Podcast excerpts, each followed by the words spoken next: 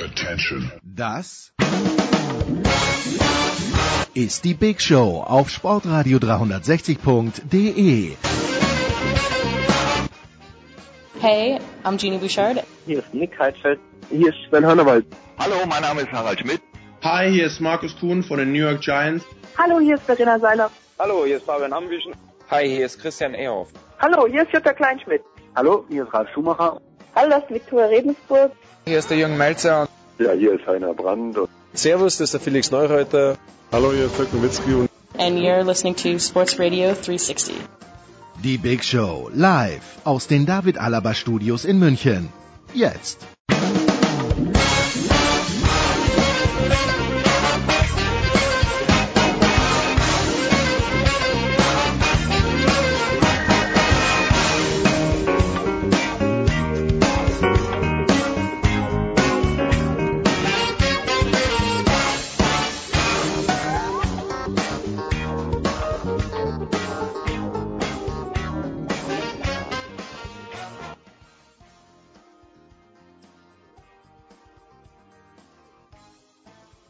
Es ist die Big Show 343 Sportradio 360 und ich sitze hier in Kitzbühel bei heute überschaubar gutem Wetter. Aber das ist egal. Es gibt wieder die Champions League, es gibt die Fußball-Bundesliga schon seit ein paar Wochen. Wir beginnen auch die Big Show 343 mit Fußball präsentiert von bet365.com. Heute noch ein Konto öffnen bei bet365.com und einen Einzahlungsbonus von bis zu 100 Euro bekommen. Wir beginnen mit zwei Herren vom Sky. Zum einen Andreas Renner. Grüß dich, Andreas.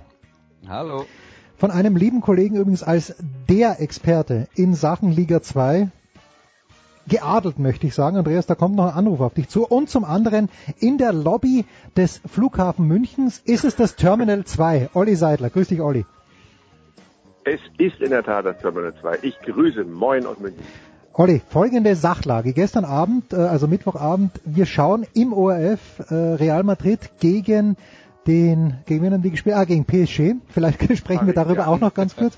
ja, ähm, kann ja mal fallen, ja. Ja, kann, genau, das ist der unbedeutende Club hier aus der französischen Landeshauptstadt. Uh, ich schaue nebenbei auf Sky Go Roger Federer an und äh, Alexander Zverev und dann, ungefähr zehn Minuten vor Schluss, hält's mein Sohn nicht mehr aus und über das iPad schalten wir dann ein Liverpool in Porto. Da steht es allerdings, glaube ich, schon 4 oder 5-0. Olli, du hast dieses Spiel kommentiert. Liverpool schießt Tore, Tore, Tore, aber vor der ja. Saison haben wir ja gesagt, das große Problem, also nicht ich, aber die Leute, die sich auskennen, das große Problem ist die Abwehr. War Porto so schwach oder war Liverpool einfach so dominant, dass Porto gar nicht dazugekommen ist, diese Schwäche auszunützen in der Abwehr? Ja, im Endeffekt war es dann so, dass Porto einfach nicht die Qualität an dem Tag auf den Rasen hat bringen können, um die Liverpool-Abwehr wirklich so vor ganz große Probleme zu stellen. Also man musste äh, eben vorher schon als Porto-Fan Sorge haben, weil Felipe, Abwehrchef, hm. war mit einer roten Karte aus dem äh, letzten Hinrunden- oder letzten Gruppenphase-Spieltag gegen Monaco gesperrt. Danilo, der einzige Europameister im Team des FC Porto, das ist so die Relaisstation, der Umschaltspieler, der Mann, der die Fäden im defensiven Mittelfeld zusammenhält, der war verletzt ausgefallen und vorne drin Vincent Abubakar, der Mann, der ähm, mit fünf Treffern in der Gruppenphase äh, einen super Job gemacht hat, der zwei, drei Gegenspieler bindet, der eben auch so eine Defensive wie vom FC Liverpool, wo die Innenverteidiger noch nicht so eingespielt sind mit dem neuen Van Dijk und Lovren, wo die Abstände mal zwischen den beiden Innenverteidigern vielleicht auch nicht perfekt sind, ähm, sind halt nicht dann wirklich so unter Stresstest gezogen worden weil ein Abu Bakar eben fehlt hat. Und wenn die Achse beim FC Porto nicht da ist, dann muss man sagen, dann fehlt bei dem portugiesischen Meister einfach auch in der zweiten Reihe die Qualität, um dementsprechend ähm, dem Gegner Schmerzen zu bereiten. Liverpool war unglaublich gut, wenn wir vielleicht auch gleich nochmal dazu verlieren, aber Porto war, hatte eine gute Idee am Anfang, hm. hatten so ein bisschen äh, Trend äh, Alexander Arnold als, als Sollbruchstelle ausgemacht, haben viel versucht, über die rechte äh, Liverpooler Defensivseite anzuschieben und dann in äh, die ballfernen Bereiche ähm, mit, äh, mit einer Verlagerung reinzuspielen. Das sah ganz gut aus, aber äh, da fehlte einfach zu viel. Andreas, ich habe auch deswegen große Sympathien für den FC Liverpool, weil ich den Klopp A mag. B allerdings auch, weil im nächsten Jahr dann Navigator dort spielen wird und jetzt schon mit Sadio Mané ein Mann dabei ist, den ich aus der österreichischen Bundesliga kenne. Ich habe jetzt noch Albträume, wie der den Verteidigern von Sturm Graz davongelaufen ist. Dieses Tempo, braucht der FC Liverpool aus deiner Sicht da den richtigen Gegner dafür, dass er das auch anbringen kann? Oder ist das jetzt schon fast übertragbar auf beinahe alle Mannschaften? Wenn ich mich richtig erinnere, haben sie ja auch Manchester City geschlagen. Ja, ähm, der, der Punkt ist, wenn Liverpool sich in den letzten zwei, drei Jahren schwer getan hat, dann häufig gegen Gegner, die sich gar nicht die Mühe gemacht haben mitzuspielen, sondern sich wirklich nur im eigenen Strafraum verschanzt haben, darauf gehofft haben, dass ab und zu mal ihnen Konter vor die Füße fällt. Äh, und gegen tiefstehend und tief verteidigende Gegner hat sich Liverpool, auch wenn die aus der zweiten oder dritten Liga kamen, regelmäßig schwer getan. Und das sind die Probleme, die die Mannschaft von Jürgen Klopp hat. Das ist im, im System sicher auch begründet, weil Liverpool auf Tempo setzt. Und richtig ins Tempo kommt man halt nicht, wenn ganz tief hinten eine Mauer steht. Da rennt man nämlich nur mit vollem Tempo gegen die Wand. Ähm, aber ich habe jetzt von dem Spiel nur Ausschnitte gesehen, ein bisschen was drüber gelesen. Äh, Olli kann das sicher besser sagen, aber nach allem, was ich gehört habe, hat Porto den Fehler gemacht, dass sie zwar defensiv orientiert waren, aber in der letzten Reihe ein bisschen hochstanden und dann so Dinger wie, ich glaube, das dritte Tor, das so ein klassischer Konter war, in den sie reinlaufen, das darf dir halt nicht passieren. Olli, das Wort ja. geht direkt an dich. Ja, ähm, das passt so, ähm, wobei sie bis zum ersten oder zweiten Gegentor eigentlich äh, nicht zwingend zu hoch standen, sondern äh, da eigentlich das Wichtigste war, äh, dass sie einfach unglaubliche Fehler im Mittelfeld gemacht haben. Ballverluste äh, hergeschenkt haben, die dann im Endeffekt extrem teuer geworden sind da muss man auf der einen Seite ein Riesenlob äh, nochmal ausrichten an, an Manet, an Sala und auch an Rodato Firmino, was die eben als vorderste Reihe auch mit nach hinten gearbeitet haben, was die schon im Mittelfeld für Bälle gefischt haben. Das ist, äh, das ist einfach, das ist einfach sensationell. Das hat, das ist halt einfach Klopp Style at its best, wenn, wenn die in dieser Art und Weise da äh, schon als erste Verteidiger praktisch mitwirken und dementsprechend da die Bälle klauen der erste Treffer äh, passiert äh, in einer Situation, wo der äh, Torhüter José Sa den Ball abwirft, ganz schlecht abwirft, so 20 Meter vor dem eigenen Tor äh, kann äh, der kann Liverpool da schon zuschnappen. Dann geht der Ball zu Weinaldum, der dann gegen sechs Spieler im Strafraum den Ball zu Manet bringt und dann geht der Ball auch noch schlecht unter José Sa durch. Da muss man auch noch mal fragen, äh, was ist eigentlich mit Iker Casillas, hm. was muss der sich zu Schulden äh, kommen lassen haben, dass der da nicht mehr steht. José Sa hat wirklich einen ganz schlechten Tag gehabt. Also in erster Linie war die Idee am Anfang, Liverpool den Ball zu lassen und ähm, sie das Spiel entwickeln zu lassen, um dann selber äh, auch einigermaßen hochstehend in höheren Zonen mal die Kugel abzupressen. Die war eigentlich gar nicht schlecht, aber es war im Mittelfeld viel zu fehlerhaft. Es war in der Defensive zu löchrig und äh, da ist ja Porto schon ein paar Mal auffällig geworden in dieser Saison. Sie haben ja schon zu Hause sechs Gegentore in der Gruppenphase bekommen. Also das, das geht dann einfach nicht auf dem Niveau. Ähm, lass mich mal ganz kurz noch was zu Iker Casillas sagen, weil die Frage habe ich jetzt öfter gehört.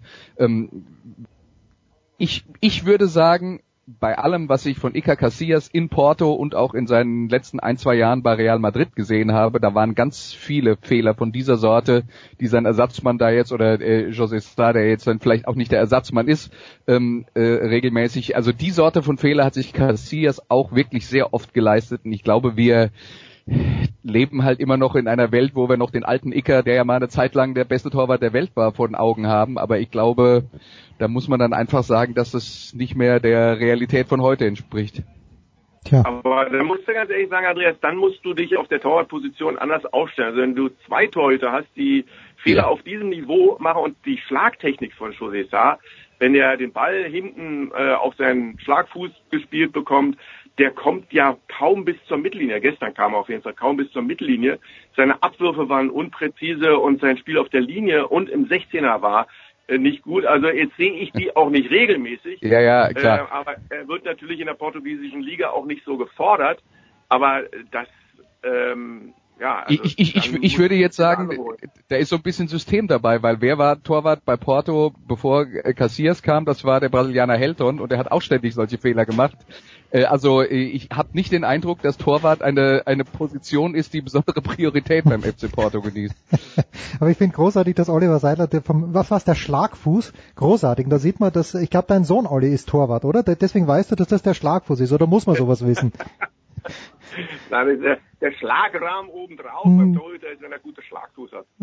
Bitte. Der, der, der Olli war selber Torwart. Nur Ach, Olli war selber Torwart. Also und, und Thomas Wagner war der knochenharte Vierer, Außenverteidiger, der die Linie entlang gerutscht ist. Ich sehe schon, also gegen die Sky-Mannschaft auf ja, ihrem Höhepunkt, das wäre schwierig geworden, Olli. Der Wagner war ja, der ist kein Mensch, es ist kein Tier, er trägt die Rückennummer 4, das war der Wagner. ja, so ist es. Andreas, wenn jetzt der, der Olli jetzt sagt, okay, Port hat auch den Fehler gemacht, dass sie mitgespielt haben, genau das Gleiche habe ich jetzt, wenn auch wohlwollend, über den FC Schalke 04 nach dem Topspiel letzte Woche gehört. Da hieß es auch, ja toll, endlich spielt mal jemand mit mit dem FC Bayern München. Verloren haben sie trotzdem. Sollte das nicht uns ja. allen Warnung sein, dass, dass man nicht mitspielen soll? Also ich, ich habe auch von dem Spiel nur Highlights gesehen, ja? Mhm. aber die haben 2-1 verloren. Ich glaube, das Chancenverhältnis war halbwegs ausgeglichen. Äh, also so gut wie Schalke jetzt gegen FC Bayern ausgesehen hat, haben schon lange äh, hat schon lange niemand mehr ausgesehen. Die Frage ist ja immer, was du für Optionen hast. Ähm, äh, ich würde jetzt mal sagen, in der Fußball-Bundesliga gibt's ohnehin nur eine, halb, eine Handvoll von Mannschaften, die überhaupt auf die Idee kommen könnten, aufgrund ihres Personals mit dem FC Bayern München mitspielen zu können. Mhm. Und äh, Schalke gehört da so dazu und äh, nach allem, was ich darüber äh, gesehen, davon gesehen und darüber gelesen habe, ist ja jetzt dann auch so, dass, äh, dass die Bayern da tatsächlich auch der Herausforderung nicht so gewachsen waren, wie sie das in der Vergangenheit öfter mal waren. Also dass die selber keinen sonderlich guten Tag hatten. Ähm, also ich glaube, äh, den, den Gegner zu beschäftigen, wenn man das Potenzial dazu hat, das äh, ist im Zweifelsfall eine ganz gute Idee. Wenn man dann vielleicht nach 23 Minuten 3-0 hinten liegt, sollte man sich was anderes überlegen. Äh, aber dann wären wir dann jetzt eher beim FC Basel oder so. Ja gut, das äh, am Dienstagabend, das war komisch gewissermaßen. Aber lass uns ganz kurz, Olli, weil du Torwart warst und weil du dich mit den Torhütern wahnsinnig gut auskennst, dieses Spiel am letzten Samstagabend war eigentlich ein Plädoyer. Die Bayern verlängern daraufhin, vielleicht nicht, nicht aufgrund dieses Spiels, aber sie verlängern den Vertrag mit Ulreich. Joachim Löw denkt äh, sich, Ulreich ist eine Option und Ralf Fährmann zum wiederholten Male ist dafür verantwortlich, letztlich, dass Schalke Punkte liegen lässt. Hat sich da etwas verschoben in der Tektonik der deutschen Torhüter, Oliver, was die Weltmeisterschaft 2018 angeht natürlich? Ja, was die Weltmeisterschaft 2018 angeht, äh, in der Tat, denn da wird natürlich auch das Trainerteam und Bundestorwarttrainer Andreas Köpke die werden natürlich auch darauf achten, wer ist momentan in der besten Form im Moment. Also für mich war äh, neben Radetzky von Eintracht Frankfurt eben der Ralf Fährmann bei Schalke 04 in der Hinrunde eigentlich ähm, herausstechend. Hm. Richtig stark, ähm, hat mir unglaublich gut gefallen, eigentlich in allen Facetten, die das Torwartspiel ausmachen. Hat sich auch in puncto Mitspielen und Aufbau deutlich verbessert. Jetzt hat er eine Phase, wo es zum, wie du gesagt hast, äh, wiederholten Male eben nicht gereicht hat, wo es, wo er auch äh, mit Schuld war daran, dass was passiert ist hinten. Und bei Sven Ulreich ist es so, dass er, der hatte ja auch am Anfang, ne, wir erinnern uns, wir haben darüber gesprochen, wie kann das sein? Kann der vielleicht nicht gut gucken, weil immer, wenn es dunkel ist und bei Flutlicht kriegt er Dinge aus der Ferne rein und sowas. Also da wurde ja schon ähm, selbst die Bundesliga-Tauglichkeit von Sven Ulreich gefühlt in Frage gestellt. Äh, jetzt hat er die Sicherheit, er hat den Rhythmus aufgenommen und äh, quasi entfaltet sein komplettes Aroma und ist ein richtig guter, neuer, ja, fast in Anführungszeichen Ersatz. Also der, das ist, äh, das ist richtig stark und er hat wirklich, glaube ich, gute Chancen äh, auf Russland. Bei Fährmann sind sie einfach ein bisschen gesunken. Ja, aber ich glaube, das Rennen ist noch offen. Ist denn Manuel Neuer in diesem Rennen, Andreas, noch dabei? Denkst du, ich lese was von Eigenblut, von Eigenbluttherapie, ja, ja. Äh, reicht Neuer also, ein Spiel? Bevor, weil es ist, es zieht sich ja schon ewig hin und äh, drei Wochen dauert sicher noch, man weiß es ja nicht. Also äh, ein, ein Spiel wäre jetzt natürlich extrem heftig, ja. Ähm, aber äh, dass Manuel Neuer die Option 1a, 1b und 1c ist, das ist uns glaube ich allen klar. Also wenn der, ah. wenn der ähm, ein, ein paar Spiele bis zur Saisonende macht und und in den Spielen nicht komplett neben sich steht, bin ich mir sicher, dass Manuel Neuer sich aufgrund seiner Vergangenheit diesen Platz auch verdient hat in der in der Fußballnationalmannschaft. Interessant wird es erst dann, wenn wenn er jetzt nochmal einen Rückschlag erleiden sollte, und es war ja bisher so, er kam, er hat einen Fuß, Mittelfuß gebrochen, er kam zurück, der Fuß ist dann noch zweimal gebrochen, also es ist ja jetzt dreimal hintereinander äh, passiert. Ähm, wenn, wenn sowas dann nochmal passieren sollte, ähm, dann, aber dann würde äh, ein, ein Comeback bis zur Weltmeisterschaft sowieso nicht mehr im Raum stehen, weil die, die, die Heilungsphase hm. bis dahin dann äh, zu lang wäre. Aber ähm, ich glaube, an der Position von Manuel Neuer sollten wir erst zweifeln, wenn klar ist, dass er nicht kann, weil wenn er kann und ein bisschen vorher gespielt hat und lass es nur mal vier bis sechs Wochen sein und das ist ja nicht unrealistisch, ähm, dann bin ich mir sicher, dass, äh, äh, dass Manuel Neuer die Nummer eins ist. Aber es ist sicher jetzt ein Punkt gekommen, wo es als Trainerteam der deutschen Fußballnationalmannschaft ähm, vielleicht dann auch mal gut wäre, beziehungsweise das, das wäre nicht gut, das machen die, also da müssen wir nicht drüber reden, äh, selbstverständlich machen die das, die machen sich natürlich Gedanken für den Fall, dass es nicht reicht bei Neuer. Ähm, was man ja jetzt nach dem, nach dem Heilungsverlauf oder Nicht-Heilungsverlauf aus den letzten Wochen und Monaten ähm, ja nicht mehr ausschließen kann. Also da gibt's mit Sicherheit den Plan, ähm, äh, drei andere auf dem Zettel zu haben. Und ja, Wer dann allerdings, also ich, ich, bin mir sicher, die Nummer eins wäre dann Ter Stegen. So ja, mit, so. Entschuldige, gerade wollte ich sagen, ja. zum Glück kannte ich meinen Sohn nicht hören, Andreas. Genau, und äh, hin, hinten dran, äh, die Optionen hinten dran, da, da reden wir dann halt äh, wer ist die Nummer zwei, wer ist die Nummer drei. Da könnte ich mir zum Beispiel vorstellen, dass bei einem Sven Ulreich, der als Ersatztorwart bei Bayern jetzt extrem viele Einsätze hat, super gespielt hat, aber eben, äh, wo man dann vielleicht eben auch davon ausgehen kann, dass das Ego nicht so groß ist, dass der schmollt, wenn er dann die Nummer drei ist. Ja, das gut, könnte zwei vielleicht eine Rolle spielen. Ja, also wie gesagt, Ter Stegen, wenn ich meinem Sohn glauben darf, der jede Minute von Barcelona in diesem Jahr gesehen hat, dann ist Ter Stegen das ganze Jahr über schon in hervorragender Form. Wir machen eine ganz kurze Pause mit Olli Seidler und mit Andreas Renner, sind gleich zurück in der Big Show 343.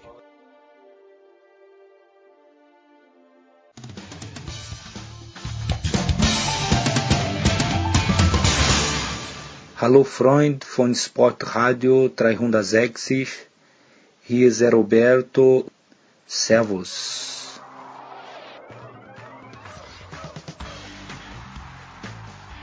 Es geht weiter in der Big Show 343 mit Andreas Renner und mit Olli Seidler, beide von Sky. Olli wartet auf den Rückflug nach Hannover. Das ist ganz, ganz großartig. Und über Hannover wollen wir auch sprechen. Aber Oliver, ich lese eben im SID, dass man sich in Wolfsburg Gedanken macht über Horst Held und Jens Keller. Ist das eine Meldung, weil heute Laura Dahlmeier nicht ihre dritte, ihre dritte Goldmedaille gewonnen hat oder siehst du da ein kleines bisschen Substanz das, das, hinter diesem? Das liest du beim SED, weil es der Kicker heute Morgen geschrieben hat ah. und der SED jetzt dann dazu gekommen ist, die Meldung aus dem Kicker abzuschreiben. Deswegen liest du das. okay. Aber das ist nur am Rande. Das ist nur am Rande. Na gut, ich, ich habe äh, den SED-Feed, da schaue ich rein, da habe ich meine Weisheit her. Oliver, würde das denn Sinn machen? Ähm, ja, ähm, die Frage ist natürlich, ähm, wie ist das mit Horst Held? Ähm, das andere ist, dass ich aus äh, bisher eigentlich immer gut unterrichteter Quelle weiß, dass ähm, in Wolfsburg etwas ansteht. Mhm. Und ähm, da ist natürlich, es ist ja klar, wenn, wenn man äh, auf das blickt, was da zuletzt äh, zu sehen war. Ich, ich durfte den VfB Wolfsburg in den vergangenen Wochen das ein oder andere Mal begleiten, äh, habe das Spiel gegen Eintracht Frankfurt in der Konferenz gemacht, wo sie äh, über weite Strecken ganz furchtbar schlecht gespielt haben. Dann habe ich äh, 90 Minuten das Spiel in Hannover gemacht, wo sie auf dieser Stolperwiese beim Beach Soccer in der HDI Arena mit 1 zu 0 gewonnen haben in einem Spiel, wo sie viele Verletzte hatten, deshalb sehr defensiv gespielt haben, sehr destruktiv gespielt haben und eigentlich nur äh, durch einen Glücksschuss und die Unterstützung von Hannovers Torhüter äh, Philipp Schauner gewonnen haben.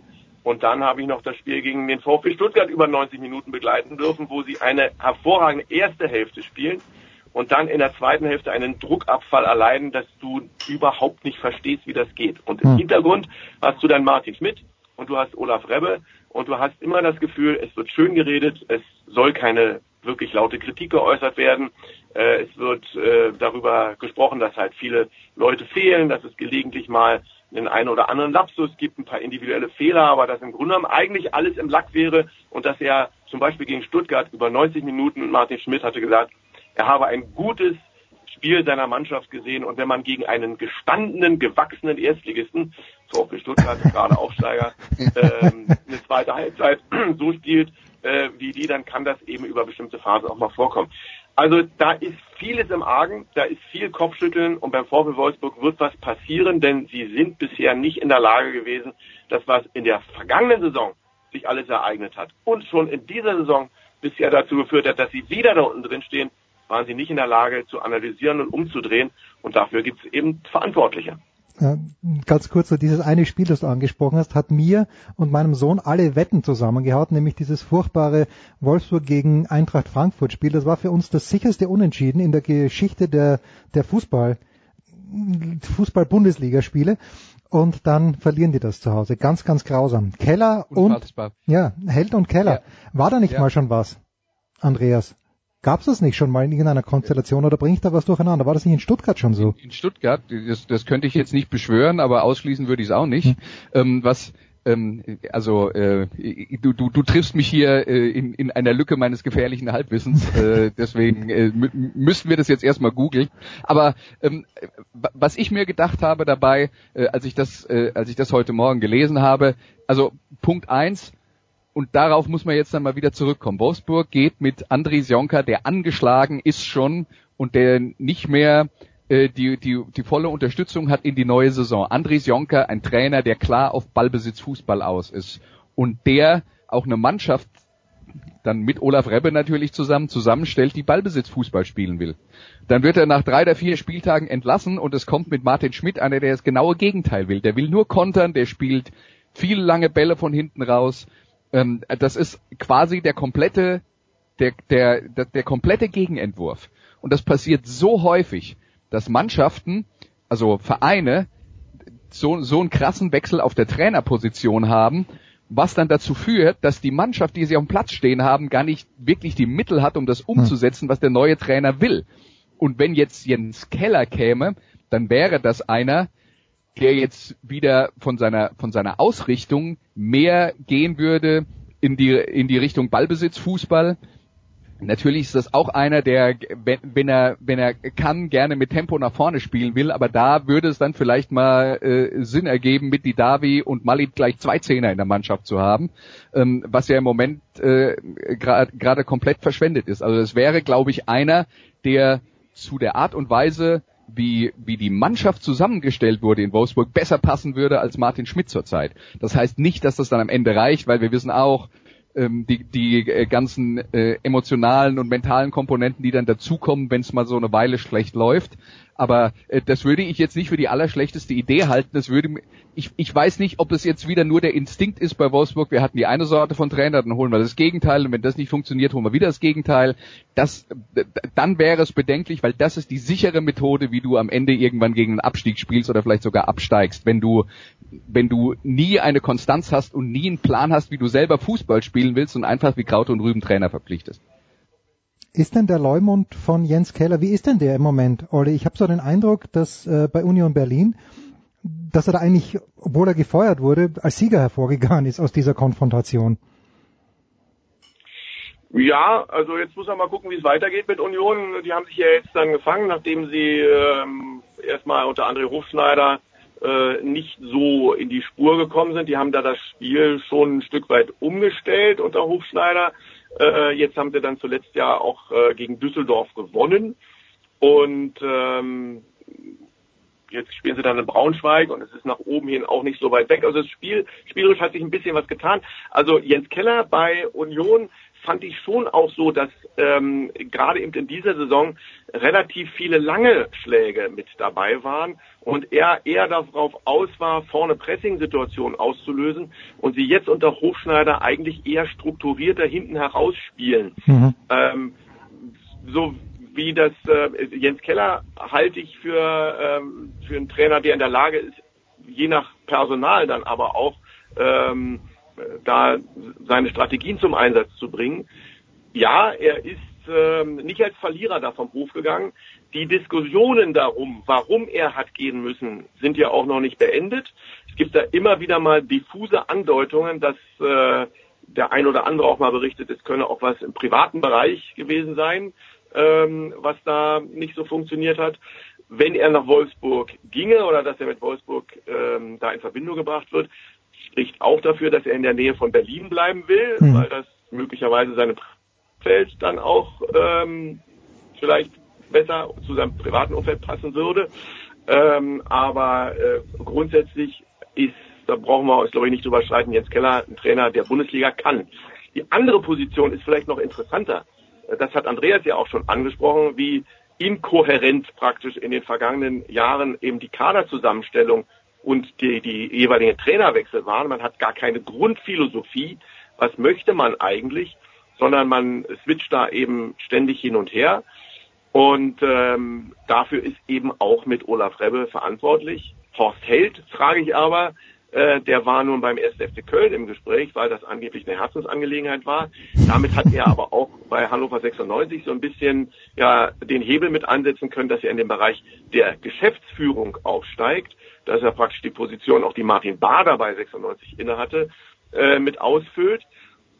Und wenn da jetzt praktisch nach den Umgestaltungsprozessen in der Führungsetage Horst Held jetzt sagt, so, und jetzt gehe ich dann übrigens zum VfL Wolfsburg, das würde, glaube ich, in Hannover auch nicht viele Leute verstehen. Da sind wir wieder bei der ähm, Loyalität bestimmten Vereinen gegenüber die Herzensangelegenheit 1. FC Köln, die wird wahrscheinlich ein bisschen zurückstehen müssen, wenn wir schon in Hannover sind. Okay, da, darf ich jetzt ganz kurz noch. Ähm, ja, bitte äh, auch länger. An, an bitte, weil, Andreas.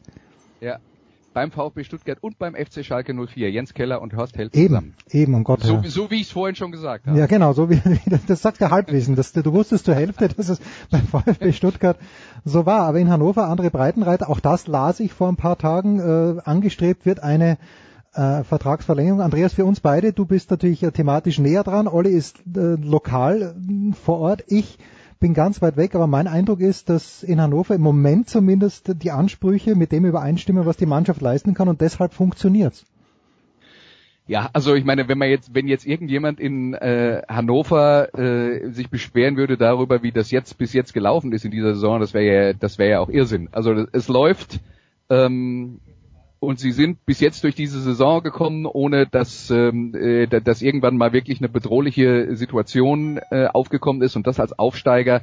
Also das ist ja, das ist ja ein absoluter Traum für Hannover 96. Die haben jetzt schon elf Punkte Vorsprung auf einen Abstiegsrelegationsplatz ähm, und dann noch mal drei mehr auf äh, auf den ersten direkten Abstiegsplatz. Also ähm, und, und das Thema ist, ob sie, ob sie nicht sich vielleicht eher für den Europapokal qualifizieren, weil nämlich mit 31 Punkten sind sie punktgleich mit dem siebten Augsburg und der siebte Platz reicht ja, wenn zum Beispiel der FC Bayern den DB-Pokal gewinnen sollte.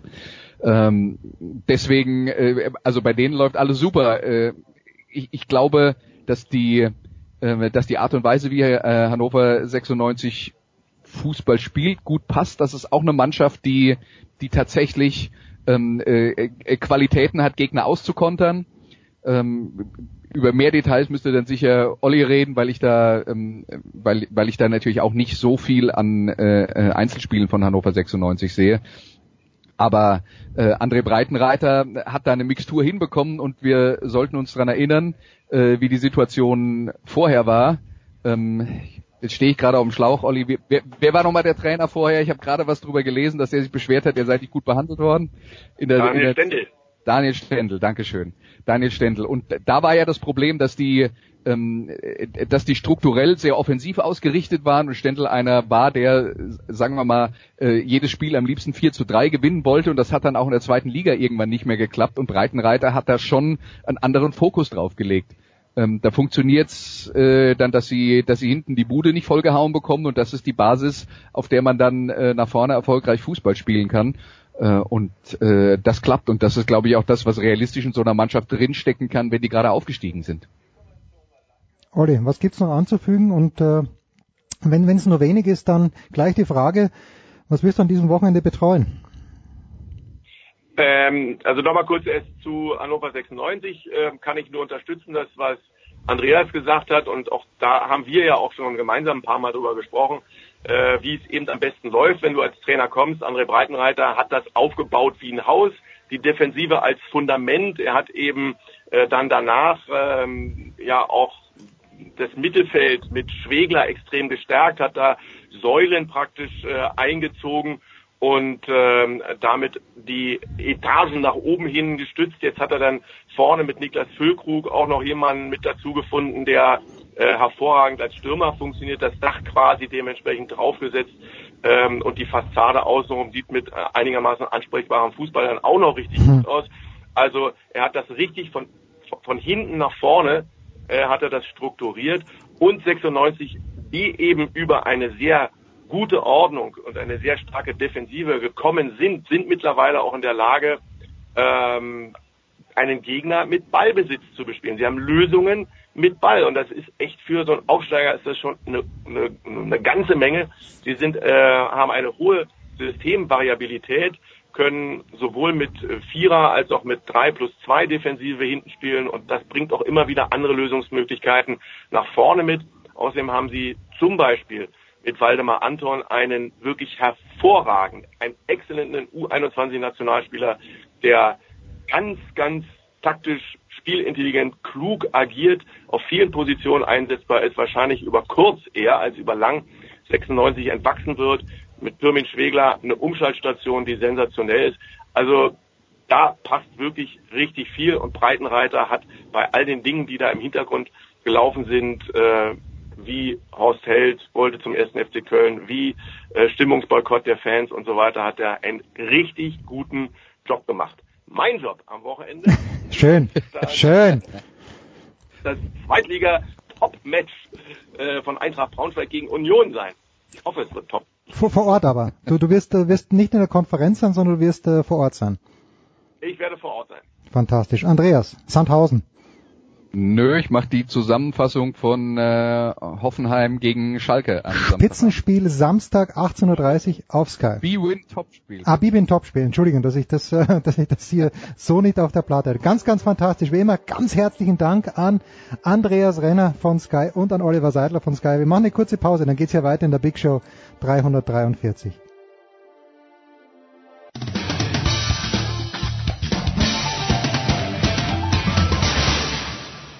Hallo, hier ist Karina Wittüft und ihr hört Sportradio 360. Okay. Es geht weiter in der Big Show 343 und ich freue mich immer, wenn er für uns Zeit hat. Denn er ist im Dauereinsatz, nicht nur bei Vox, wo er Hilde Gerg persönlich betreut, sondern er ist auch ein ganz großer Olympiaschauer. Marco Hagemann, erstmal schön, dass du Zeit hast. Servus Marco. Ja, servus, grüß dich. Bronzemedaille für Laura Dahlmeier heute über die 15 Kilometer. Kannst du damit leben als Biathlon-Freund? Selbstverständlich, selbstverständlich hat Bronze gewonnen, also so muss man es ja sehen.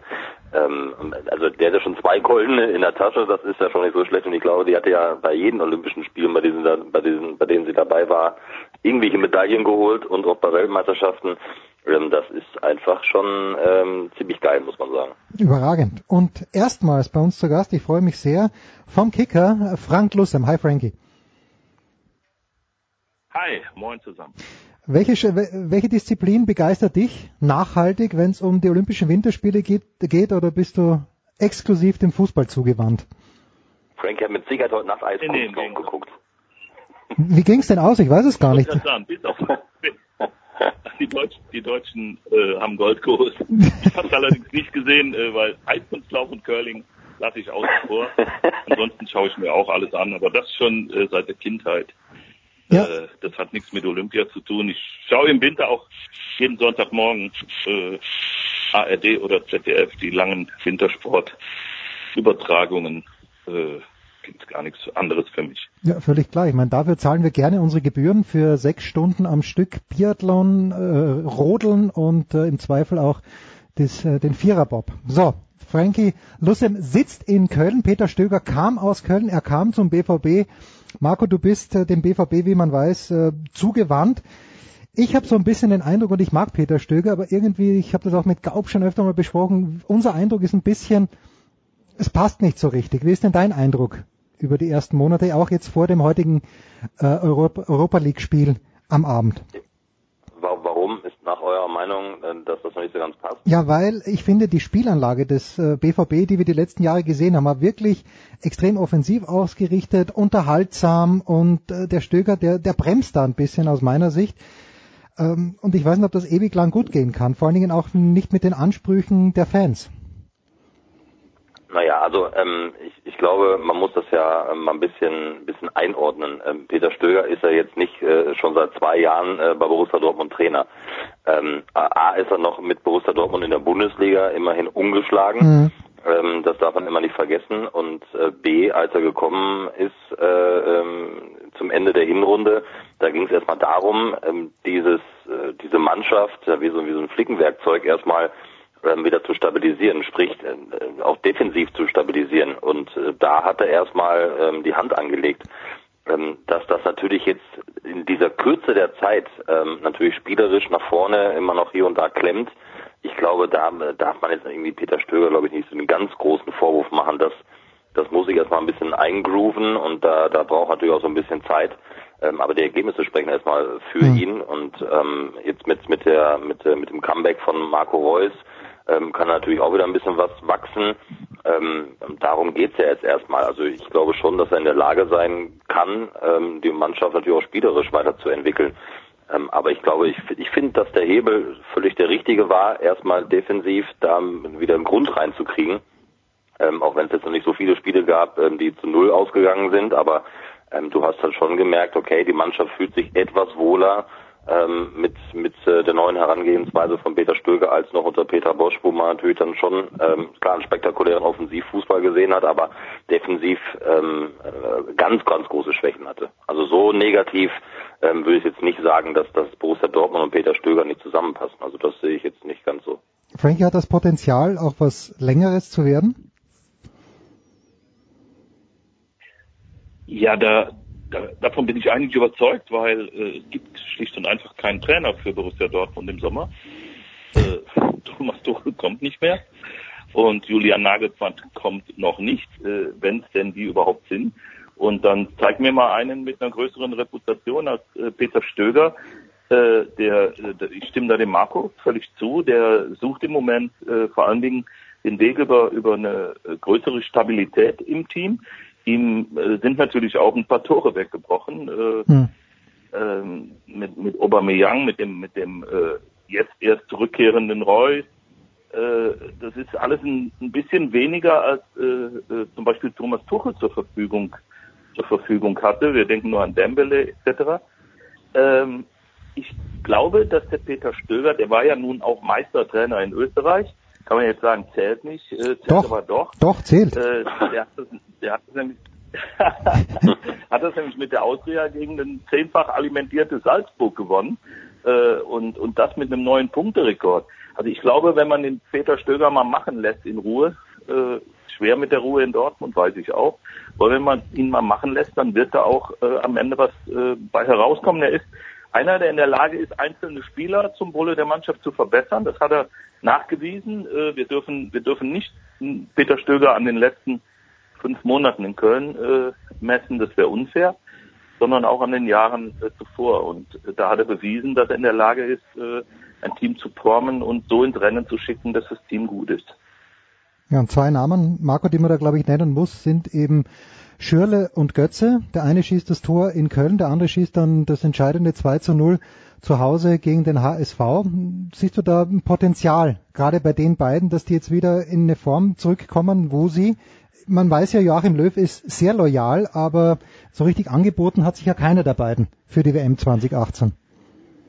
Also A ist das für Jogi Löw offensiv ein großes Luxusproblem, weil er dafür ähm, viel zu viele Spieler hat, mhm. ähm, genau auf diesen Positionen, ähm, die er mitnehmen kann. Und ähm, ich, also aktuell jetzt wird es für beide nicht reichen. Also wenn man vom Leistungsprinzip ausgeht, ähm, dann werden wir aktuell Mario Götze und André Schöle nach meinem Empfinden her nicht bei der Fußball-Weltmeisterschaft in Russland sehen. Dafür gibt es einfach andere, die ähm, auch viel, viel besser drauf sind im Moment. Ähm, für Marco Reus wird es übrigens auch noch eng werden, mhm. weil er hat jetzt ein Spiel bestritten ähm, für Borussia Dortmund. Ähm, aber was, was, was Peter Stöger halt macht, ist die Tatsache, dass er zum Beispiel André Schöle ähm, einfach Vertrauen gibt. Er lässt den, er lässt den laufen, er lässt den spielen. Ähm, Mario Götze bekommt auch seine Einsatzzeit. Auch da ähm, ich finde, sind wir immer sehr schnell schwarz und weiß. Natürlich für mich ist es auch fraglich, ob Mario Götze vielleicht wieder an dieses Leistungspotenzial reinkommt, das er schon mal hatte. Er ist lange ausgefallen. Ähm, man hat ihn jetzt im Sommer erstmal behutsam aufgebaut. Er hat erstmal eine Hinrunde ähm, gespielt ähm, nach seiner Stoffwechselerkrankung. André Schöle befindet sich schon seit längerer Zeit im, ja, nicht bei 100 Prozent, immer wieder kleinere Verletzungen, die ihn da zurückgeworfen haben, dann fiel er wieder länger aus mit Muskelfaserriss und so weiter. Für beide wird das knapp, aber ich finde, und das ist ja genau die Handschrift auch von einem Peter Stöger, der ähm, die, die Spieler nicht hinten runterfallen lässt, sondern versucht sie genau mit seiner Ruhe, äh, mit seiner Ernsthaftigkeit, ähm, mit seinem, mit seinem Charakter Vertrauen zu geben. Und also ich sehe das, ich sehe das alles insgesamt dann doch ähm, positiver als vielleicht manch anderer. Dann die, die letzte Stöger-Frage an Frankie Lussen, der ja in Köln sitzt. Mein Eindruck war schon, wenn Stöger jetzt so erfolgreich gearbeitet hat über die Jahre und seinen Spielern auch Vertrauen gegeben hat, ein kleines bisschen ist schon nachgetreten worden, oder? Die letzten Monate. Nicht nur von Armin Fee, der ganz neu war, aber irgendwie so die große Solidaritätsbekundung der Spieler auch gegenüber Peter Stöger ist ausgeblieben oder habe ich da was versäumt? Nee, das hast du nicht, äh, da hast du nichts versäumt, das siehst du völlig korrekt. Äh, die Umstände des Wechsels, die Tage vor der Freistellung, die Tage nach der Freistellung, die haben schon dazu geführt, dass äh, Fragen gestellt wurden. Da geht es auch um äh, die Verpflichtung von Alexander Bade äh, durch äh, Borussia Dortmund. Also das, das, äh, da spielten schon äh, plötzlich Dinge eine Rolle, von denen man nicht wusste, dass es sie gibt, nämlich so kleine äh, Animositäten, Antipathien, äh, die äh, als erstes ausbrachen bei, bei Stöger und Schmatke, mhm. äh, ja, aber sich dann doch offensichtlich äh, durch den, durch den äh, kompletten, durch den, durch die komplette Führungsebene äh, wanden. Also das ist nicht mehr so, dass man sich jetzt in den Armen liegt. Das war auch am äh, vorletzten Freitag äh, deutlich zu spüren. Ähm, der Peter Stöger fühlte sich nicht wohl in Köln im Stadion, in seinem Wohnzimmer eigentlich. Äh, wie viel da jetzt äh, latentes Schuldgefühl ist, wie viel da auch diese gespürte Abneigung äh, mit zu tun hat, vermag ich nicht zu sagen, aber äh, es war äh, ja komplett erkaltete Liebe, würde ich mal sagen. Hm. Gut, und das so kurz vom Valentinstag. Marco, zwei äh, Spieler, wo es mich extrem freut, dass die wieder in Form gekommen sind äh, ist der eine, der vor kurzem verletzt war. Da ist die Form vielleicht ein bisschen früh, aber vor allen Dingen Ilkay Gündogan, der zweite, von dem ich spreche, ist Leroy Sané. Dienstagabend in Basel. Ich weiß nicht, wie viel du gesehen hast, aber nach, ja, ja gut, dann, dann erzähl mir bitte irgendwas, äh, und zwar in diese Richtung. Ist das schon so gut, oder war Basel so schwach? Ist es schon so gut von Manchester City, dass man wirklich sagen kann, die können auch gegen abgezockte Bayern bestehen, die können zu Real Madrid kommen wir vielleicht gleich. Die können gegen eine Mannschaft wie Real Madrid, die eigentlich als schwächere Mannschaft 3-1 gewinnt, bestehen oder fehlt dir da noch was bei Manchester City? Pep Guardiola hat einfach ein ähm, wieder mal bewiesen, ähm, jetzt in der zweiten Saison ähm, bei Manchester City, dass er einfach ein ganz großer Trainer ist. Ähm, dass er Spieler einfach besser machen kann. Und hm. zwar nicht nur einen, sondern mehrere. Und wenn man die Entwicklungsschritte sieht ähm, von Leroy Sané, der schon eine erste richtig gute Saison gespielt hat, obwohl er anfangs verletzt war bei Manchester City, wieder einen drauflegt ähm, jetzt in der zweiten Saison. Bei all den Agueros, bei all den De Bruynes hm. und Sterlings ähm, und Bernardo Silvas und wie die alle heißen und die da rumrennen, ähm, wie, wie, wie, ja, das, der zeigt einfach, dass er der, der Lieblingsspieler oder einer der Lieblingsspieler von Pep Guardiola ist. Und Ilkay Gündogan, auch der wird natürlich in den Himmel ähm, gehoben von Pep Guardiola. Ähm, und, und, das finde ich auch zu Recht, denn ähm, das hat er schon auch in der Bundesliga gezeigt.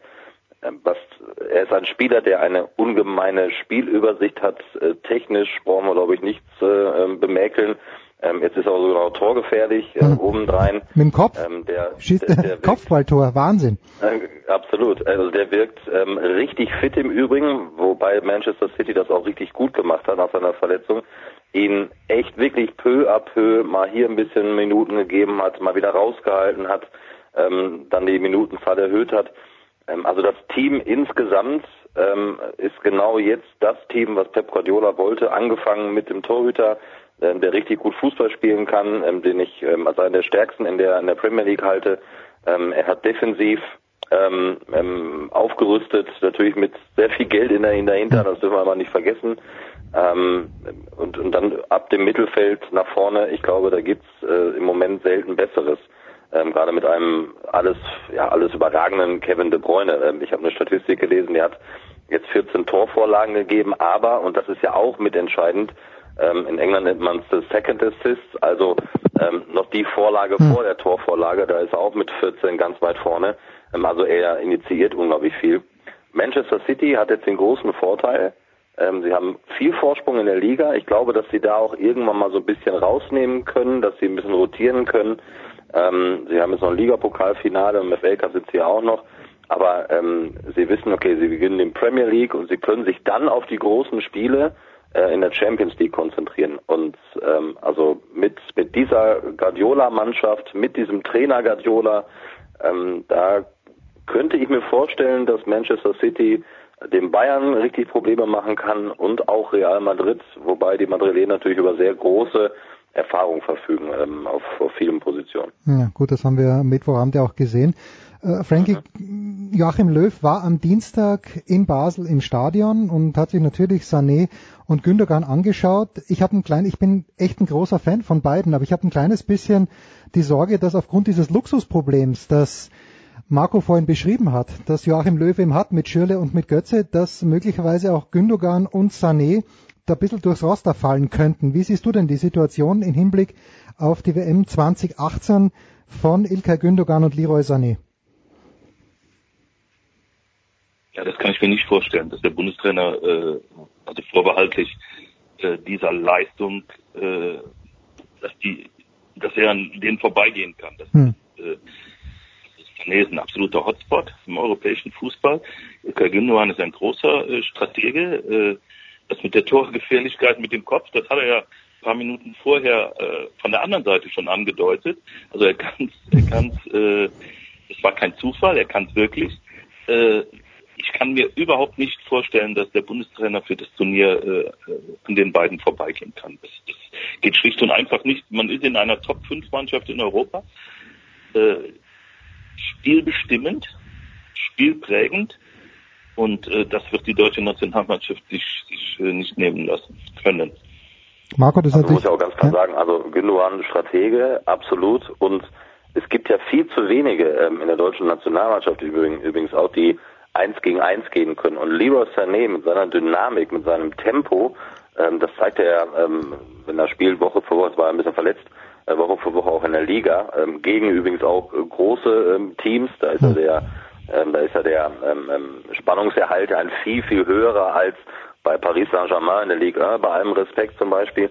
Ähm, also so ein Spielertyp brauchst du einfach. Von diesen Spielertypen haben wir viel zu wenig. Also mir sagte mal ähm, Jogi Löw, ja, wir haben mal einen vielleicht, der eins gegen eins gehen kann, das ist Julian Draxler, ähm, den man ja auch noch übrigens in der Hinterhand hat, ähm, der, der leider viel zu wenig spielt bei, bei Paris Saint-Germain. Ähm, also das, das, so ein Spielertyp, also da, da, wenn, wenn Sané und Gündogan nicht dabei sind, dann wäre das nach jetzigem Stand ähm, Wahnsinn. fatal.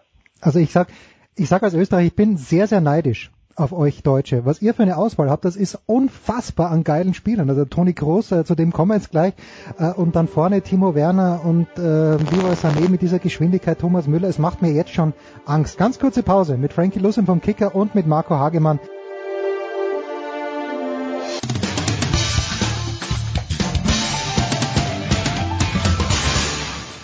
Hier ist die ehemalige Biathletin Kadi Wilhelm und ihr hört Sportradio 360. So, und einen Fußballteil haben wir noch mit Marco Hagemann von RTL, von Vox und von Eurosport und mit Frankie Lussin vom Kicker. Gestern Abend, Mittwoch auch. Marco, das ist für mich das Zeichen einer Spitzenmannschaft. Real Madrid, natürlich haben sie auch Chancen gehabt. Cristiano Ronaldo gleich zu Beginn, wo er dem Torhüter von Paris den Ball aber voll auf die Birne serviert. Aber am Ende wäre jeder mit einem 1 zu 1 rausgegangen, hätte gesagt, gerecht und da gewinnen die noch 3 zu 1. Muss man sich schon wieder Sorgen machen, dass Real Madrid genauso wie Rafael Nadal den elften Titel in diesem Jahr anstreben wird. Nadal in Paris, Real Madrid in der Champions League. Ja, man hat wieder gesehen, im Bernabeu sind 90 Minuten echt lang. Ja. Ähm, die können wirklich sehr, sehr lang werden. Ähm, es ist, ja, es ist häufig, es ist echt erstaunlich, ähm, was Real Madrid dann auf dem Punkt eben auch noch bringen kann. Sie haben jetzt nicht überragend gespielt, ja, ähm, gar keine Frage, aber Paris Saint-Germain ja auch nicht, das darf man auch mal nicht vergessen. Hm. Ähm, jetzt haben sie zwar das Auswärtstor geschossen, aber sie müssen 2-0 gewinnen. Real ist immer in der Lage, ein Tor zu erzielen. Also das ist einfach, ähm, auch wenn es in der Liga nicht so läuft diese Saison und wo, wofür man sich auch in Madrid, ähm, wofür sich die Spieler hier und da mal geschämt haben und immer noch schämen, dass der Rückstand so groß ist und so gewaltig groß ist, den musst du immer auf der Rechnung haben, weil sie so viele abgezockte Spieler ähm, in ihren Reihen haben mit einer ja einfach großartigen Erfahrung. Und man sehe auch, sehen wen sie dann, ist kein schlechter Trainer. Also wie der gewechselt hat gestern, und bringt zwar nochmal Asensio, eines der Top-Talente in Europa, ähm, stellt taktisch ein bisschen um und dann gewinnst du das Spiel noch mit 3-1. Real musst du immer auf dem Zettel haben und äh, klar, mich würde es nicht wundern, wenn wenn Real äh, auch wieder im Finale auftaucht und möglicherweise Titel verteidigen kann, wobei es schwierig genug ist. Also die, die Viertelfinal, Halbfinalbegegnungen kommen dann irgendwann und Finale wissen wir selber. Ein Spiel, da kann alles immer passieren, aber die musst du immer auf dem Zettel haben. Dafür ähm, spielen da einfach zu gute Leute da, die ähm, sich gerade bei solchen Duellen, ähm, das wurde ja wirklich hochgejatzt, dieses Duell äh, zwischen Real und Paris, ähm, auf den Punkt ähm, die Leistung bringen können. Dafür haben sie zu große Erfahrung. Ich fand aber zu Recht äh, hochgejatzt gewissermaßen, Frankie, weil das Spiel war sehr schön anzuschauen. Vielleicht nicht ganz so schön wie das Juventus gegen Tottenham. Äh, zu dem kommen wir vielleicht gleich, aber die Frage, wenn Marco jetzt Sinne den Sedan lobt, den ich vergöttert habe früher, als er noch gekickt hat, muss man dann nicht im gleichen Atemzug aber auch äh, Una Emery ein bisschen kritisieren, denn die haben letztes Jahr in Barcelona einen unfassbaren Vorsprung verspielt mit dieser Wahnsinnspartie, die sie dann 6-1 verloren haben. Gestern 1-1 hat äh, der Emery ein kleines bisschen vercoacht, Frankie. Das ist immer schwer zu sagen. Du hast natürlich eine Atmosphäre äh, um dich herum. Klar, das muss er kennen als international erfahrener Trainer, aber es ist natürlich eine Atmosphäre, die äh, schon mal ein bisschen bisschen Angst machen kann, dass hm. das äh, dazu kommt. Du hast das Ding ja eigentlich im Griff. Äh, Paris hatte mehr Anteile, mehr Möglichkeiten, deutlich höhere Präsenz äh, vor dem vor dem Tor. Ähm, gut, dann wechselt er defensiv mit äh, Meunier und und äh, nimmt Cavani sehr früh raus, ja. Auf, auf, ja. Äh, ja. reagiert so auf äh, äh, Zidane, äh, Zidans Wechsel. Wenn er es nicht macht, boah, ich weiß nicht, dann, dann läuft genauso. Es ist nicht einfach in, in Madrid, äh, egal äh, welche, welche Präsenz du vorher gezeigt hast. Äh, wenn es da auf das Ende zugeht, dann hast du das Gefühl, äh, die Uhr läuft immer weiter weg. Die läuft nicht schneller aufs Ende zu, sondern die geht immer weiter weg und, und, und dreht sich rückwärts. Äh, und, und plötzlich wird alles schneller. Es wird lauter, es wird, es wird, der Ball wird schneller, die Gegenspieler werden schneller. Das, das ist eine ganz seltsame Atmosphäre in Bernabeu. Ah. Äh, die habe ich auch schon einige Male miterlebt. Äh, das ist, das ist ein Hammer. Da ist Mönchengladbach mal äh, nach einem 5-1 im Hinspiel 4-0 untergegangen. Der erste FC Köln hat 1-0 geführt, muss das 2-0 machen, verliert letztlich 5-1. Hm. Äh, also Borussia Dortmund hat dem mal standgehalten 2013, aber mit einem Aufwand, äh, der, der unmenschlich fast war und auch mit viel Glück. Äh, also ich, ich würde äh, Emery da jetzt nicht die großen Vorwürfe machen. Ich hätte auch defensiv gewechselt, äh, aber klar, er wird es jetzt um die Ohren kriegen, vor allen Dingen mit dem Ding äh, im vergangenen Jahr. Klar, logisch, das ist, ist, ist, ist so. Aber ich, ich sehe es ein bisschen anders. Marco, dennoch, das, die Partie ist natürlich noch, also die, die Begegnung ist ja nicht, nicht vorbei jetzt für Paris Saint-Germain, weil 2 zu 0 zu Hause gewinnen, das darf man ihnen auf alle Fälle zutrauen, oder? Ja klar darf man das zutrauen, aber jetzt, jetzt gilt es natürlich auch und wir sind, also ich glaube, dass der, dass der Erfahrungswert schon ein nicht zu unterschätzender ist. Ähm, äh, Neymar sehr erfolgreich beim FC Barcelona ähm, gespielt. Ähm, trotzdem ist er der, der Führungsspieler, ja, neben, neben Cavani. Ähm, die müssen die müssen natürlich jetzt sich selbst auch zerreißen und müssen alles fürs Team tun. Mbappé ist noch ein junger Kerl, äh, Hm. natürlich mit einer riesen Veranlagung, aber eben noch nicht so mit der ganz großen Erfahrung in ganz großen Spielen. Ähm, hast du in der Hinterhand noch Angel Di Maria, also offensiv sind die auch nicht so schlecht aufgestellt. Äh, Das ist, das, das klar ist das machbar. 2-0 gegen Real Madrid zu gewinnen. Ähm, Madrid hat schon einige Niederlagen eingestellt in der Primera Division. Aber nochmal, sie müssen halt Gas geben und ähm, ich bin gespannt, ob dann auch die defensive Struktur so stabil ist, ähm, dass sie da möglicherweise, sie müssen glaube ich zu Null spielen, ansonsten wird es echt schwer. Ähm, also Real hat natürlich auch die Gelegenheit, da durch Kontersituationen schnell mal eins zu schießen. So, und dann musst du plötzlich drei schießen oder Real schießt noch eins und dann bist du richtig unter Zugzwang. Das ist also diese Schlussphase, die kann Paris so richtig noch teuer zu stehen kommen. Tja, und das beste Spiel aber fand ich, Dienstagabend habe ich mir gedacht, nach neun Minuten, es ist vorbei, als Gonzalo Higuain den Elfer reingehaut hat, nachdem er dieses sensationelle, wenn auch ein halbes Meter, einen halben Meter im Abseits äh, stehende Tor geschossen hat, das erste, aber ist egal, großartig. Und dann kommt Tottenham Hotspur zurück. Äh, Ich bleib noch mal bei dir, Marco, du hast heuer auf der Zone Tottenham schon einige Male kommentiert und äh, ich hätte nicht damit gerechnet, ich habe gedacht, das ist der Klassiker wieder. Tottenham, so eine Mannschaft, fährt nach Turin, kriegt zwei frühe Gegentore, das war's dann. Warum war's das dann nicht? Ein geiles Fußballspiel. Absolut, ja. Weil Tottenham eine, ähm, wie ich finde, ultra spannende Mannschaft ist. Ähm, was die für, also sie haben einfach eine richtig gute Altersstruktur Hm. ähm, und sie haben äh, mega Talent da vorne. Mit, sie haben sehr viel Speed. Ähm, also Harry Kane ist zwar nicht der schnellste, aber ein Killer vor dem Tor. Ähm, also wenn man ähm, jetzt glaube ich zum dritten Mal nacheinander ähm, ähm, an die 30 Pflichtspieltreffer erzielt, jetzt schon, dann, dann zeugt das von, von sehr, sehr hoher Qualität und von einem Instinkt, den, ja, den du einfach, den du einfach dann hast, den kannst du ja nicht trainieren oder nicht erlernen.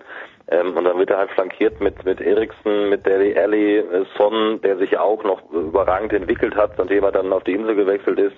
Ein brutal gutes defensives Mittelfeld, ähm, beziehungsweise einige gehen auch dann offensiv mit, mit, mit Dembele, mit Eric Dyer, ähm, in der Hintern hast du Wanyama noch.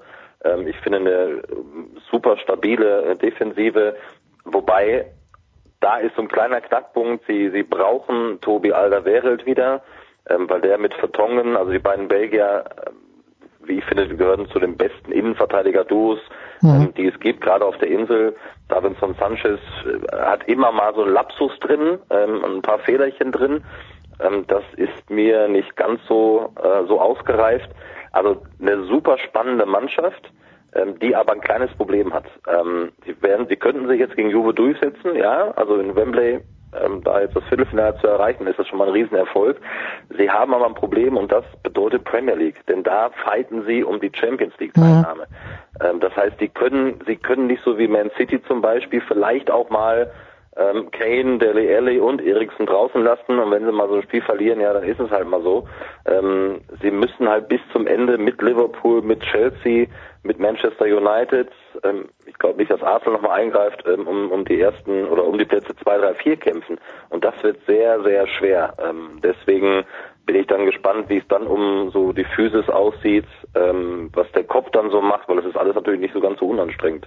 Aber eine, eine super spannende Mannschaft. Also ähm, was Maurizio Pochettino da in den letzten drei Jahren mit denen gemacht hat, ähm, oder fast vier Jahre ja schon, ähm, auf welches Niveau er diese über Jahre Mittelfeldmannschaft ähm, gebracht hat, ähm, mit einigen englischen Nationalspielern, das ist schon echt stark. Das ist schon echt stark. Marco gibt ein großartiges Stichwort, Frankie. Ist denn Tottenham genau die Mannschaft, das Team, wo die englischen Fußballfans draufschauen können und sagen, hm, könnte diesmal vielleicht in Russland ein kleines bisschen anders laufen als gewohnt, mit einem ähm, sanglosen, klang, sang- und klanglosen Ausscheiden im Viertelfinale? Ja, das ist äh, in der Tat die große Frage. Man traut sich ja fast gar nicht, äh, was die englische Nationalmannschaft angeht, äh, äh, irgendetwas zu, zu prophezeien, weil man, äh, sobald man es positiv sieht, äh, wird man, wird man äh, äh, enttäuscht. Es gab schon einige Generationen von englischen Spielern, die jeder für sich äh, eine große Klasse ausstrahlten und äh, äh, am Ende war es dann dann wieder nichts. Ich, ich glaube, äh, dass es klappen kann, aber ich vermag nicht zu sagen, wie es klappen sollte. Äh, dass, dass es gerade hier Spieler gibt, die Mut machen. Absolut d'accord, aber ich kann es mir beim besten Willen nicht mehr vorstellen, dass England noch irgendwann mal bei einer WM oder einer EM irgendwas macht, was die Leute in Entzücken versetzt. Ach, äh, Marco, komm, Harry Kane drückt ab, das muss es sein. Mehr, mehr braucht's nicht, Ja. du brauchst einen Knipser vorne. Ja, ja, absolut. Aber da sind wir tatsächlich, das, was, was halt England immer geschmerzt hat, war dann so, die Saison ist dann vorbei und dann ist es meistens so, dass die Jungs echt in ein, in ein dann doch großes Loch fallen, weil wir dürfen es nochmal nicht unterschätzen. Es gibt keine Winterpause. Hm. Ähm, sie haben zwei Pokalwettbewerbe. Der erste ist jetzt schon äh, nahezu vorbei, aber sie haben dann noch FA Cup. Ähm, jetzt spielen dann alle ähm, ähm, Champions League. Ähm, sie, sie haben einen ähm, ganz wilden Kampf um Champions League Plätze, zuweilen, ähm, so war es in den letzten zwei Jahren ja auch, um, um Meisterschaft. Also ähm, sie haben eine 20er Liga, das darf man auch nicht vergessen. Sie müssen sich eigentlich immer strecken in jedem Spiel. Also es gibt auch da bei allem Respekt, um Gottes Willen, nicht falsch verstehen, aber es gibt halt kein äh, Gueugin oder kein Troyes ähm, oder ähm, irgendwie ein Hearts of Midlothian oder so in der Liga. Ähm, das ist halt, ähm, das ist von der Qualität her einfach, ich sag's ganz ehrlich, ist für mich die beste Liga, äh, die es gibt in Europa im Moment, ähm, weil du ähm, ja, weil du immer Leistung bringen musst, ähm, weil du sechs Top-Clubs hast einfach in der Liga, auch wenn Man City jetzt mal in dieser Saison ein bisschen über allen schwebt. Ähm, aber auch da zeigt sich ja auch, du musst auch gegen Manchester City performen. Äh, Liverpool hat es hervorgemacht und kann auch mal Man City schlagen. Aber ich glaube, dass gerade diese körperliche, der körperliche Fitnesszustand dann irgendwann im Mai und wenn du mal ganz kurz Luft schnappen könntest, auch mal auch mal zusammenbricht. Das ist ja das ist ja ganz normal, ja, weil die Saison ist ja ewig lang, von August bis Mai keine Pause zu haben, äh, bis auf eine kurze Länderspielpause jetzt im März oder die die Länderspielpause, ja, dann dann müssen sie natürlich auch zum Länderspiel fahren. Das, das ist halt so der Knackpunkt bei denen. Ja, aber ich, ich würde es mir so wünschen, weil ich weiß ja auch äh, von den vielen Leuten, die hier bei Sportreiter 360 dabei sind, es gibt ganz große Sympathien in Richtung Three Lions. Ganz, ganz große Sympathien. Ja. Deswegen ist es auch gut, Das dass die fehlt Engländer natürlich, äh, Frankie. das fehlt natürlich auch ein bisschen an, an Erfahrung. Ne? Bei allem Talent äh, ist es äh, bei einer WM ganz, ganz wichtig, dass du schon mal eine gespielt hast. Hm. Äh, oder, oder halt ein anderes großes Turnier. Ne? Und äh, da, da sehe ich halt auch ein bisschen, äh, bisschen schwarz für die, für die, äh, für die Engländer. Diese Erfahrung, diese Erfahrung fehlt. Äh, und äh, das wird wieder nichts, glaube ich. Oh, das tut so weh. Gut, wir werden das, wir werden das beobachten. Also ich bin im Herzen ja Brasilianer und Spanier, also mir ist, mir ist eigentlich wurscht und die Österreicher sind eh nicht dabei, also, aber ich würde es den Engländern irgendwie wünschen. Hätte ich kein Problem du, Frankie Luster muss einfach Nationaltrainer dann der, der, der Three Lions werden, weil Frankie hat Erfahrung, war schon bei einigen Turnieren mit dabei. Er könnte eventuell ein bisschen Erfahrung abgeben. ja, wer, wer so reichhaltig schöpfen kann aus diesem Reservoir, alles gut. Äh, Frankie, wo wirst du an diesem Wochenende für den Kicker im Einsatz sein? Äh, erst FC Köln gegen Hannover 96. Ah, das nächste Endspiel quasi für den ersten FC Köln, wo immer noch gehofft wird, dass die Klasse gehalten werden Ja. kann. Ja gut, das, das äh, Problem ist ja, sind ja nicht die Punktabstände, sondern zum Problem wird, äh, dass die Spiele immer weniger werden. Hm. Das äh, äh, muss halt irgendwie mal einen Spieltag oder zwei geben, wo der erste FC Köln gewinnt und die Konkurrenz eben nicht. Und wenn das nicht passiert, dann äh, kann man es eh knicken. Wobei äh, ich, ich glaube, dass mittlerweile alles darauf vorbereitet ist, äh, sowohl sportlich als auch wirtschaftlich. Äh, ich fand die beiden Einkäufe in der Winterpause fand ich fand ich okay, äh, äh, auch in Blick Richtung zweite Liga, weil es gute Leute sind. Mhm. Äh, ja, ich denke mal, dass, dass äh, der erste Köln und äh, seine Führungsebene sich da auch alles eingestellt hat und Ja. so oder so äh, gerüstet in die Saison geht.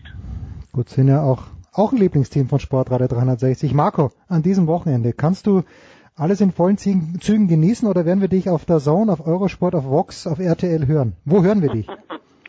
Ich gucke ich guck wahrscheinlich echt viel Olympia, wobei ich muss noch eins zur Olympia sagen. Ja, Ich sag's doch. Echt, echt traurig, muss ich wirklich sagen. Also ähm, du weißt, ich ähm, versuche auch mal, mal was Positives zu sehen. Ähm, bei all den Leistungen, die da gebracht werden, ähm, es geht ja nicht immer nur um Gold, Silber, Bronze, sondern ähm, auch so mannschaftliche Geschlossenheit, ähm, da sind schon echt top Resultate gekommen. Ähm, oder auch ähm, so individuelle Dinge, eine, eine Piste runterzufahren, obwohl man eigentlich kann und trotzdem ins Ziel zu kommen, das ist dann so ein bisschen olympischer Geist, äh, den ich herausragend finde. Aber was halt echt bitter ist, ähm, A, ganz wenig Schnee in Pyeongchang, obwohl es ja da ähm, äh, Eiskalt, durchaus ne? kalt war. Aber wenn man so dieses weiße Band bei den Ski-Alpinen sieht, schade irgendwie, dass nicht ein bisschen mehr Schnee ist. Da, da beißt man sich so ein bisschen in den Po und denkt sich, Mann, ey, München hätte ja auch die Möglichkeit gehabt und, und hier in den Alpen liegt ja echt viel Schnee. Ähm, und dazu kommt, äh, du siehst einfach ganz klar, und wir haben diesen Fall ja dann in den in vier Jahren wieder, Ja, ähm, wenn die äh, Winterspiele wieder in Asien stattfinden. Das Zuschauerinteresse ist natürlich debakulös. Also da ist ja, also wenn man wenn man wenn man sich so vorstellt, äh, nehmen wir das Beispiel ähm, Ski Alpin, was in Kitzbühel los ist, oder generell in Garmisch oder Biathlon in Ruhpolding, in Marcel Oberhof. Hirscher, Marcel Hirscher hat sich ja, ja, hat sich ja dazu geäußert. Äh, und und äh, du hast ja auch heute Nacht bei der Abfahrt hast du ja äh, ein Zehntel der Zuschauer, die in Kitzbühel zum Training kommen. beim Olympischen. Äh, das ist das ist halt einfach das ist halt einfach äh, traurig, ne? Das äh, es gibt viele Stimmen. Marcel Hirscher hat hat gesagt, er wird zwar ein Rennen mehr, das ich gewonnen habe, äh, Olympia schien ihm da ziemlich egal zu sein, was ich auch verstehen kann. Der Arndt Pfeiffer hat ebenfalls diesen Gigantismus beklagt, der äh, leider keine Menschen, keine gigantischen Menschenmassen anzieht. Ne? So ist Olympia ja ein Geschäft. Irgendein Termin im Kalender, der alle paar Jahre stattfindet, aber es hat nichts mehr mit dem zu tun, was wir als junge Menschen noch miterleben durften. Nee, überhaupt nicht. Also da siehst du ganz klar so olympische, also gerade Winterspiele, ähm, ähm, ich, ich würde sagen, okay, Nordamerika gerne, ja, da ist ähm, da ist auch Interesse dabei, ähm, ob das dann wie beim, beim Snowboard ist oder Ski Alpin und da ist, glaube ich, dann geht auch richtig was los. Ähm, oder oder halt Europa, aber das finde ich halt echt schrecklich. Das ist ähm, auch zum Zuschauen, es, es kommt irgendwie dann ja, und, und, Zusch und, und, und, und Zuschauen lebt ja auch von und der Sport von Emotionen, ähm, übrigens auch drumherum und, und äh, von der Stimmungslage her und das finde ich halt echt schrecklich. Deswegen schwappt dann bei all den sportlichen tollen Leistungen nicht so wirklich ja die Atmosphäre rüber. Ja. Die fehlt total. Also das finde ich halt echt echt bedenklich, muss ich ganz ehrlich sagen. Aber das ähm, scheint wohl der Lauf der Dinge zu sein ähm, dass das Geschäft dann doch äh, über allem steht ähm, und dann der olympische Geist, der irgendwann mal da war, ähm, leider in den Hintergrund tritt. Das ist echt, das ist echt schade. Ja, darüber sprechen wir natürlich auch gleich weiter in der Big Show, aber ich gebe euch beiden völlig recht. Äh, Das Fernsehen liefert tolle Bilder, keine Frage, aber die Atmosphäre vor Ort, die muss ein kleines bisschen schwach sein, mit Ausnahme von Short Track natürlich und ich finde auch beim Eisschnelllauf, da geht's, aber gut in der Halle kommt das immer besser rüber. Ich bedanke mich ganz, ganz herzlich bei Marco Hagemann, bei Frankie Lussem und wir machen eine kurze Pause. Big Show 343. Übrigens habe ich frei fast. Ich habe fast frei. Aber Ach so, entschuldige. Wenn wir, wenn wir beim Kicker waren und sind mit Frankie, dann Freitag einschalten, äh, Ah. 22,45 Eurosport, äh, Kicker TV Talk. Da reden wir auch um Abstieg. Ähm, Peter Neurohr ist da, Olaf Thon ist da und wen habe ich jetzt vergessen? Frankie, wen habe ich vergessen? Oh mein Gott, jetzt fehlt mir mein Gast, den dritten. Effenberg ist doch immer da. Ach, Norbert Meyer. Norbert Meyer wollen wir nicht vergessen. Oh, Norbert Meyer. Wollte ich jahrelang als österreichischen... Montag nach Frankfurt gegen Leipzig, auch schön. Top-Duell. Das ist wirklich ein Top-Duell. Ja, ich schaue ich schau mir es natürlich an, keine Frage. Montag 20.30 Uhr auf Eurosport, kommentiert von Marco, ich freue mich jetzt schon. Kurze Pause, dann geht's ja weiter. Big Show 343.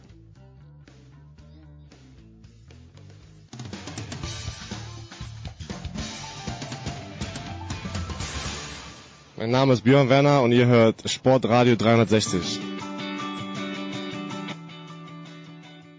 Ah, es ist die Big Show 343 und ich freue mich wirklich, weil ich schon so lange nichts mehr gehört habe vom großen Michael Körner und im Hintergrund höre ich Michael, du schaust auch Frauen-Eishockey, gib's zu. Sei ein Mann. Äh, nee, aktuell läuft die Zusammenfassung von ähm, Halfpipe von Oh, White. ja. Also ich bin gerade bei Eurosport. Äh, wollte ich dich auch darauf ansprechen. Ähm, Ja. Ich habe Probleme mit diesen Sportarten.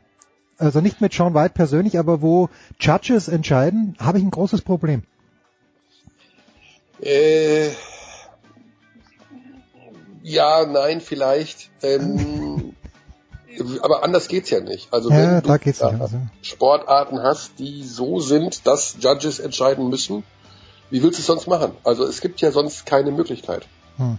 Da hast du Also- ja, ja, klar. Du musst es ja bewerten. Und ich meine, ich hatte auch immer beim Eiskunstlauf, das ist ja auch immer so, dass es jahrelang auch so ein bisschen nicht so ganz transparent war. Jetzt hat man ja irgendwie dann diese, diese Kästchen eingeführt, was ich ganz lustig finde, mit diesen ähm, Elementen, die dann bewertet werden. Also wenn man es etwas transparenter macht und nachvollziehbarer macht, dann geht das für mich schon in Ordnung. Weil, ich meine, wie will man sonst diese Sportart retten?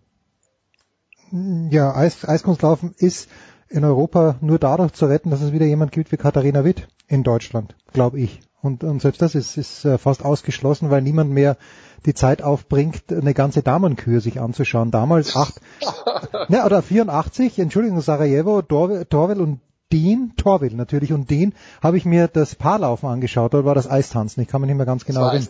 Ja. Ja, aber ich habe mir alles angeschaut. Vom ersten bis zum letzten Paar und dann beim Bolero habe ich geweint vor Freude. Obwohl ich nicht wusste, ob das gut ist oder nicht, aber die haben mir gesagt, es ist gut, also habe ich, habe ich mich gefreut. Herrlich. Ja, also ich habe jetzt auch wieder ein bisschen Eiskunstlaufen da geschaut. Ich, ich, man guckt das ja, wirklich- das sind wirklich Sachen, die schaue ich wirklich nur alle vier Jahre. Also Eiskunstlaufen oder ähm, eigentlich auch diese Halfpipe-Geschichten, weil, mein Gott, wann läuft das sonst?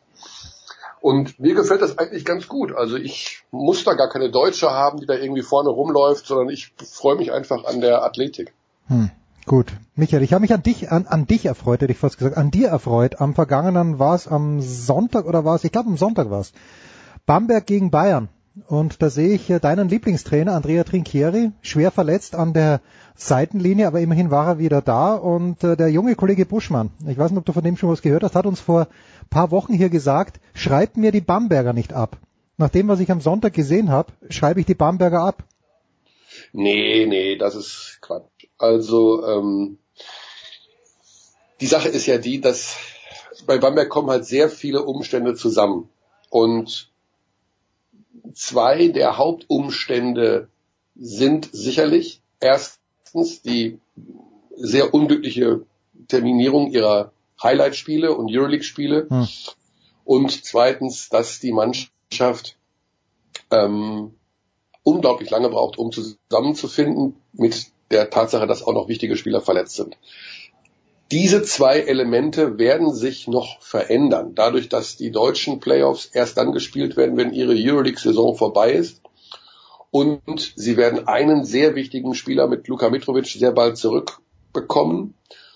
Die Tatsache, dass die nicht so richtig funktionieren, eben, ähm, da bin ich jetzt ein bisschen gespannt. Das ist sicherlich die Geschichte, die mich am meisten überrascht hat am Sonntag, dass Trinkieri den, wenn man so will, ja, zu Saisonbeginn vielleicht wichtigsten Neueinkauf und auch teuersten Spieler Ricky Hickman auf die Bank gesetzt hat. Mhm. Ähm, das ist sicherlich ein ganz, ganz super klares Zeichen gewesen äh, an Hickman, der glaube ich gar nicht so viel dafür kann. Also der bemüht sich schon irgendwie. Aber da bin ich mal gespannt, wie sie jetzt in Zukunft damit umgehen werden und ob die diese Degradierung von ihm in einem der wichtigsten Saisonspiele irgendwelche Auswirkungen hat.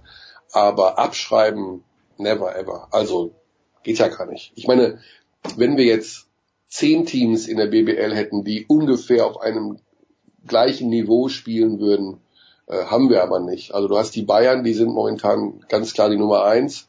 Und du hast dahinter Mannschaften, die an guten Tagen sehr, sehr gut spielen können und auch eine Chance haben, die Bayern zu schlagen, wie zum Beispiel Alba Berlin und eventuell noch Bayreuth. Mhm. Und dann ist aber auch so gut, die da auch oft spielen, Ludwigsburg oder Frankfurt, Bonn, das ist schon sehr gut, aber äh, um dann am Ende wirklich die Bayern in einer Serie dreimal zu schlagen, wahrscheinlich zu wenig. Jetzt haben die Bamberger ja, glaube ich, in Bonn muss ein ganz furchtbares Spiel gewesen sein, was sie haushoch verloren haben. Die haben schon mehrere solche Spiele drinnen. Es sind noch einige Spiele zu absolvieren jetzt in der, äh, im Grunddurchgang. Es besteht keine Gefahr, dass am Ende dann plötzlich abgerechnet wird und Bamberg ist Neunter. Im Moment sind sie ja Achter. Ja, also mathematisch ausschließen kann man es nicht. Hm. Äh, Da würde ich wirklich sagen, theoretisch ist das möglich, in der Praxis nicht. Okay. Was hat denn der Trinkiere eigentlich? Ich habe nur, er war ja lang nicht da und äh, entschuldige, dass ich nicht mehr so genau die BBL verfolge, aber was, was, was fehlt dem Mann? Äh, Trinkieri hat seit Jahren Probleme mit der Schulter. Da gibt es irgendeine Geschichte, die ich im Detail auch mal gehört habe, aber dann wieder vergessen habe, weil das echt total kompliziert ist. also der hat da seit Jahren Schulterprobleme und da haben sie ihm jetzt einfach mal in einer fünfstündigen Operation alles Mögliche aufgebohrt und zurechtgerückt und ähm, da das wirklich sehr, sehr komplex war, was sie da gemacht haben, musste er jetzt seinen Arm nochmal sechs Wochen komplett stillhalten. Wahnsinn, also der, er schläft auch nicht mehr nachts, sagt er, weil es ist ja logisch, du hast Schmerzen, du musst nur auf dem, kannst nur auf dem Rücken liegen. Ähm, jeder, der Seiten- oder Bauchschläfer ist, weiß, wie, wie, wie schrecklich das sein kann. Also ich spreche da aus Erfahrung. Ähm, und deswegen fehlt ihm auch so ein bisschen die Energie gerade. Also man hat es ja auch in den Auszeiten gemerkt, er hat kaum Druck auf der Stimme, der hat während des Spiels da mit schmerzverzerrtem Gesicht gesessen. Ähm, das ist natürlich noch eine Sache, die äh, sicherlich auch noch eine Rolle spielt. Er hat natürlich einen guten Stuff um sich herum, hm. aber äh, das kommt zu dieser ganzen komischen Saison bei den Bambergern auch noch dazu, dass der Trainer nicht fit ist. Was hörst du denn? Koreanisch für Einsteiger? Nee, nee, ich, ich habe ich hab gerade ein bisschen äh, tief Luft geholt, weil ich schaue ORF an und irgendwie ist hier eine, eine junge Dame, nicht unattraktiv möchte ich sagen, die sagt, bewirb dich das für... Sagen, Jens, me too, me too, me too. ja, das ist wahr, das ist wahr. Du wirst dich doch wohl nicht so über Frauen äußern wollen, hier in der Öffentlichkeit. Nee, will ich wirklich nicht. Das ist, äh, ich, ich nehme auch alles zurück, was ich gesagt habe. Attraktiv bitte also, streichen. Du weißt, dass jetzt ein Shitstorm auf dich zukommen wird nach der Aussage. Ja, das, das äh, finde ich auch mit, mit Recht, wie ich auch finde. Nur jetzt sehe ich Rainer Pariasek und da sehe ich lieber eine attraktive junge Dame als Rainer Maria Nein, jetzt als, als Ausgleich sagen, dass auch Rainer Maria, wie er immer auch heißt, auch attraktiv ist. Das ist ein, ein, ein hübscher Mann auf jeden Fall, nur er kann nicht, er kann nicht Beaver Creek sagen, sondern sagt immer Beaver Creek. Und äh, das ist, das tut ein bisschen weh, wenn man Skireporter ist. Und, äh, Rainer Pariser könnte im Moment sogar der meistgehasste Mann im ORF sein. Hat natürlich die undankbare Aufgabe, dass er oft Moderator ist bei Skirennen. Und äh, wenn der Österreich noch was schaut, dann sind Skirennen. Und äh, wenn er in das ist ja auch eigentlich faszinierend bei euch. Jetzt wartet ihr wirklich vier Jahre auf diese blöde Winter äh, Olympischen Spiele und dann schaut ihr davon auch nur die Skirennen. Naja, also, das ist richtig. Das ist aber wirklich arg reduziert. Ihr seid ja keine Wintersportnation, ihr seid eine Skirennnation. Ja, also vor Jahren, als der Stefan Graf noch einen Ball getroffen hat beim Skispringen, da hätten wir auch Skispringen angeschaut. Aber im Großen und Ist ja auch vorbei. Ist ja auch vorbei. Ja, ist vorbei. Ne? Da, da treffen wir nichts. Und äh, jetzt äh, habe ich heute bisschen nordische Kombination. Das, das regt mich sowieso auf, dieser Wind. Man weiß ja nie, ob was stattfindet oder nicht. Ich habe auch dieses Sean White-Ding habe ich gesehen. Wie ehrlich der sich gefreut hat, fand ich gut. Aber du hast recht, wir müssen uns aufs Skifahren reduzieren. Und wir freuen uns jetzt sogar über eine Goldmedaille vom Hirsch in der Kombination. Ein Scheißbewerb, den keiner braucht. Aber irgendwo finde ich es dann doch gerecht, dass der Hirsch halt auch Olympiasieger ist. Nicht, dass er es gebraucht hätte, in meinen Augen, um der größte Skifahrer unserer Tage zu sein, nicht größer als Hermann Mayer. Das möchte ich sagen. Ach so, okay. Es gibt eine geile Dokumentation, kann man auf YouTube anschauen, über Hermann Mayer. Ähm, das ist einfach nur eine andere Geschichte. Dieser Bruch mit äh, diesem Sturz in Nagano und dann auch der, der Unterschenkel, die fast Amputation, die er gehabt hat. Das, ich möchte es dem hier schon nicht wünschen, aber das ist halt eine andere Geschichte, die Hermann Mayer erzählt, aber großartig. Aber was ich dich fragen wollte, Michael, weil du sagst, Trinkieri hat nicht, aber wir können gerne heute über die Olympischen Spiele sprechen, aber wenn Trinkieri diese Power nicht gehabt hat, jetzt habe ich gelesen und ich habe es gesehen, dass Steve Kerr einem seiner Spieler äh, dieses, dieses äh, Tablett in die Hand gegeben hat und gesagt, mach, mach du mal in äh, die Besprechung mit der Mannschaft, mach du mal, geh du mal in die Huddle. Was der Iguodala? Ich weiß gar nicht, wer es war. Ja, Iguodala. Mhm. Genau. So, und da lese ich dann bei manchen, dass die das total respektlos finden. Ich finde es einfach cool, weil ich Steve Kerr cool finde. Wie findest du es denn? Ja, natürlich super. Also das, die Sache ist ja die, du kannst ja heute machen, was du willst. Ja, du kannst ja wirklich machen, was du willst. Du kannst den Armen 10 Millionen schenken, da wird wieder einer sagen, ja, das macht er nur, um sein Gewissen reinzuwaschen. Also du kannst ja, egal was du auf der Welt heute machst, es gibt immer Leute, die finden es scheiße. Ja. So, generell. Bei allem, was es gibt warum putzt du deine Fenster? Lass doch die Natur, die, die regnet doch ab und zu, dann werden die Fenster sauber. Es ist alles. So, und jetzt hat er halt das mal gemacht. Natürlich hat die Mannschaft da geführt und gegen Phoenix gespielt, aber das ist einfach auch die Schule von, er kommt ja aus der Popovic-Schule, das ist so ein typischer Popovic-Move. so ein bisschen mal was anderes reinzubringen, die Jungs zu motivieren. Ähm, hat Trinkieri übrigens vor drei, vier Wochen im Training gemacht. Mhm. Als, als der Kit, also als wirklich gekittet werden musste, da hat er, weil er doch sich immer sehr, sehr in den Vordergrund spielt, beim, bei einem Spiel und viele Ansagen macht, im Training gesagt, jetzt macht ihr. Okay. So, spielt so ihr, wie ihr wollt. Ich bin nur Schiedsrichter. Mhm. Also ein ganz normaler Move, der dann halt im Spiel passiert, dass man das disrespektierlich findet, finde ich, wie gesagt, alle, alle Sachen werden auch, können auch negativ bewertet werden. Das ist leider so. Weil du Greg Popovich erwähnst, äh, also du bist bei den Nummer eins, wenn ich mich noch jemals adoptieren lassen wollte, aber Greg Popovich ist, ist a close second. Geht's dir auch so? Ja, Popovic ist äh, natürlich jetzt auch wieder, der meldet sich ja auch zu Wort, wenn es um andere Themen geht. Ähm, Rassismus und so, sagt er, ist immer noch ein großes Problem in den USA. Der spricht ja viele Sachen sehr konkret an. Und zwar nicht mit Bläbla blub, sondern eben auch wirklich. Er braucht äh, zehn Sekunden dafür, da wird nicht drum herum geredet, sondern zack.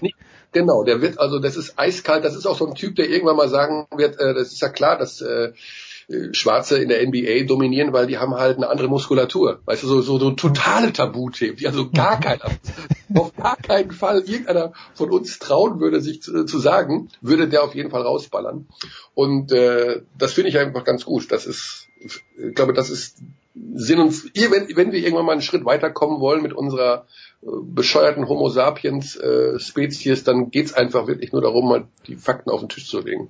Tja, die Fakten sind klar, Michael. Du bist hoffentlich auf dem Weg nach Ulm, nicht jetzt schon, aber am Wochenende. Denn äh, die Top 4 stehen an. Der kürzeste Weg nach Europa, würde André Vogt sagen, wenn es um Fußball ging. Im Basketball ist das ein kleines bisschen anders. Fehlt da jemand? Also die Bayern spielen, aber Berlin, Überraschungsmannschaft in diesem Jahr, wenn man das sagen darf vielleicht, äh, und die Gastgeber aus Ulm und Bayreuth. Fehlt da Bamberg oder ist es gut, wie es ist? Also mal abgesehen davon, dass ich heute auch noch nach Ulm fahre, weil Ach, was? gerade ein Spiel austragen gegen Frankfurt, hm, fahre ich auch am Wochenende nach Ulm, das stimmt. Ähm, also, dass der Bamberg fehlt, nee, also sind dort ausgeschieden, also fehlen sie nicht in dem Sinne. Dass der Wettbewerb, das haben wir schon mehrfach thematisiert, ist natürlich ähm, eine sportliche Farce. Das machen wir. Der, der Ausrichter erkauft sich bei der Liga für einen sechsstelligen Betrag, den er überweist an die Liga, das Heimrecht für die Austragung des Top Fours. Das ist das, allein der sich, dieser Satz, den musst du dem auf der Zunge zergehen lassen. Du brauchst also als Heimmannschaft, also als Austragungsmannschaft zwei Siege, um deinen Briefkopf verändern zu können und Pokalsieger draufzuschreiben. Das, die Meinung habe ich natürlich schon massiv offensiv vertreten, auch wenn ich am Wochenende da bin, auch wenn ich das Mhm. Finale kommentieren werde und dann brüllen werde, XYZ ist deutscher Pokalsieger!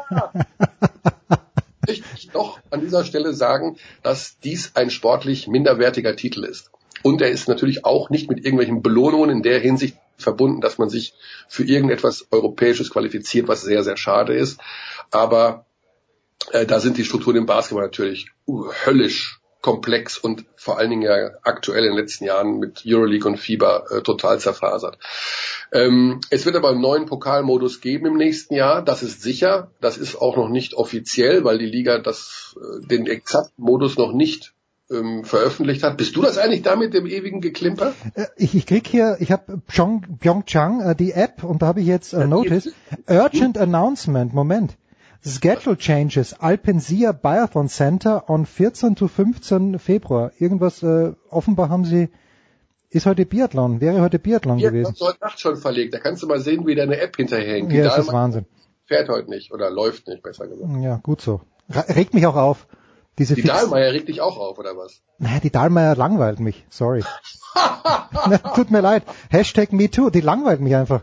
Die, die, Was heißt denn die Langweil? Die ist eine der größten Sportlerinnen in der Geschichte. ja, aber es ist Biathlon. A. Und B, die, ja, die, wir haben in Österreich auch solche Skifahrer, weißt du? Die vom ÖSV. Ja, ihr, habt, ihr habt doch nur einen Biathleten, diesen Eder. Mehr, mehr habt ihr doch gar nicht. Nein, wir haben doch äh, Julius, nein, Julian, Julian heißt er, Julian Eberhard, Vierter mit, glaube ich, eineinhalb Sekunden Rückstand im Schritt. Aber ist mir wurscht. Michael, ich Ja. möchte auch keine Rodelmedaille, ganz ehrlich. Ich möchte nicht eine Rodelmedaille von jemandem, der im Weltcup noch nie unter den Top 3 war. Will Aber ich das nicht. ist doch Olympia. Ja, gut. Ja, nee, nee. Sorry, und, und die Dahlmeier, sag mal was Interessantes. Irgendwas, was, äh, was, was äh, ich meine, den gleichen Vorwurf mache ich Angie Kerber, die ich sehr liebe, so als Person. aber irgendwann mal was Interessantes. Weil Serena Laura Williams, Dahlmeier, Laura Dahlmeier besteigt in jedem Sommer irgendwelche Sechstausender auf diesem toll, toll, ja. Gratuliere. Machen einen Bildervortrag mit Reinhold Messner, der hat irgendwas Interessantes zu sagen.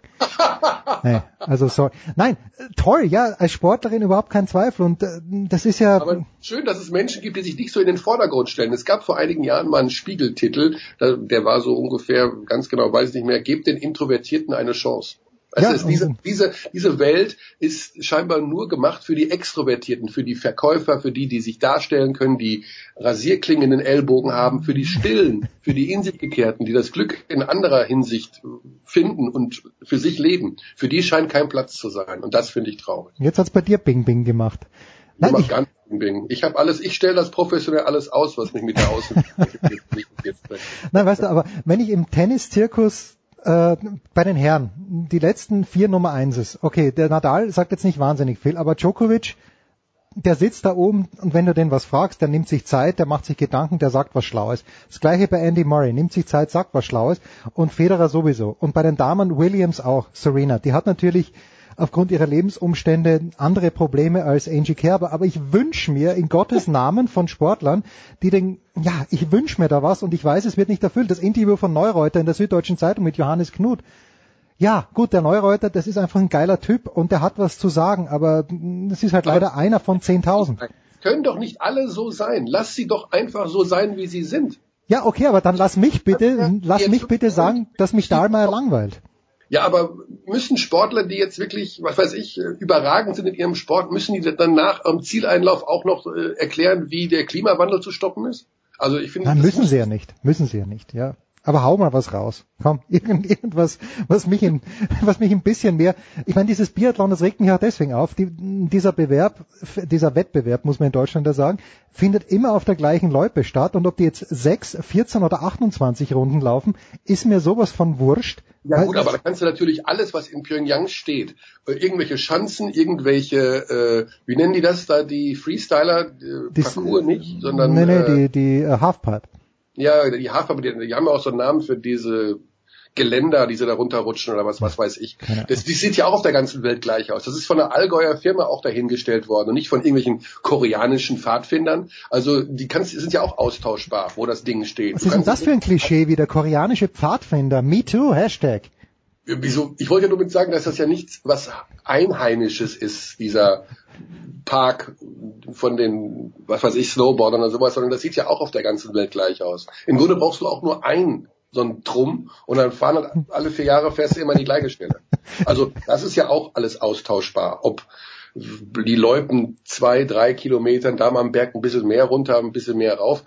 Also das ist, darum geht's ja gar nicht. Und deswegen, und deswegen sind wir Österreicher Schiebsportfans, weil ich erkenne am zweiten Slalomschwung vom Hirscher, wo wir fahren. Das ist es. Das ist es einfach. Aber, ja. aber Jens, du bist auch dann in der Hinsicht eindimensional. Natürlich. Hauptsache Tennis und Hauptsache Hirscher und Berg runter. Und alles andere blendest du kompletter Mensch. Nein, nein, nein, nein. Ich bin mittlerweile wieder ein ganz großer Freund des Eisschnelllaufens geworden. Und Schnelllaufen oder Shorttrack? Äh, ja, mehr Eisschnelllaufen eigentlich. Weil ich finde A, die deutschen Anzüge geil mit diesem Weiß, das da unten ist. Das, das finde ich wirklich gut. Und äh, was ist denn das wieder? Ernsthaus Leitner, ORF ruft an. Ich muss mal schnell rangehen, Michael, ganz kurz. Ernsti. Servus, mein Lieber. Darf ich dich in einer Minute zurückrufen? Unter, unter der Süd südkoreanische Nummer oder, oder österreichische Nummer? Mach ich gleich. Ja, mach ich gleich. Vierte. Was Michael, das ist, das ist halt Live-Sport. Der großartige Ich bin mal Ernst, gespannt, ob du die Sequenz jetzt ungeschnitten drin lässt. natürlich lasse ich die drinnen. es, ist, es ist der große Ernst Hausleitner, Chefkommentator für die Alpin-Damen, der mich gerade aus Pyeongchang anruft und sagt, Jens, ruf mich bitte zurück. Kannst mich jederzeit anrufen. Ist das geil? Aber weswegen? Will der, was will er von dir wissen? Ne, ich will was von ihm wissen. Ich habe ihn gestern gefragt, ob er heute Zeit für mich hat und er hat Zeit für mich, weil ja alles abgesagt ist im alpinen Bereich. Michael, ich danke dir so herzlich, weil ich habe dich wirklich lieb, Michael. Das muss ich dir jetzt on air sagen. Das ist wirklich so. Ja, ich hab dich auch sehr lieb, Jens. Gut. Aber Aber dir das hilft für den Tag. doch, doch, das hilft mir. Ich sitze mit, mit dem äh, Achillessehnenriss in Kitzbühel, es ist herrliches Wetter, ich kann nicht auf den Berg und deswegen... Was, Achillessehnenriss? Ja, ja, ich habe mir vor drei Wochen die Achillessehne gerissen und äh, bin jetzt nur Hinfahrer und wieder Zurückfahrer zum, äh, zum, Oh. äh, zum Skilift. Und lass mich raten, du bist, du hast die Achillessehne gerissen beim Bergabfahren. Nee, ja, doch, beim Skifahren, äh, aber im Skischuh. Das, äh, mein, mein Arzt hat mir gesagt, it's a first. So was hat er noch nie gesehen. Aber da war Ja. wohl schon ein kleiner Vorschaden dabei. Gut, dann, okay, dann wünsche ich dir auf jeden Fall gute, gute Besserung. Mein Lieber. Ich danke dir herzlich, Michael. Kurze Pause, Big Show 343.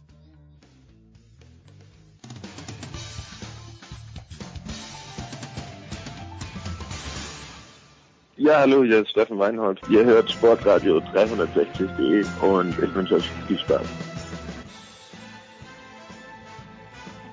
Es ist die Big Show 343. Ich bin immer noch bester Laune, denn ich habe ihn wirklich erreicht. Er hat vorhin angerufen. Ist das großartig? Ernst Hausleitner, der große Ernst vom ORF, ruft an und sagt, ich bin jetzt ready. Servus Ernst, wie geht's dir?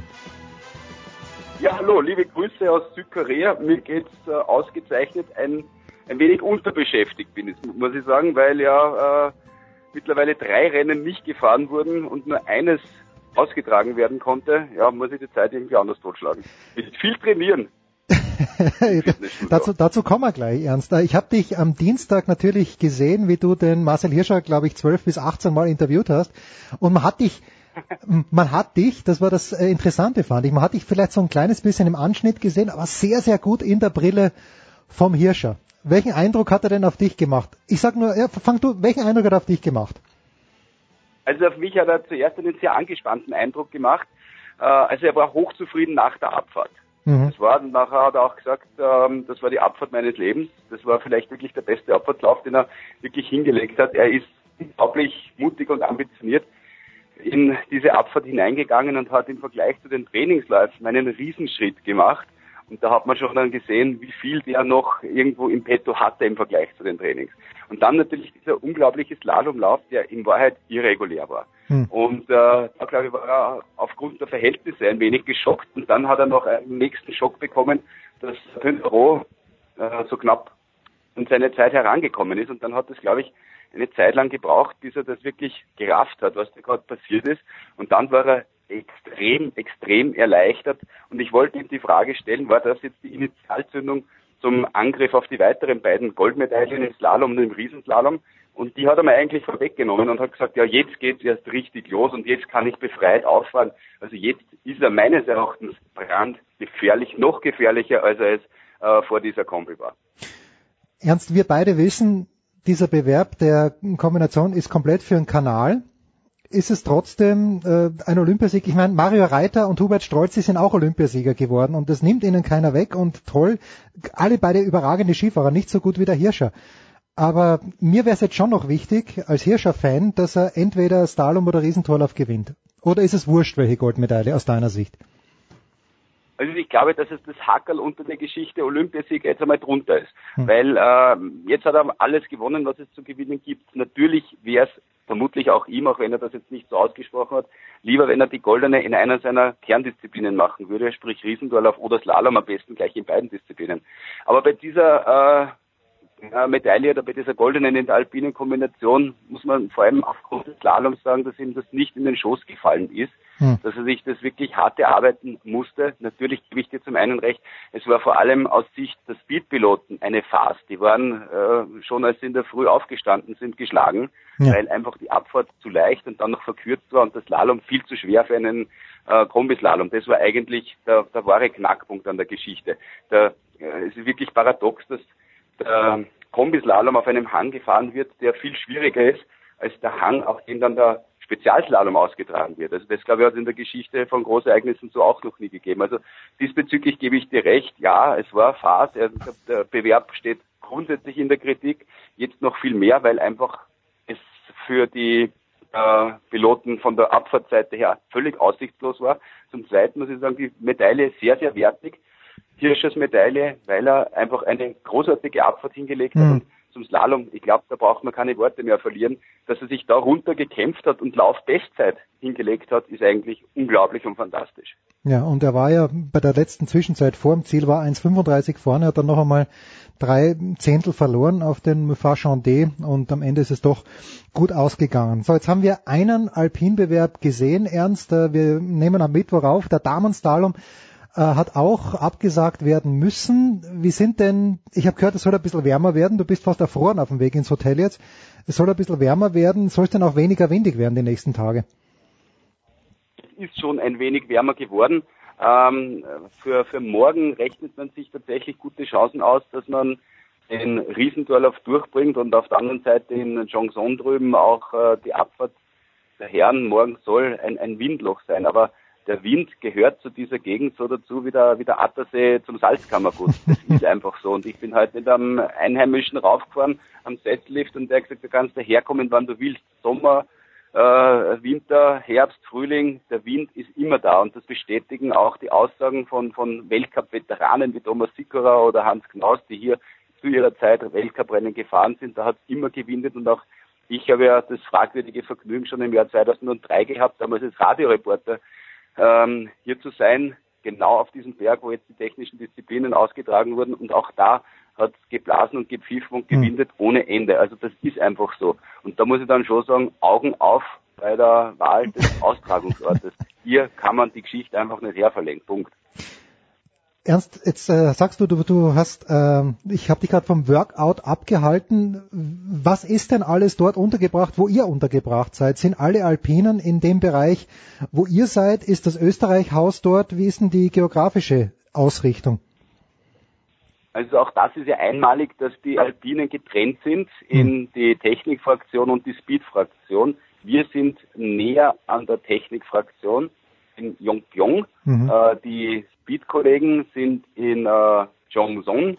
Da fährst du von hier in etwa 50 Minuten mit dem Auto. Das heißt, wenn ich, wenn ich zum, zur Abfahrt oder Super-G muss, dann, dann fahre ich 50 Minuten mit dem Shuttle, dann bin ich dort zum Riesental auf Slalomhang, fahre mit der Gondel rauf und auf der anderen Seite wieder runter mit den Skiern und dann stehe ich im, im Technikziel. Also das ist äh, äh die bedeutend angenehmere hm. Anreise. Ich schaue da vom, vom Fenster raus und sehe genau auf das, das Schweizer Haus, auch das Haus der USA und das Haus vom Team Schweden die sind alle beieinander. In, in diesem Cluster, das Österreicher Haus kann ich auch noch erblicken, das ist in, in Marschrichtung ungefähr äh, 25 Minuten äh, im Marschdistanz 25 Minuten entfernt vom, von unserer Unterkunft.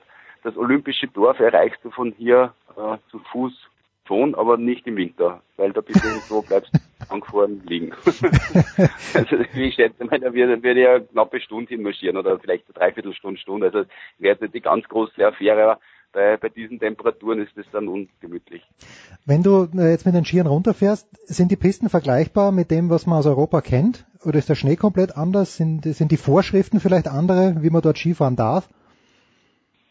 Also die Piste, es, es ist, ähm, das sind mehrere so kleine Skigebiete. Alpensia, Yongpyong, Zhongshan, das sind lauter kleine Skigebiete, die dann über, sage ich mal, drei bis fünf Lifte verfügen und durchaus auch äh, gute Hänge haben. Also die Trainingsbedingungen, die die Läuferinnen hier vorfinden, gerade hier in Yongpyong, die sind wirklich ausgezeichnet. Es wurden nahezu alle Pisten für den Publikumslauf gesperrt und äh, für die äh, Rennläuferinnen als Trainingspisten hergerichtet. Also von daher sind die Verhältnisse wirklich ausgezeichnet. Die Berge sind jetzt nicht allzu hoch. Der, der Dragon Peak, wo auf der anderen Seite da die, der Riesendorlauf runtergeht, der ist 1400 Meter hoch. Das ist aber dann schon so ziemlich das Höchste, was in der Gegend zu bieten haben. Recht viel höher geht's nicht rauf. Äh, die Pisten grundsätzlich sind wunderbar beisammen. Mhm. Auch die Slalompiste, die wir heute besichtigt haben, wirklich großartig, in einem wirklich sensationellen Zustand. Also da gibt's überhaupt nichts zu bemängeln. Das wäre ein super Rennen geworden, wenn der Wind nicht gewesen wäre. Also so wäre es absolut unfahrbar gewesen. Und von den Bedingungen, das beschreiben einige äh, Läuferinnen und, und Serviceleute, ist sehr, sehr, sehr schwierig, weil es ein bisschen so eine Mischung zwischen äh, hart, eisig und aggressiv ist, je nachdem, wie, wie, wie viel Grad es gerade hat. Die, wir sind relativ nah am Meer, 40 Kilometer entfernt vom Meer. Das also Schnee ist auch sehr salzhaltig. Wenn es ein bisschen wärmer wird, kommt das Wasser raus und es, dann, dann wird es ein bisschen eisiger wieder. Ansonsten ist es aggressiv, aber nicht so trocken wie in Schweden oder Kanada beispielsweise. Hm. Also es ist eine sehr eigentümliche Geschichte und das stellt dann die Skifahrer beim, beim Finden des richtigen Setups teilweise vor große Probleme. Aber äh, das ändert nichts daran, dass zumindest im Slalom, auch wenn er anspruchsvoll ist, natürlich Michaela Schifrin nach wie vor die ganz große Favoritin ist. Ja, zu 100 Prozent. Und die hat natürlich das äh, eine sehr, sehr schlau gemacht. Die war viel früher als die anderen hier herüben und Hm. hat sich hier auf diesen Trainingspisten schon ausgetobt. Und da ist der Schnee grundsätzlich so, wie er auf der Rennpiste ist. Also anders ist er nur drüben äh, in Jongson, wo sie gestern den Kombislalom gefahren sind, weil ausgerechnet diese Piste haben sie mit dem Wasserbalken bearbeitet. Mhm. Ansonsten ist der noch nirgends zum Einsatz gekommen. Und das war natürlich dann auch ein Grund, warum einige der, der Nicht-Slalom-Artisten da ein bisschen ausgeschaut haben, weil, weil der eigentlich nicht für einen äh, Kombislalom präpariert wurde. Aber ansonsten sind die Pistenverhältnisse hier äh, relativ ähnlich überall. Es ist eine sehr dünne Schneeauflage, es gibt abseits der Pisten kaum Schnee und aber trotzdem die, die, die Pisten in einem sehr, sehr guten Zustand. Aber von der von, von Finden des Setups, ich habe heute mit der, äh, mit der Katharina Liensberger gesprochen, Mhm. habe auch mit der, mit der Ricarda Haser gesprochen. Die haben alle beide gemeint, sie tun sich noch schwer, dass sie da das richtige Gefühl für diesen Schnee aufbauen, weil er eben aggressiv, aber dann doch wieder ein bisschen glatt ist. Also das, das ich kann das nur als, als Nicht-Rennfahrer so weit ja, also die Verhältnisse sind grundsätzlich wunderbar, aber offenbar schwierig, dass man sich darauf richtig einstellt. Okay. Ähm, eine Frage noch zum Sportlichen. Die Liensberger, ist das diejenige, wo du sagst, äh, vielleicht nicht Medaille, aber die, weil die gefällt mir vom Skifahrerischen her sehr, sehr gut, dass die die Österreicherin ist, die vielleicht am ehesten positiv überraschen kann?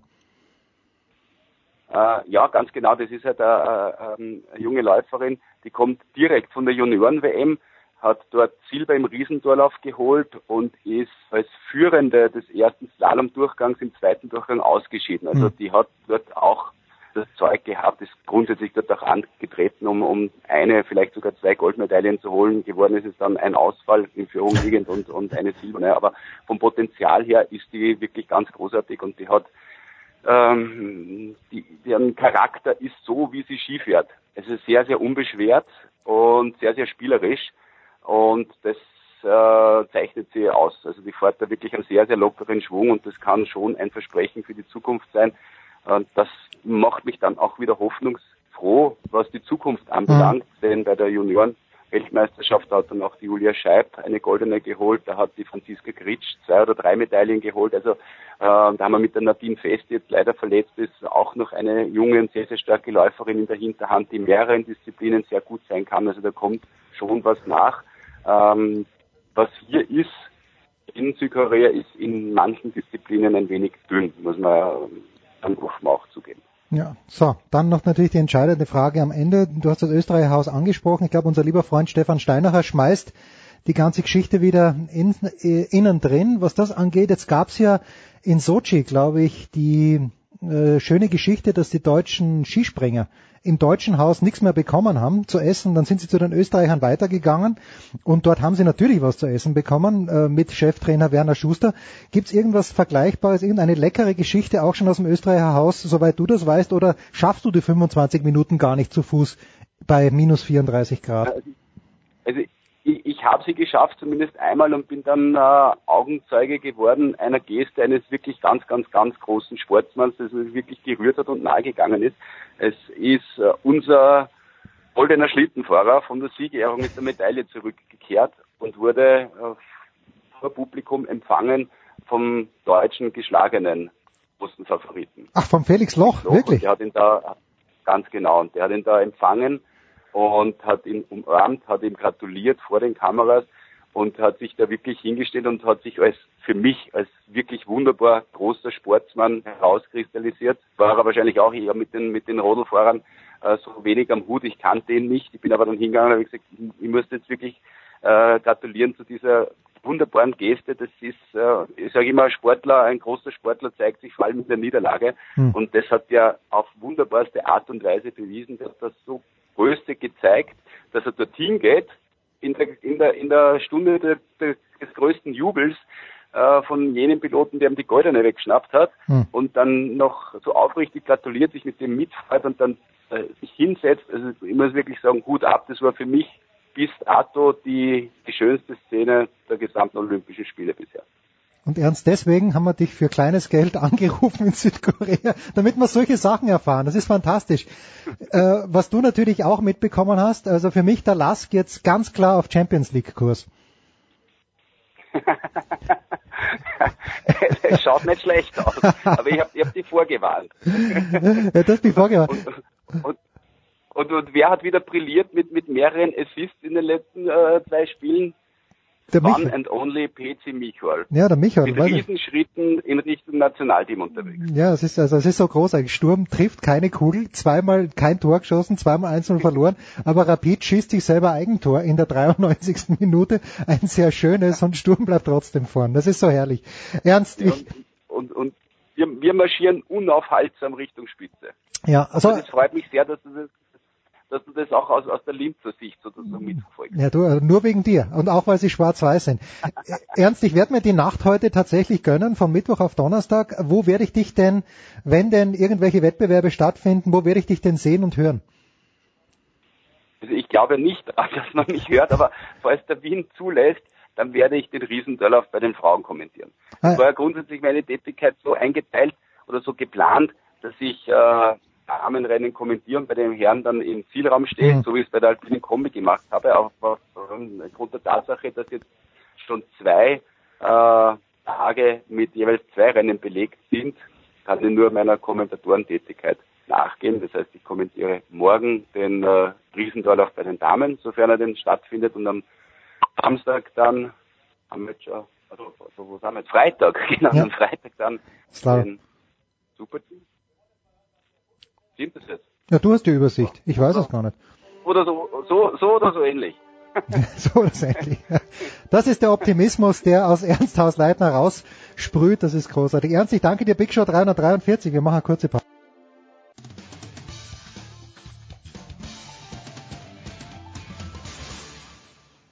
Hallo, da ist der Dominik Diem und ich höre Sportradio 360. Sportradio 360, die Big Show 343. Und nach diesem ganzen Hype um Olympia brauche ich jetzt eine Stimme der Vernunft. Und diese Stimme der Vernunft kommt natürlich von Thomas Hahn von der Süddeutschen Zeitung. Thomas, ich grüße dich. Servus. da, da lachst du selbst. Thomas, du, ja, die, Stimme, die Stimme der Vernunft, ja, genau. ja, ja, Thomas, du hast diesen Wahnsinn in äh, Sochi noch mitgemacht, wo ja, wo man einfach nicht wusste, was ist da los, äh, wie viele Berge werden hier verschoben. Äh, ist es für dich angenehm, das aus der Distanz jetzt zu beobachten? Ist es anders für dich vier Jahre später? Ja, also einerseits und andererseits. Also einerseits, einerseits ähm, ist es halt immer eine Sportveranstaltung in so einem äh, fremden Land wie Südkorea ist natürlich immer toll, weil das äh, einfach eine, eine tolle Erfahrung ist und Olympia per se eine tolle Erfahrung ist. Hm. Auch mit dem ganzen, äh, gerade weil, wenn man dann dort Berichterstatter ist, man diesen Wahnsinn ja ähm, aus einer ganz anderen Perspektive erlebt und einerseits an sich ranlassen kann, andererseits auch auch nicht so an sich ranlassen kann. Man arbeitet halt da und man ist irgendwie ähm, ein ein distanzierter Teil des Ganzen. Das macht schon wahnsinnig viel Spaß einfach. Ja. Auf der anderen Seite äh, muss ich schon sagen, also äh, wenn ich dann so dieses ganze Goldgetue und äh, letztlich dann doch auch immer die gleichen Namen, die vorne stehen sehe, dann, dann ist es halt, ähm, ja, dann, dann, dann, dann peitscht es einen halt auch nicht so, muss man ganz ehrlich sagen. Ähm, die Diskussionen äh, ähm, um, um Doping zum Beispiel sind auch die gleichen. Also es bewegt sich ändert sich nicht, schon oder? auch echt wahnsinnig wenig und und das ist äh, das ist schon was, was mir in Sochi halt mich halt so ins Grübeln gebracht hat, weshalb ich, hab ich dann auch irgendwann gesagt habe, also eigentlich eigentlich sollte man doch noch mal was anderes versuchen, weil äh, äh, weil das äh, das Ereignis an sich ist irgendwie doch nicht so wahnsinnig klug und es äh, es, es gerade Winter-Olympia wiederholen sich die Dinge wahnsinnig. Also heute, gerade heute, als ich dann wieder gehört habe, dass Erik Frenzel Olympiasieger wird, das ist irgendwie toll, aber aber Keine Überraschung. Es ist eben, es ist eben, ja genau, es ist halt das gleiche wie wie vor vor vier Jahren und dann äh, die die Laura Dahlmeier, die wird wahrscheinlich morgen wieder Olympiasiegerin, dann hat man die dreifache Olympiasiegerin, das wird natürlich wahnsinnig gefeiert, äh, aber es ist halt ständig der gleiche Sport. Also es ist äh, die, die, die Rodlerinnen Das sind das auch Schlimmste. wieder äh, zu Gold gerauscht und so weiter. Es ist, äh, es ist echt wenig Bewegung in diesem Segment Wintersport, äh, muss man sagen. Und das, das vermisst man dann irgendwie doch nicht, weil es journalistisch irgendwann schwierig zu greifen ist. Ich meine, kann es denen ja nicht, man kann ja schlecht Laura Dahlmeier vorwerfen, dass die hier äh, eine Goldmedaille nach der anderen abräumt. Aber es ist halt für die Vielfalt von so einem Ereignis ist es eigentlich ja nicht gut also dass äh, man immer die gleichen Sieger hat. Das ist aber auch was, das, das begleitet den Wintersportreporter schon immer, weil das, das so das so getaktet ist. Das ist so, das ist vom Prinzip her, es ist eben so, dass die Disziplinen, die einzelnen, sich so ähnlich sind. Dass wer in den zwei Wochen einen Lauf hat, der gewinnt halt dann auch gleich, gleich mehrmals. Ähm, also es ist, es ist mal irgendwie mal so, mal so. Einerseits wäre man schon gerne da, auf der anderen Seite ähm, hat man ja auch andere Themen zu arbeiten und ist um die eigentlich nicht ganz unglücklich, weil das tatsächlich dann unterschiedliche Sachen sind. Hm. Jetzt äh, gibt es ja die interessante Diskussion und äh, du verfolgst es ja auch, dass Thomas Bach, der von, äh, ich glaube, hierzulande wenig, wenigen geschätzte Thomas Bach tatsächlich glaubt, dass er für den Friedensnobelpreis oder dass das IOC für den Friedensnobelpreis nominiert wird aufgrund dieses komischen äh, nord- und südkoreanischen Teams. Du bist ja ein alter Hase. Äh, bist du schon so abgebrüht oder musst du doch herzlich zu lachen beginnen, wenn du sowas hörst? Ja, ja, das ist ja ein Witz. Also ich meine, ich habe ich, ich hab neulich in der Süddeutschen so ein so, so ein Satire-Teil geschrieben. Ja, und sehr da, schön, ja. Äh, sagt er, da sagt er, da sagt der Bach, also äh, im Übrigen vereine ich gerade Süd- und Nordkorea Mhm. und ähm, und deswegen kriege ich den Friedensnobelpreis für mich sonnenklar. Und das ist, ich glaube irgendwie so ein bisschen, ähm, glaubt er das wirklich? Äh, ähm, die Wahrheit ist natürlich, dass das äh, total verheerend wäre, wenn das IOC den Friedensnobelpreis kriegen würde, weil das nun eben eher ähm, im Idealfall äh, wäre das tatsächlich äh, eine, eine Institution, die äh, die die humanitäre Werte und so verbreiten würde und und und die die äh, also Unterschiede Gegensätze in der Welt aus äh, gleichen könnte. Und ich meine, Tatsache ist schon, dass, dass, dass die natürlich aus Anlass der Olympischen Spiele Annäherungen ähm, geschafft haben. Aber es ist eben nicht wirklich äh, ein nachhaltiger Frieden, der da geschlossen wird. Durch Olympischen Spiele werden in erster Linie Symbolhandlungen ähm, befördert und das das ist äh, also für so einen wichtigen Preis, äh, wie, wie wenn man überlegt, was für humanitäre Institutionen es gibt und und wie sehr doch das äh, IOC darauf aus ist, ähm, Show zu machen, äh, Fernsehrechte zu verkaufen, Sponsorengeld einzunehmen, mh, was man per se ja gar nicht so äh, tragisch finden muss, aber das ist eben äh, doch irgendwie eine kommerzielle Veranstaltung, ähm, die mit politischen Inhalten teilweise für sich wirkt. Und äh, es ist immer ganz lustig beim IOC, wenn, wenn, das, wenn die Politik gebraucht wird, um die eigene Position zu stärken, dann ist sie willkommen. Ähm, in, in China war das noch ganz, ganz äh, unerwünscht, über Politik hm. zu sprechen. Und ähm, ich, äh, also, ja, also, ich bin mal gespannt. Also vielleicht, vielleicht, wer weiß, wer, wer sich was in den Kopf setzt. Vielleicht finden sie keinen anderen Friedensnobelpreisträger. Na, Moment, aber das wäre ja wirklich ein richtiger Witz. Wenn äh, Thomas Bach am Schluss mit dem Friedensnobelpreis da stimmt. Ich glaube, er, hat, er hat harte Konkurrenz, weil irgendwo meine ich gelesen zu haben, dass auch Donald Trump nominiert sein möchte oder dass ja. irgendjemand ihn aufs Also das könnte, könnte ein ganz enges Kopf an Kopf anrennen geben in dieser Hinsicht. Ja, ich meine, man kann, man kann natürlich auch einen Preis demontieren. Ich halte mhm. den Friedensnobelpreis weiterhin für wichtig. Okay. Aber kann ihn natürlich qua ähm, Ex cathedra kann man Entscheidung, ja, kann man ihn natürlich irgendwie entwerten, aber naja, das, äh, das können wir beide ja nicht entscheiden, gell? Ja. Ähm, inwieweit ist es dir wurscht oder auch nicht, weil ich das Argument dann schon gehört habe, der Marcel Hirscher hat es ja auch gesagt, wir haben es gerade vorhin von Ernst aus Leitner gehört, dass es schon schön wäre, wenn drei, vier Leute mehr an den Strecken vor allen Dingen wären. Beim Biathlon haben verhältnismäßig wenig Leute zugeschaut. Beim Skispringen, gut, das war um Mitternacht bei minus 74 Grad. Wer, wer schaut sich da schon gerne äh, Tennis, ah, Tennis, Olympische Spiele an, was auch immer. Äh, stört dich das in irgendeiner Art und Weise mehr als, oder brauchst du das, dass hier die, die Leuten voll sind? Manche Bewerbe sind gut besucht, manche nicht. Ja, also ich finde, das ist äh, der, der Kern nach Sportveranstaltungen, dass da Leute hinkommen und die anschauen. Ja. Ähm, dafür macht man es. Deswegen, äh, das ist ja, äh, der Sport ergibt ja nur dadurch Sinn, dass ihn Leute anschauen, wenn die ja. äh, unter Ausschluss der Öffentlichkeit, ich meine, es ist nicht unter Ausschluss der Öffentlichkeit, weil ja äh, das, das in alle Länder übertragen wird und äh, hierzulande ja rund um die Uhr. Ähm, insofern kriegen das Leute natürlich mit, aber die Atmosphäre wird natürlich bestimmt durch, die, durch das Publikum vor Ort. Das ist jedes Mal äh, der, der, der Gradmesser bei Olympischen Spielen gewesen. Wie viele Leute sind hingegangen? Wie war die Atmosphäre? Wie sehr hat sich die Bevölkerung dafür interessiert? Äh, 2006 in, in Turin war es aus äh, ähm, war es, war es ganz schlecht. Also da war es war ja auch Olympia in einem Tal, in das man eigentlich gar nicht reinfahren konnte. Entsprechend waren die Zuschauerzahlen. Und ähm, also zumindest die Schneewettbewerbe waren so. Mhm. Und das, das, äh, das, das ist äh, natürlich ist das schlecht. Natürlich ist das ein Widersinn. Also ich meine, du, das, man bei bei in, man, die, die, die zeigen ja gar nicht so viel von den Zuschauerrängen aus gutem Grund wahrscheinlich. Ja. Aber das wenige, was man sieht, hat man, äh, hat, hat man halt den Eindruck, man, man äh, gestaltet halt hier eine, so, so Konservensport, den man dann halt auf die verschiedenen Kanäle setzen kann, äh, damit, damit das europäische Fernsehpublikum irgendwie ihre, seine Bespaßung hat. Das ist natürlich nicht der Sinn der Sache. Und das ist äh, aber hausgemachtes IOC-Problem. Das ist halt, wenn man Olympische Spiele nicht mehr wo, nirgendwo anders mehr hinvergeben kann als in irgendwelche Länder, wo äh, so eine Skisprungschanze daherkommt wie ein UFO, dann ist es halt so.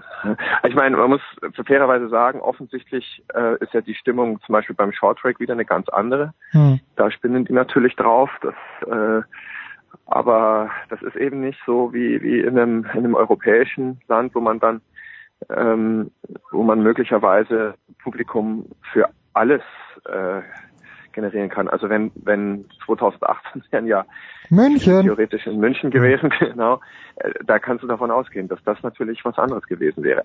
Aber da brauchen wir jetzt auch nicht sagen, dass das, das äh, Versperren äh, wir uns ja auch irgendwie selbst, also uns als Journalisten mit eingeschlossen, weil wir waren, haben ja, haben ja äh, das auch durchaus kritisiert. Wobei ich glaube, das Konzept Olympia 2018 damals für München, das habe sogar ich ganz gut gefunden. Ja gut, dann sind wir mal ganz realistisch, Thomas. 2018 hätte es auf jeden Fall Pyeongchang bekommen, aber 2022 ähm, da, da hätten es auf dem Silbertablett, bevor es nach Almaty oder Peking geht, also ist zumindest meine Vorstellung, das, das finde ich ärgerlich, weil 2018, da war ja, glaube ich, die Überlegung, okay, Pyeongchang hat sich jetzt dreimal beworben, jetzt müssen sie in Gottes Namen auch mal bekommen, aber ich finde halt 2022 extrem schade. Ja, ja, da hast du, da hast du völlig recht. Also es hätte auf jeden Fall wäre eine, während die, also wenn 2018 nicht wäre 2022 vorbehaltlich, dass, dass dann Oslo nicht doch zurückgezogen hätte, äh, hm. äh, nicht zurückgezogen hätte, äh, München das sicher gekriegt. Aber ja, das ist eben, das, das ist diese Schieflage in der Sportwelt momentan. Also die, die, äh, die europäischen Länder äh, ähm, kriegen das bei ihren, ihrer, bei der Mehrheitsbevölkerung nicht mehr durch, das was auch gute Gründe hat.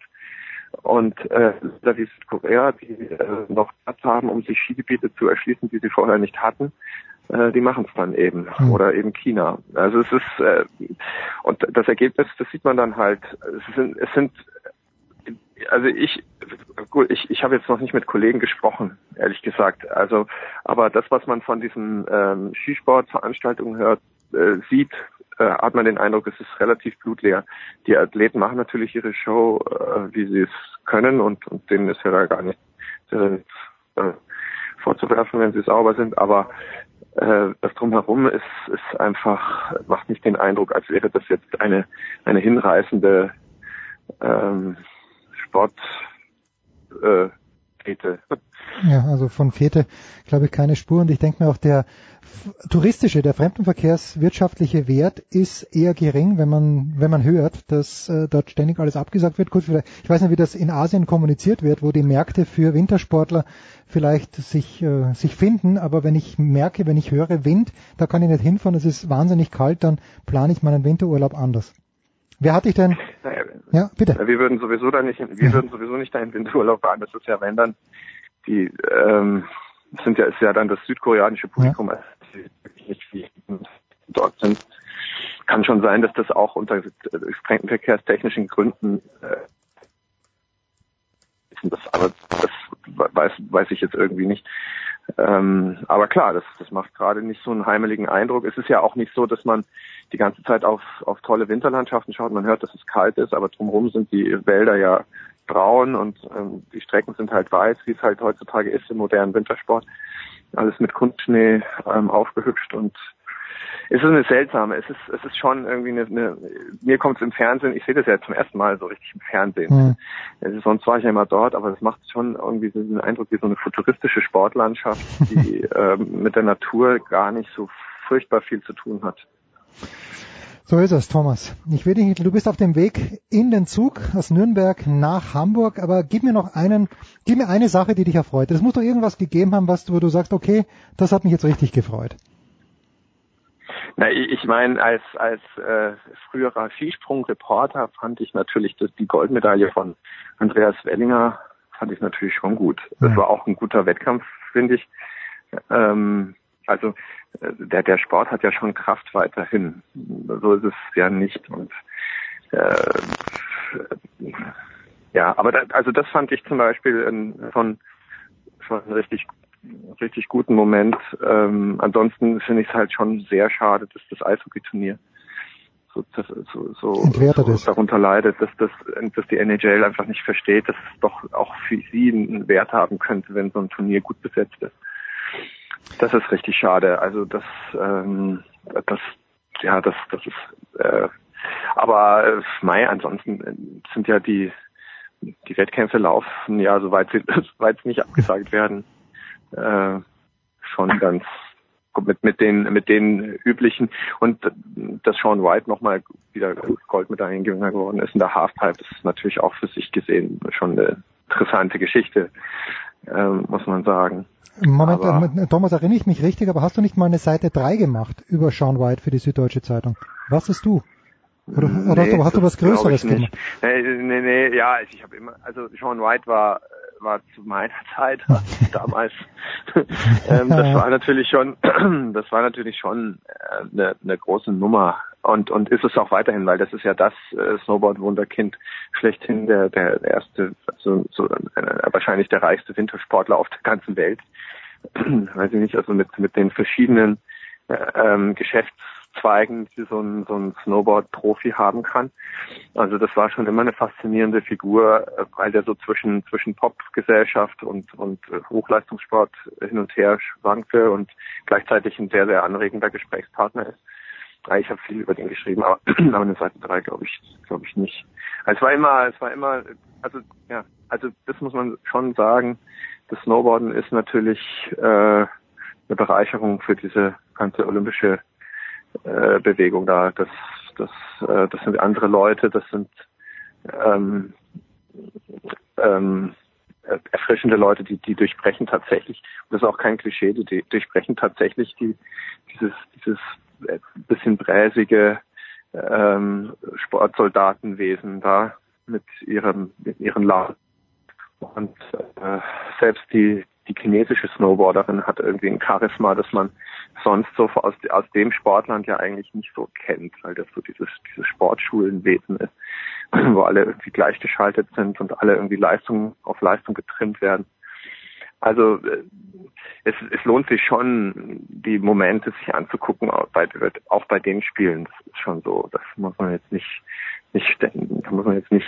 Muss man alles, alles madig machen. Alles madig machen muss man nicht, ne? Ja. Nur die Hälfte zum Beispiel. Genau, also wir einigen uns mal wir, wir, einigen uns auf 50 Prozent madig machen, der ja, fantastisch. Genau, 50 Prozent und den Rest, den, den, den beschwärmen wir. Wer wird der neue Bürgermeister von Hamburg? Weiß man das schon? Oberbürgermeister, oder? Äh, ja, das läuft, äh, das, äh, ich, weiß nicht, ob dir der Name Andreas Dressel was sagt, wahrscheinlich nicht. Nee, nicht, nicht. Kennt sich ja niemand im Rest, aber also darauf läuft läuft hinaus. Das ist der, der Fraktionsvorsitzende der SPD, sozusagen so ein, so ein Megakommunikator, der die ganze Zeit äh, alles, jede, jeden Konflikt glatt bürstet mit seiner unfassbaren äh, Ausgeglichenheit, Okay. die einem fast auf den Zeiger geht. Und der wird es, der wird es wahrscheinlich werden.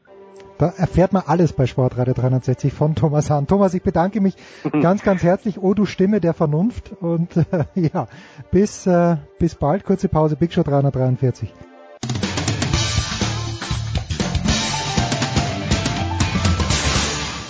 Ja, hallo, hier ist der David Storl und ihr hört Sportradio 360.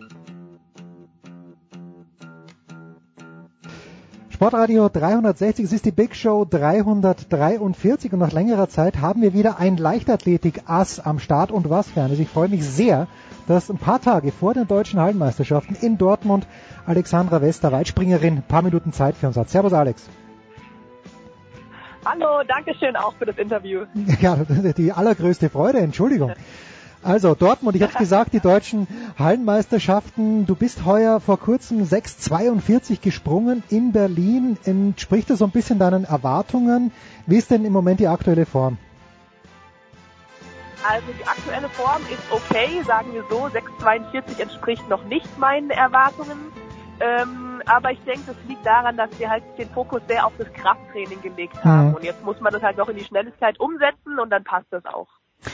Du bist schon deutsche Hallenmeisterin geworden vor zwei Jahren in Leipzig. Äh, Geht man da ein bisschen anders in eine Hallenmeisterschaft? Man weiß, man hat den Titel schon gewonnen. Wie wichtig ist denn dieser Wettkampf für dich jetzt am Wochenende? Ähm, ja, der Wettkampf ist schon eine große Sache auf jeden Fall. Ähm, und genau, also der, der Titel ist auch das Ziel. So wie vor zwei Jahren, so wie letztes Jahr auch. Und ähm, genauso werde ich das angehen. Ihr habt ja als Leichtathleten, gerade als deutsche Leichtathleten, unglaubliches Saisonhighlight in Berlin in diesem Sommer mit der Leichtathletik-Europameisterschaft. Kann man denn als Sportlerin tatsächlich, kann man als Weitspringerin auf einen Höhepunkt hintrainieren? Ist sowas möglich? Ja, es ist möglich, aber es ist verdammt schwer, kann ich nur sagen. Also man hat wirklich, dann hat man einen Höhepunkt, der Saisonhöhepunkt, wie gesagt, dieses Jahr Berlin. Und an diesem einen Tag, an diesem einen Stichtag, äh, die Spitze zu setzen, das ist schon ein Kunstwerk, aber es ist möglich. Wie sieht da die Qualifik der Qualifikationsmodus aus? Wann musst du die Leistung bringen? Ähm, ich denke, das Ende, ähm, beispielsweise die letzte Chance, sich zu qualifizieren, werden die deutschen Meisterschaften sein dieses Jahr in Nürnberg. Und ja, da wird dann bestimmt, wer mit dabei ist. Also ja, die besten drei, ne? Ja gut, aber da, da kann es keinen Zweifel geben, Alex, oder? Dass du unter den besten drei deutschen Weitspringerinnen bist. Ja, da, für mich, für mich gibt's da eh keinen Zweifel. Okay, dann, dann ist es gut. Also ich gehe mal davon aus, dass das eines der großen Saisonziele ist, aber die, die Frage, die ich habe, setzt man sich denn äh, in deiner Position, setzt man sich da in der Offseason Ziele, was die Weite angeht, dass man sagt, okay, ich möchte sieben Meter springen, du bist schon mal 6,95 gesprungen, oder sind das eher Resultate, wo du dir die Ziele setzt? Ähm, eigentlich, ich setze mir lieber Weiten als Ziele. Das Hm. Witzige ist, dass mein Coach sich eher Resultate als Ziele setzt, weil jeder Wettkampf ist anders, jede, Wettkampf, äh, jede Wettkampfstätte ist anders und von daher ist es ähm, wichtiger, dass man gegen die Konkurrenz gewinnt, denn jeder ist den gleichen Bedingungen ausgesetzt. So sieht es mein Trainer, hat er auch recht, aber ich habe immer, für mich ist es ein höheres Ziel, wenn man sich eine Weite setzt und ja, das sind auf jeden Fall die sieben Meter. Ja, wie, wie, ist es denn extrem schwierig, wenn man so nah dran war auf fünf Zentimeter? Ärgert man sich da drei Tage lang noch? Das ist ja doch schon eine Zeit her bei dir. Oder ist das mehr ein Ansporn? Nee, das ist viel mehr ein Ansporn. Die 695, das war ein Riesen, das war ein Riesenerlebnis und ähm, für mich ist das auf gar keinen, also da wird man sich auf gar keinen Fall darüber ärgern. Da freut man sich übertrieben darüber. Und ähm, ich habe ja noch Zeit. Ich bin ja jetzt äh, auf dem Weg zur Spitze meiner Leistung und da werden für mich die sieben Meter auf jeden Fall fallen. Ja, nach allem, was man glauben kann, bist du erst 23 Jahre alt, da ist noch ganz, ganz viel Luft nach oben. Du hast vorhin angesprochen, im Moment das Krafttraining äh, ist da im Vordergrund. Ich habe mal einen ganzen Nachmittag über vier Stunden oder fünf Stunden eine Trainingseinheit bei Raphael Holzdeppe in München mitverfolgt. Und da ist mir aufgefallen, die Stabhochspringer, nicht hundertprozentiger Anlauf, da wird an der Technik gefeilt. Wie ist das bei dir im Training? Wenn du wirklich das Weitspringen trainierst, ist die Intensität da bei 100 Prozent? Wie oft versuchst du wirklich so weit als möglich zu springen im Training? Ähm, das hat sich jetzt in letzter Zeit vor allem erhöht. Also in letzter Zeit haben wir viele lange Anläufe gemacht, Hm. was ja eigentlich viele auch nicht wirklich machen. Das machen ja vor allem Sprünge aus, äh, wie auch immer, zehn Schritten oder zwölf Schritten. Wir steigern das und dann im, in einer Trainingseinheit gehen wir dann echt noch auf den vollen Anlauf und versuchen da volle Kanne abzuspringen, weil genau dasselbe muss man ja auch beim Wettkampf machen. Und von daher ist es nur allzu wichtig, das im Training dann natürlich auch zu üben. Im Training springst Also du locker. da schon an die 100 Prozent ran. Okay, und im Training springst du dann locker über sieben Meter. Ja oder nein? Nein. Im Training, ähm, ich bin eh eher, es kommt darauf an, was für ein Typ man ist. Manche, die springen ja im Training genauso weit wie im Wettkampf. Bei mir äh, macht es nochmal irgendwo einen halben Meter Unterschied. Okay, also ne? ich bin auf jeden Fall ein Wettkampftyp. Na, ausgezeichnet. Da wird der Charles Friedrich aber total happy drüber sein, wenn das, wenn das so ist. Jetzt haben wir im Moment ja die Olympischen Winterspiele in Pyeongchang. Ähm, Der Wintersport und Alexandra Wester. Gibt es da irgendwelche Berührungspunkte? Wenn ja, in welcher Disziplin würdest du dich denn sehen in zwölf Jahren, wenn du dann im Sommer Olympiasiegerin geworden bist und dir neue, neue Ziele setzen musst? Also ich glaube generell bin ich überhaupt nicht der Wintertyp. Also für mich, mit mi- mich kann man mit Kälte jagen. Das generell. Aber wenn ich mich für eine Disziplin entscheiden müsste, dann wäre es, denke ich mal, Skispringen. Ne? Das habe ich mir schon früher als Kind, als mein Opa das immer angeschaut hat, habe ich dann mit neben dem Fernseher gehockt und fand es immer ziemlich beeindruckend, wie weit die da springen können. Und es muss doch auch ein, wahrscheinlich ein, ein richtiger Adrenalinkick sein, da in der Luft zu fliegen. Von daher, das wäre auf jeden Fall am ehesten was für mich. Ja, Auch wenn scheint, es kalt ist. ja, dass das ja, gerade jetzt in Pyeongchang, du scheinst mir ein bisschen zu groß zu sein für eine Skispringen, aber vielleicht äh, kann man da was machen. Also Furcht kennst du keine, wenn du da hier auf den Backen zufährst. Wie bitte das Al- Angst würdest du keine kennen, wenn du hier runterfährst mit 92 kmh und dann weißt, du musst jetzt 104 Meter hupfen. Angst kennst du nicht. Nee, nee, nee. Sowas, das ist ja eher der Grund, der mich ja daran begeistert. Okay, na gut. Also du äh, lebst in Köln, du studierst in Köln, wenn ich es richtig gesehen habe. Du modelst auch nebenbei. Äh, Du bist aber auf der anderen Seite Profi-Leichtathletin. Wie schwierig oder wie einfach ist es denn in Deutschland vom Beruf der Leichtathletin zu leben?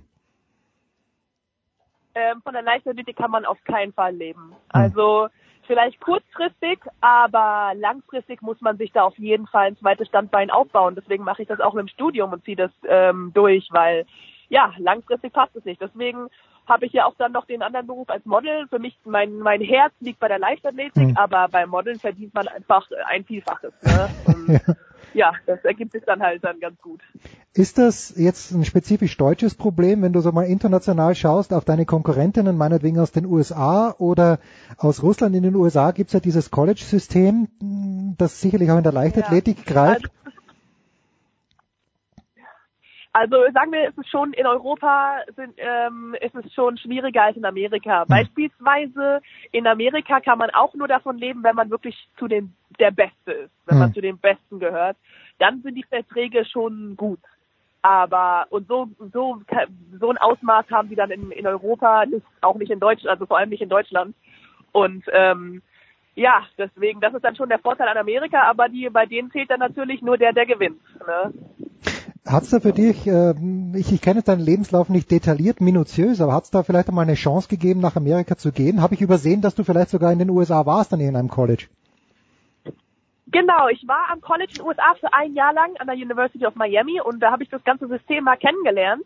Und ähm, es ist auf jeden Fall praktisch, auch wenn es hatte seine positiven und negativen Seiten. Also an den negativen Seiten ist es natürlich so, dass die dann auch, dass Leistung das Wichtigste ist und von daher äh, man auch sehr gedrillt wird im Training und ich da dann leider sehr, sehr oft verletzt war. Von daher kommt es ganz drauf an, was man verfolgt. Aber einfach um sein Studium durchzuziehen und die ganze Verpflegung rundum ist natürlich dann super, weil man hat alles zusammen und muss sich sich nicht alles zusammen suchen irgendwie. Musstest du dich dann auch für die Footballmannschaft dieser Universität begeistern oder bist du dem, dem ausgekommen? Ähm, nein, das ist schon, das ist ein, krasser Hype dort, aber das finde ich auch gar nicht schlecht, weil der Sport wird ja natürlich dann, ähm, ja, ist da super beliebt, egal was. Ob es jetzt äh, Football ist, natürlich American Football war schon am beliebtesten, dann Basketball oder Baseball, aber wirklich das ganze College-Team war immer überall mit dabei und das finde ich ist halt dann schon mal eine gute Mentalität. Äh, Ich habe das bei, bei Kevin Anderson, ich kümmere mich hauptsächlich um Tennis, deswegen auch meine Lücken in deinem Lebenslauf, aber bei Kevin Anderson, der hat ja auch studiert und der hat immer noch ganz viel Kontakt zu seinen ehemaligen äh, Mitstudenten, zu seinen Kommilitonen. Ist es bei dir auch so? Ja, also ich war, ich bin jetzt auch öfters. Eigentlich war ich jetzt jedes Jahr in äh, LA, weil das ist so einer meiner Lieblingsstädte. Und ähm, ja, da aus, aus den verschiedenen Bereichen kommen ein paar aus meinem College-Team auch her, die jetzt auch fertig sind im Studium. Und da haben wir uns einfach wieder zusammengefunden, weil das ist dann schon eine äh, schöne Zeit, die man zu, zusammen hatte. Ne? Also an ein Jahr in Miami zu studieren, da erlebt man halt schon viel. Und ja, da ist finde ich auch wichtig, dass man da irgendwo die Kontakte, die internationalen Kontakte hält. Ja, also liebe Kinder da draußen, wenn ihr Spitzensportlerinnen werden wolltet, dann wollt dann versucht mal ein Stipendium zu bekommen für irgendeine amerikanische Uni. Das funktioniert bei manchen, bei manchen nicht. Äh, Nochmal zurück zum Sport. Wir haben im Moment die Situation mit den russischen Sportlerinnen äh, und mit den Sportlern, ob die jetzt starten dürfen oder nicht. Wir hatten die ähnliche Situation in Rio de Janeiro, wo dann erstaunlicherweise nur die Frau Stepanova nicht starten durfte, der Rest schon. Ein bisschen, ist das unbefriedigend für dich gewissermaßen? Ja, irgendwo schon, weil ähm, die ganzen Enthüllungen haben ja aufgedeckt, ähm, wie, wie es dazugeht in Russland mit dem Staatsdoping auch und da muss konsequenter durchgegriffen werden. Es ist irgendwo sehr schade, weil es halt natürlich wieder ein schlechtes Licht auf den Sport legt. Hm. Aber man kann nichts anderes machen, als sich für seinen eigenen, äh, für den richtigen Weg entscheiden und ähm, den Sport aus Spaß machen. Und ja. ähm, so, so ist, wie die meisten halt einfach da dann äh, weitermachen und so das auch weiter mit Spaß betreiben können. Wie sieht das bei dir konkret aus mit, mit den Dopingkontrollen? Du wirst ja regelmäßig kontrolliert. Also erste Frage, wie oft wird man tatsächlich kontrolliert? Zweite Frage, wie ist es denn mit dieser Meldepflicht? Du musst ja eigentlich, müsstest ja eigentlich ständig Bescheid geben, wo du bist. Ja, also es ist absolut unregelmäßig, die Kontrollen, aber ist ja auch gut so, weil so ist man wirklich nicht darauf vorbereitet. Man kann überall zu jeder Zeit kontrolliert werden. Man muss, sobald man mehr als eine Stunde weg ist, muss, also von zu Hause weg ist, muss man angeben, wo, welche Adresse, wie man erreichbar ist und so weiter. Es ist also schon Arbeit, ähm, aber wenn es halt die richtigen, wenn es halt zum Erfolg führt, beispielsweise die richtigen, ähm, wenn es einfach der richtige Weg ist und so das System halt auch funktioniert, dann dann muss es halt sein, wenn man sich für den Weg des Leistungssportlers entschieden hat. Und bei mir, meine letzte Kontrolle war beim ähm, ISTAF Indoor, genau, nach dem Wettkampf. Also es gibt ja die Wettkampfkontrollen Mhm. und dann halt auch die äh, Kontrollen, wo man zu Hause ist. Also einmal wurde ich auch kontroll kontrolliert, als ich bei einer Freundin übernachtet habe und da haben die dann morgens um fünf geklingelt bei meiner Freundin, war auch nicht super für sie. Aber so ist es halt, ne? Man muss halt, es muss halt immer der Überraschungseffekt und so muss es halt auch sein, ne? Man darf nicht darauf vorbereitet sein. Jetzt gibt's ja Menschen, die zehn Manager und, und ganz, ganz viele, ein ganz großes Team haben und dann trotzdem vergessen, dass ein Medikament plötzlich auf der Dopingliste steht. Machst du das selbst, dass du per SMS dann Bescheid gibst, ich übernachte bei der Freundin? Ähm, ja, da muss man extrem aufpassen. Also es ist halt auch einfach so im Leistungssport, da muss man aufpassen, dass man nichts einnimmt. Zum Beispiel, wenn man erkältet ist, da gibt es ja auch viele äh, Medikamente gegen Erkältung, die man auch nicht einnehmen darf, mit dem Ephedrin und wie auch immer. Und ähm, nee, bei mir ist es dann einfach ähm, Alternativen. Für mich ist dann einfach viel Obst, viel Gemüse, ähm, die die gute, die guten alten Haushalts, äh, Haushaltskost die man da zu sich nimmt, was auch immer, Zitronen und so weiter. Also dann, man muss dann einfach ein bisschen improvisieren als Athlet, aber da muss man verdammt aufpassen und immer, ich habe meine NADA-App und immer die Liste dabei haben und halt ja, gut aufpassen, dass die Wirkstoffe auch nicht auf der Verbotsliste stehen. Alexandra Wester, kurz vor den deutschen Hallenmeisterschaften in Dortmund Weitfung. Äh, Sie hat es gleich überstanden hier bei Sportradio 360, aber dann doch nochmal die Frage, du hast ja angesprochen, die deutschen Meisterschaften in Nürnberg ist auch mittlerweile schon fast eine Tradition. Es ist leider traditionell auch so, dass die Tribünen selten ganz voll sind. Hat äh, die, die deutsche Leichtathletik in der öffentlichen Wahrnehmung aus deiner Sicht ein Problem? Ähm, ich denke, die ist sehr im Aufschwung. Also jetzt seit einigen Wochen ist schon, sind schon die Tickets für die äh, deutschen Meisterschaften ähm, jetzt dieses Wochenende schon ausverkauft, obwohl es ja auch noch, ne, obwohl es nur die Hallensaison ist, ne? Und ähm, jetzt auch die letzten Meetings, auf denen ich war, waren die Tickets immer schon ausverkauft, obwohl ich eigentlich noch gerne welche organisieren wollte für meine Freunde. Also ich merke immer mehr, es, es nimmt deutlich zu. Aber in manchen Bereichen kann ich auf jeden Fall sagen, ähm, da kann man noch was tun im breiten Feld, weil das sind jetzt auch dann die wirklich die richtigen Leichtathletik-Fans, aber ähm, in jedem Sport, wie zum Beispiel beim Fußball, da gibt's ja die richtig extremen Fußballfans, aber da gibt's auch die, die einfach mitgekommen und sich nicht wirklich auskennen, aber einfach mal zuschauen und sowas bräuchte die Leichtathletik halt auch noch. Bei der Leichtathletik fehlt es, fehlt das breite Feld. das würde ich sagen. Hast du das aber den Eindruck, also A, wir haben es ja schon gesagt, Europameisterschaft im Sommer in Deutschland, das hilft normalerweise immer und Olympische Spiele helfen auch immer. Merkst du dann diese, diese Bandwagon-Fans, die dann kommen?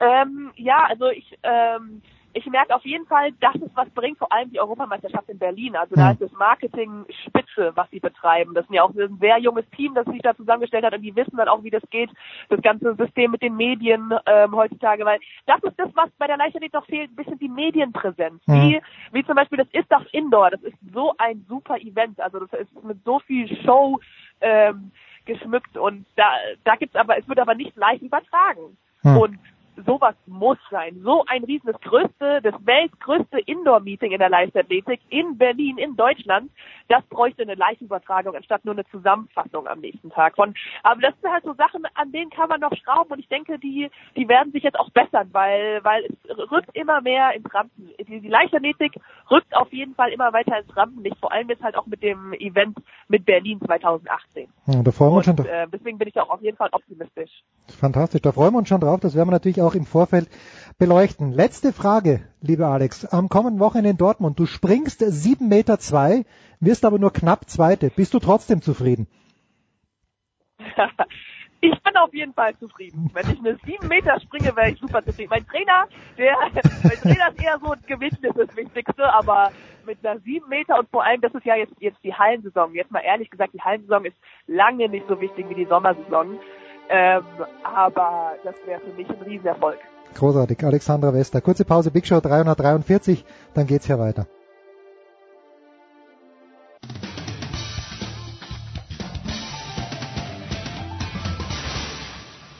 Hier ist Mike Rockenfeller und ihr hört Sportradio 360.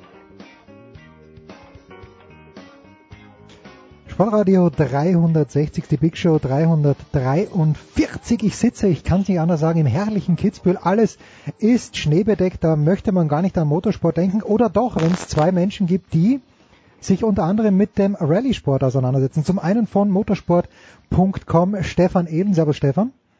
Hallo in die Runde. Und zum anderen Stefan The Voice Heinrich. Grüß dich, The Voice. Ja, einen schönen guten Tag auch euch allen. The Voice, lass mich mit dir beginnen. Wenn ich es richtig gesehen habe, die Schweden-Rallye steht auf dem Programm. Äh, es ist, glaube ich, wenn ich deinen Informationen trauen darf, die einzige, die nur auf Schnee gefahren wird. Kann man sich auf sowas überhaupt vorbereiten als Rallye-Fahrer? Ja, man kann sich in diesem Fall vor allem verlassen. Du erinnerst dich vielleicht noch zu Walter Röhrs Zeiten, gab es auch die, den Klassiker Rallye Monte Carlo ja. und der war dann in den Seealpen, den französischen Seealpen eigentlich auch regelmäßig auf Schnee. Nun wissen wir aber, in den letzten Jahrzehnten hat sich das Weltklima ein wenig verändert, auch wenn Herr Trump das etwas anders sieht. Und insofern ist völlig richtig, die Schweden-Rallye, die im Übrigen teilweise auch in Norwegen stattfindet, in Skandinavien ist die einzige tatsächlich wirklich noch existierende Schneerallye. Insofern ganz besondere Bedingungen, weil ähm, ähnlich wie auch gerade in Pyongyang in, in äh, Korea haben wir da also extrem tiefe Temperaturen. Es hat in den letzten Tagen intensiv geschneit. Und insofern ist auf äh, spiegelblankem Parkett tatsächlich auf den Loipen bei, bei klirrend kalten Minustemperaturen und tief vereisten Waldwege alles bereitet für, für die absoluten Driftkünstler, für die weltbesten Rallye-Piloten.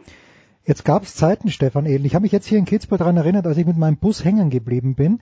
Da gab es in Österreich kein Spike-Verbot. Das muss in den 80er Jahren gewesen sein. Meine Eltern haben sich's überlegt, haben es dann nicht gemacht, dann lieber Schneeketten. Mit welchen Reifen fahren denn Rallye-Fahrer auf äh, Schneebedingungen? Tatsächlich gibt's da die Spikes eben noch. Ja, schon, okay. Und du, du hast da auch die Möglichkeit natürlich spezielle Reifenmischungen zu wählen, die dann auf diesem extremen Untergrund dann auch greifen. Also du kannst es im Prinzip vorstellen wie die Winterreifen Deluxe. Ja. Äh, die haben natürlich unheimlich viel Profil und äh, sind dazu ausgelegt, dass sie eben ja dieses Material verdrängen können. Also das ist ja anders als bei unseren Winterreifen, die halt ein bisschen mit Schneematsch umgehen müssen. Aber dort ist natürlich viel extremer, weil da liegt halt eine richtige Schneeschicht auf der Straße dann. Äh, nicht immer, die Schweden-Rallye wurde ja auch schon mal abgesagt, ganz genau. Ähm, aber ansonsten ist es so tatsächlich, dass man da auch mit Spikes fährt und weil es halt eben auf Eis teilweise auch geht und da brauchst du natürlich schon Grip und mit den neuen Rallye-Fahrzeugen, wie wir sie haben seit geraumer Zeit, äh, da ist schon richtig Bums an der Kette, also da müssen die Fahrer echt aufpassen und deswegen ist die Schweden-Rallye auch immer ein ganz, ganz großes Highlight, weil die Bilder sind einfach genial. Also wenn da richtig schön Schnee liegt und die Jungs heizen durch den Wald, das hat schon was. Der Voice, aber sowas muss man doch testen, oder? Die Formel 1-Fahrer, das wissen wir, da gibt's nochmal bestimmte, bestimmte Fenster, wo sie testen dürfen. Wie schaut das im Rallye-Sport aus? Haben wir da auch Fenster? Es ist äh, vergleichbar. Ähm, Also wenn es wirklich so auf diesem Art extrem hohen Niveau an der Grenze der Physik, wie von Stefan Ehling gerade beschrieben, tatsächlich ähm, dann mit, mit bis zu 200 durch durch enge Waldwege, durch Feist und Wild sauber ankommen, ohne undulierte Kalo- äh, Karosse, musst du alles äh, optimal aufeinander abgestimmt haben. Die speziellen Speigreifen, die Vorschrift sind auch sehr, sehr schmal, sehen so ein bisschen fast aus wie Fahrradreifen, sind nicht mal 20 Zentimeter breit Ach was. ähm, mit ganz speziellen äh, Legierungen, die Spikes, vorgeschriebene Länge auch der Nägel. Das ist alles sehr, sehr eigen und ähm, muss tatsächlich vorher ausführlich ausgetüftelt werden. Jedes Team, die ganzen äh, Werksteams und auch das M-Team, das Weltmeisterteam von Malcolm Wilson, die ja nur von Ford unterstützt sind, aber die eben den Weltmeister in ihren Reihen haben, Sebastian Ogier, der ja vor drei Wochen auf die Monte Carlo zum Saisonauftakt gleich wieder gewonnen hat. Die waren alle ausreichend drei, vier Tage oben im hohen Norden, haben es alles ausprobiert und die Feinjustierung vorgenommen. Dieser Auger, der scheint mir ein guter zu sein, Stefan Ehlen. Ist er auch ein unbesiegbarer? Oder kann er sich nur, kann er sich nur selber schlagen? Ist, glaube ich, meine Frage. Äh, der ist nicht nur ein guter, sondern der ist sogar ein sehr guter. Ähm, ich trauere immer noch ein bisschen den Zeiten hinterher, äh, dass dann er mit Volkswagen gefahren ist und Sebastian Loeb Ja. war nicht mehr mit dabei, weil ich glaube, das wäre ein richtig tolles Duell geworden über Jahre hinweg. Einmal hätte der eine gewonnen, einmal vielleicht der andere. Schade, ging uns nicht richtig, äh, ja, hat uns nicht richtig geklappt für, für uns mit diesem Duell. Nur so ansatzweise. Aber der Sebastian Ogier ist für mich der klare Favorit auch in diesem Jahr natürlich. Ja, wahrscheinlich kann er sich nur selber schlagen. Das ist die große Frage, was er dieses Jahr halt zeigen kann. Aber der fährt seit Jahren auf so hohem Niveau und ich sehe eigentlich keinen, der da wirklich mitgeigen kann, richtig konstant. Und die Konstanz war immer sein großes Trumpf. Also, dass er einfach über ein Jahr hinweg die Leistung abrufen kann. Am Limit, wie Stefan schon sagt. Und das ist äh, bei Rallye natürlich nochmal eine ganz andere Disziplin als Mhm. auf der Rundstrecke beispielsweise. Weil beim Rallye-Sport darfst du dir nicht den kleinsten Fehler erlauben, weil sonst ist einfach Feierabend. Und deswegen denke ich, ja, Sebastian Ogier oder er schlägt sich selbst.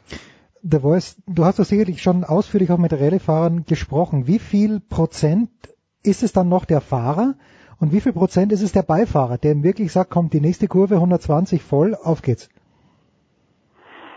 Ich glaube, das hat sich sicherlich zu Zeiten von von äh, Walter Röhrl ähm, und und Christian Geisendörfer ein bisschen äh, bisschen verändert, aber ich denke immer noch, dass der Fahrer entscheidenden Unterschied ausmacht. Der Stefan Ehlen hat es gerade gesagt. Ähm, der Ogier macht den Unterschied aus, genau wie der Rekordweltmeister Sebastian Loeb vorher. Kurioserweise zwei Franzosen, die aber auch äh, deswegen aus Frankreich kommen und deswegen so stark sind, weil sie über ein sehr ausgeklügeltes, sehr, sehr gutes französisches Rallye-Nachwuchssystem nach oben gekommen sind. Der Verband in Frankreich tut da um Welten mehr als die Hersteller oder die Verbände in Deutschland. Äh, denn wir alle, die deutschen Fans, warten natürlich quasi nach äh, Walter Röhrl und dem ja auch einigermaßen populären Armin Schwarz seit Jahren wieder mal in der Weltspitze auf einen guten deutschen Rallyefahrer. Das wird wohl noch ein bisschen dauern. Ähm, Ogier in jedem Fall, müssen wir sagen, ähm, ist deswegen tatsächlich so gut, weil er eben auch auf den, auf den äh, hohen Pisten in, in der Höhe über dem Meer in Mexiko so stark ist, weil er in Australien so stark ist, in Neuseeland. Also äh, der ist wirklich äh, momentan der Konkurrenz eins voraus. Das zeigt auch die Anzahl der äh, Weltmeistertitel, die er in Folge gewonnen hat. Ähm, und auch wenn er jetzt kein rein rassiges, komplettes Werksauto hat, er hat sich ja entschieden, auch 2018 wieder beim kleinen, aber feinen Team von Malcolm Wilson, M-Sport, weiterzufahren. Hat natürlich hochdotierte Angebote bekommen von allen anderen Herstellern, die ihm deutlich mehr gezahlt haben, äh, gezahlt hätten. Und da hat er aber gesagt, nee, nee, ich bleib hier, wo ich weiß, dass die mir jeden Wunsch von den Lippen ablesen. Äh, der Titel im letzten Jahr war für mich, da können wir gleich Stefans Ehlen-Meinung auch noch einfordern, äh, war für mich der größte Triumph, denn da hat er quasi mit einem Underdog-Team gearbeitet, ähm, mangels Alternativen äh, 2017 also mit dem äh, kleinen Ford-Team, bei dem wir aber wissen, da ist extrem viel Rallye-Begeisterung bei den Technikern, bei dem Teamchef selbst, der früher ein exzellenter, selber Weltklasse-Rallye-Fahrer war. Und die wissen, was sie tun, mit relativ begrenzten Möglichkeiten. Also Geld ist im Motorsport nicht immer alles. Sie hatten, glaube ich, Vergleich zu Citroën, zu Hyundai, ähm, vor allem auch zu Toyota, deutlich geringeres Budget und sind trotzdem mit Ogier Weltmeister geworden. Aber das hängt dann in der Tat auch mit dieser Fahrerfigur, dieser besonderen Persönlichkeit, diesem Sebastian Ogier zusammen. Stefan, das Wort war an dich gerichtet.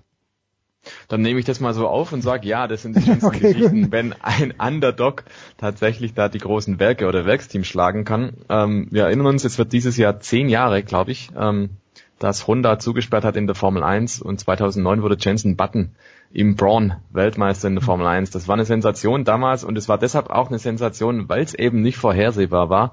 Jetzt im Fall Ogier war es natürlich letztes Jahr ein bisschen anders, aber das war eine der offensten WM-Saisons aller Zeiten. Also zumindest gingen da viele große Namen in das Jahr hinein und man wusste nicht so richtig, was steckt eigentlich drin. Davor war eigentlich immer klar, Sebastian Ogier auf dem Volkswagen Werksauto, das funktioniert, der wird Weltmeister. Und davor hatten wir jahrelang die Dominanz von ähm, Sebastian Loeb mit Citroën. Ja, und deswegen war der Titel, wie Stefan schon sagt, glaube ich auch sein bisher wertvollster, weil er eben nicht das allerbeste Material hatte, weil er eine wirklich gewaltige Konkurrenz hatte und weil er in einem Privatteam gegen Werksteams gewonnen hat. Das ist immer die größte Story schlechthin. Und ich glaube, für solche Momente brennst du als auch Motorsportler einfach, dass du der Underdog bist und wirklich den ganz großen Wurf rauslegst. Wenn man jetzt so diesen Kalender anschaut, der Rallye WM 2018 The Voice, das ist schon, es ist tatsächlich eine Weltmeisterschaft. Wir sind in Argentinien, in Australien, wir sind natürlich in Europa und von 16. bis 19. August auch in Deutschland. Was fehlt denn in Deutschland 2018? wenn überhaupt, weil ich, äh, ich sehe es auch zu wenig, aber zum Unterschied zu den Zeiten, wo Walter Röhrl eben am Start war, waren da 10.000 Zuschauer mehr pro Sonderprüfung an den Straßen oder war das damals auch jetzt nicht so der wahnsinnig große Renner? Doch, Walter Röhrl hat natürlich damals ein bisschen wie, wie äh, Boris Becker mhm. und wie Michael Schumacher natürlich als erste der ganz großen Stars für äh, gewaltig Furore gesorgt. Das Ganze begann als damals wirklich völlig unbekannter Bayer, als er die damalige Olympia-Rallye äh, die zu keinem großen Championat zählte, die während der oder vor im Vorlauf der Olympischen Winterspiele 72 in München organisiert worden ist. Ähm, also die plötzlich mit einem seriennahen Capri angeführt hat, vor den ganzen Weltklasse-Piloten aus Skandinavien, aus Frankreich, aus England. Und da haben sie alle gesagt, das kann ja nicht sein, das muss eine Fehlmessung sein der Rennleitung. Nee, das war der Walter Röhrl und da ging sein Stern auf. Wir haben momentan, glaube ich, große Probleme. Ähm, die deutsche Rallye-Meisterschaft ist noch ein Schatten ihrer selbst. Das hängt mit vielen Faktoren zusammen. A ist der Rundstreckensport bei uns so stark, hm. also unter anderem mit DTM, also dass für Rallye-Sport relativ wenig Geld übrig bleibt. Alle Hersteller konzentrieren sich entweder eben auf äh, DTM, auf Tourenwagen, auf Langstreckenweltmeisterschaft, über die wir in diesem Rahmen ja schon gesprochen haben. Äh, die konzentrieren sich tatsächlich auf die Formel 1 dass da tatsächlich für Rallye-Sport, der auch den Grünen, den Politikern natürlich ein bisschen ein Dorn im Auge ist und man wird kaum noch Genehmigungen kriegen. Wenn du heute das machen wolltest und, und wirklich äh, tolle Wertungsprüfungen, selektive, schwierige Wertungsprüfungen im deutschen Forst ausstecken willst, kriegst du dafür niemals eine Genehmigung. Das ist, glaube ich, ein weiteres Problem, ähm, dass das politisch schwierig durchzusetzen ist, sowas inzwischen. Bei der Deutschland-Rallye ist es was anderes, weil wir teilweise auf äh, US-Militär äh, Basen fahren, die dafür für zwei, drei Tage tatsächlich äh, dann auch die Pisten zur Verfügung stellen. Dazu haben wir dann die Mosel äh, und die Weinberge in, in Moselbereich. Also die Deutschland-Rallye zieht Jahr für Jahr gut 250 bis 300.000 Fans an. Das ist eine Pilgerfahrt, das ist was Besonderes. Aber der Untergrund ist nicht da. Also dort, wo junge Leute für überschaubares Geld tatsächlich dann Rallye fahren, üben können und die Grenzen der Physik auslösen können, das haben wir leider nicht mehr da. Und das ist das große Problem, warum es bei uns am Nachwuchs mangelt. Kein Nachwuchsproblem hat die Formel 1, wenn jemand eine gute Verbindung zu einer Bank hat und wenn jemand am Don am Mittwoch auf, weil am Donnerstag möglicherweise, das hat uns Stefan Ehlen erzählt, möglicherweise Williams den neuen Formel 1 Wagen für 2018 vorstellen wird. Äh, Stefan Ehlen, was erwartet, haben wir jetzt den Halo? Sind wir schon so weit, dass wir mit dem Halo fahren? Was, was wird denn Besonderes zu erwarten sein, wenn wir mit Williams gleich beginnen? Äh, wir können sogar noch brandaktueller einsteigen, Jens. Ach was, haben Sie heute schon vorgestellt? Heute schon gab es völlig überraschend den äh, amerikanischen Rennwagen und zwar den Haas äh, ah. VF Nummer 18, also das dritte Auto vom amerikanischen Rennstall, das wurde dann vorgestellt auf äh, der Webseite, also wurde ganz kurz online reingeworfen und damit hat man der Konkurrenz ein kleines Schnippchen geschlagen und halt eben das erste Auto in diesem Jahr vorgestellt. Das erste Auto zieht immer besonders viel Aufmerksamkeit auf sich. Das war letztes Jahr schon so mit dem Williams. Die haben das ähnlich gemacht damals.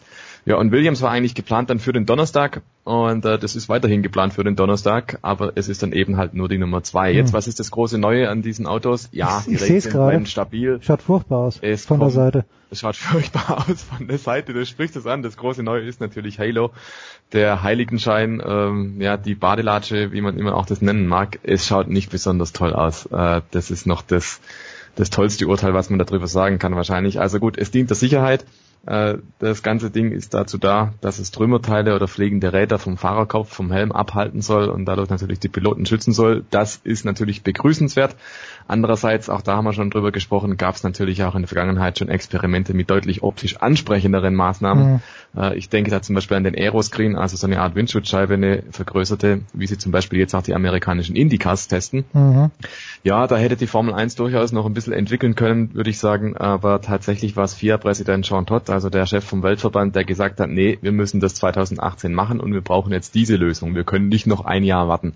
Da gingen die Argumente Wochen und Monate lang hin und her und jetzt hat man halt den Salat und äh, es ist möglicherweise dann so oft wie in der Formel 1 Geschichte schon mal. Man macht jetzt, man drückt um alle, äh, alle Preise durch und sagt, Halo muss aufs Auto und vielleicht sehen wir 2019 schon wieder was ganz anderes. Also man muss sich leider darauf einstellen, die Formel 1 2017 war optisch äh, ein durchaus toller Fortschritt mit breiteren Reifen, Mhm. überhaupt schönere Aerodynamik und jetzt 2018 werden die Autos halt sehr verunstaltet, aber unter dem Deckmantel der Sicherheit muss man das wahrscheinlich einfach schlucken und sagen, okay, wir sind es nicht, die da drin sitzen, wir schreiben, wir berichten, wir, wir schauen es uns an, aber diejenigen, die drin sitzen, sollen doch bitteschön ja, einfach alle Chancen kriegen, da am Ende auch sicher auszusteigen. Insofern muss man wahrscheinlich sagen, okay, jetzt gucken wir mal, was wir draus machen. Also ganz ehrlich, so gefällt er mir ganz gut, der Haas, wenn ich ihn jetzt hier so sehe. Und äh, von, von der Farbgebung her, aber dieser Halo, den braucht's nicht. Wie viel The Voice, wie viel Haas ist denn in diesem Haas? Oder ist das nach wie vor eigentlich ein Ferrari mit allem, was da drin ist? Mm, Nein, es ist schon ein Haas-Auto, aber ganz klar, es gibt eine äh, ausführliche und sehr gut funktionierende technische Kooperation mit Ferrari, völlig klar. Ähm, nach wie vor gilt aber noch die Regel, da wurde ja auch schon viel in der Formel 1 drüber diskutiert, es gilt aber nach wie vor die Regel, dass jeder Hersteller, jedes Team sein eigenes Auto konstruieren und bauen muss. Red Bull hatte sowas ja auch schon mal versucht mit einer zentralen Denkfabrik, um dann Toro Rosso und Red Bull quasi als Schwesterfahrzeuge ähm, aus der Taufe zu heben und auf die Räder zu stellen. Das würde enorm Kosten sparen. Aber es gibt leider äh, anders als in den 80er Jahren momentan noch nicht die Chance für Kundenfahrzeuge und Kundenteams, so wie es in vielen anderen Sportarten durchaus auch üblich ist. In der Formel 1 eben nicht. Soll so ein bisschen Alleinstellungsmerkmal sein. Aber nach wie vor reden wir auch 2018 natürlich trotz ähm, sicherlich Sicherheitsinitiativen, trotz äh, dem Rückzug von Grid Girls, die wir leider nicht mehr sehen werden, ein Jammer, ähm, aber natürlich trotzdem immer noch über irrsinnige Kosten. Und deswegen wäre auf Dauer mittelfristig tatsächlich überlegenswert, ähm, ob man nicht wieder, wie schon eben vor einigen Jahrzehnten gedacht, echte Kundenteams erlauben sollte. Ähm, wenn natürlich jedes Team mindestens 300, 400 Ingenieure braucht, um ein eigenes Auto äh, auf die Räder zu stellen. Bei Haas ist es so, dass die das relativ kostengünstig machen. Ähm, da ist ja ein Südtiroler, der ähm, überall auf der ganzen Welt schon im Rennsport aktiver war, Günther Steiner, ein sehr guter Freund ähm, von, von uns allen, ähm, der das hervorragend macht. Die haben personell sicherlich bei weitem nicht die Stärke wie Force India und trotzdem haben sie eigentlich ein stabiles, gutes Auto gemacht. Ich glaube, ein Fehler ist ihnen im letzten Jahr passiert. Sie haben dort in der zweiten Saisonhälfte sich dann schon auf das neue Auto 2018 konzentriert und äh, ab Juli, August die Weiterentwicklung mit dem damals aktuellen Auto nicht mehr vorangetrieben. Da sind sie ordentlich zurückgefallen, haben viele WM-Punkte verloren und sind deswegen auch im Ranking der Teams zurückgefallen, was am Ende Millionen von Dollar gekostet hat. Ich glaube, so einen Fehler werden sie nicht wieder machen, aber ich bin ganz eurer Meinung, ähm, das Auto sieht, der neue Wagen wirklich prima aus. Man muss auch sagen, sie haben alle Versprechen gehalten, denn das zweite Jahr für neue Teams in der Formel 1 ist immer das schwierigste. Aber sie haben auch im letzten Jahr Punkte geholt, obwohl Romain Grosjean teilweise als Nummer 1 Fahrer auch wieder in, in ein bisschen alte Muster gefallen ist und es dann mit der Brechstange probiert hat, wenn es anders nicht ging. Aber man muss sagen, ähm, Platz 6, eine Zuverlässigkeitswertung, Rang 7 bei der äh, bei den Boxenstopps ist wirklich wirklich sehr sehr gut für ein neues Team und solide. ein Team, das tatsächlich ja ähm, aus Amerika und Europa agiert, also nicht nur einen Zentralpunkt hat, was dann die Kommunikation und die Organisation auch wieder schwieriger macht. Aber sie haben das toll gemacht und sind wirklich ähm, absolut zu Recht in der Formel 1. Jetzt hoffen wir auf das dritte Jahr der Third Time Lucky, ob sie da wieder mehr Punkte holen können. Herrlich. Jetzt sind es noch fünf Wochen ungefähr oder sind es sechs Wochen oder sind es vier Wochen. Stefan Ehlen, bis es losgeht. Wann testen die oder haben die schon ewig lang getestet und das ist nur an meinem, an meinem skispezifischen Interesse vorübergegangen? Na, tatsächlich war es in früheren Jahren so, da ging es teilweise im Januar schon auf die Rennstrecke und man hat dann äh, auf etlichen Teststrecken dann auch probiert und getestet. Und seit einigen Jahren hat man sich aber darauf verständigt, man macht nur noch Gruppentests und die finden erst noch statt. Also der Saisonstart Formel 1 ist am 25. März, sehr spät dieses Jahr. Und äh, getestet wird ab am 26. Februar in Barcelona, zwei Wochen dann. Ähm, ja, das ist auch so, dass man sich da erheblich eingeschränkt hat an den Kilometern. Beispielsweise, ich glaube vor einigen Jahren, vor 10, 15 Jahren, da wurden noch etwa 400.000 Testkilometer pro Jahr abgespult und das an insgesamt 90 Tagen. Äh, ich glaube auf 45 Rennstrecken weltweit. Und inzwischen hat man das durchaus eingedampft auf drei Teststrecken auf etwa zwölf Tage im Jahr. Und natürlich sind auch die Kilometer ein bisschen zurückgegangen. Also der, der Testwahnsinn von vor ein paar Jahren, der ist Geschichte. Und äh, jetzt geht's erstmal drum, die nächsten zwei Wochen werden die Autos vorgestellt. Nach und nach gibt's also Bilder, nach und nach gibt's auch Hörproben von den, von den neuen Motoren. und das ist jetzt also für uns äh, Motorsportfreaks die spannende Zeit des Jahres. Jetzt gibt's endlich mal wieder was. Jetzt werden Fakten geschaffen und mit dem Beginn der Testfahrten am 26. Februar erst recht. Wie laut ist der neue Rasenmäher? Fantastisch. Stefan, der Voice Heinrich und Stefan Ehlen, der Voice an diesem Wochenende. Was gibt's denn? Äh, ich bin an diesem Wochenende in Amerika. Nein. Ähm, muss darüber äh, eine, eine etwas unerfreuliche, ein etwas unerfreulicher Hauptgrund mit einem netten Nebeneffekt. Aber Dan Gurney, den wir hier an der Stelle ja mit äh, Manfred Janke, unserem geschätzten Kollegen, auch schon entsprechend gewürdigt haben, da gibt's eine Abschluss, eine Abschiedsveranstaltung, eine offizielle in St. Anna in Kalifornien. Da muss ich natürlich hin. Äh, war ja doch äh, über 25 Jahre mit ihm und seiner ganzen Familie sehr eng befreundet. Und auf dem Weg nach Kalifornien werde ich ganz kurz eine Daytona-Station machen am Daytona 500. Bitte, da soll nichts Schlechteres passieren. Stefan Ehlen, du hast nicht so ein geiles Programm, wie ich, wie ich vermute. Wer hat das schon? ich habe nicht so ein geiles Programm. Meine Reise ist ein bisschen kürzer. Die geht nur nach Unterföhring. Ja, ich fahre am Sonntag ins Studio und werde Nesca kommentieren. Ähm, Nesca auf Motorvision Saisonauftakt. Das Daytona 500. Stefan ist live vor Ort. Ich bin zu Hause in der Dose am Mikro. Aber ich freue mich natürlich auch schon drauf, dass es endlich wieder losgeht. Wunderbar. Ausgezeichnet. Dann äh, sollte es für den Motorsport gewesen sein und äh, wir machen eine kurze Pause. Big Show 343. Danke Stefan danke Stefan, The Voice Heinrich.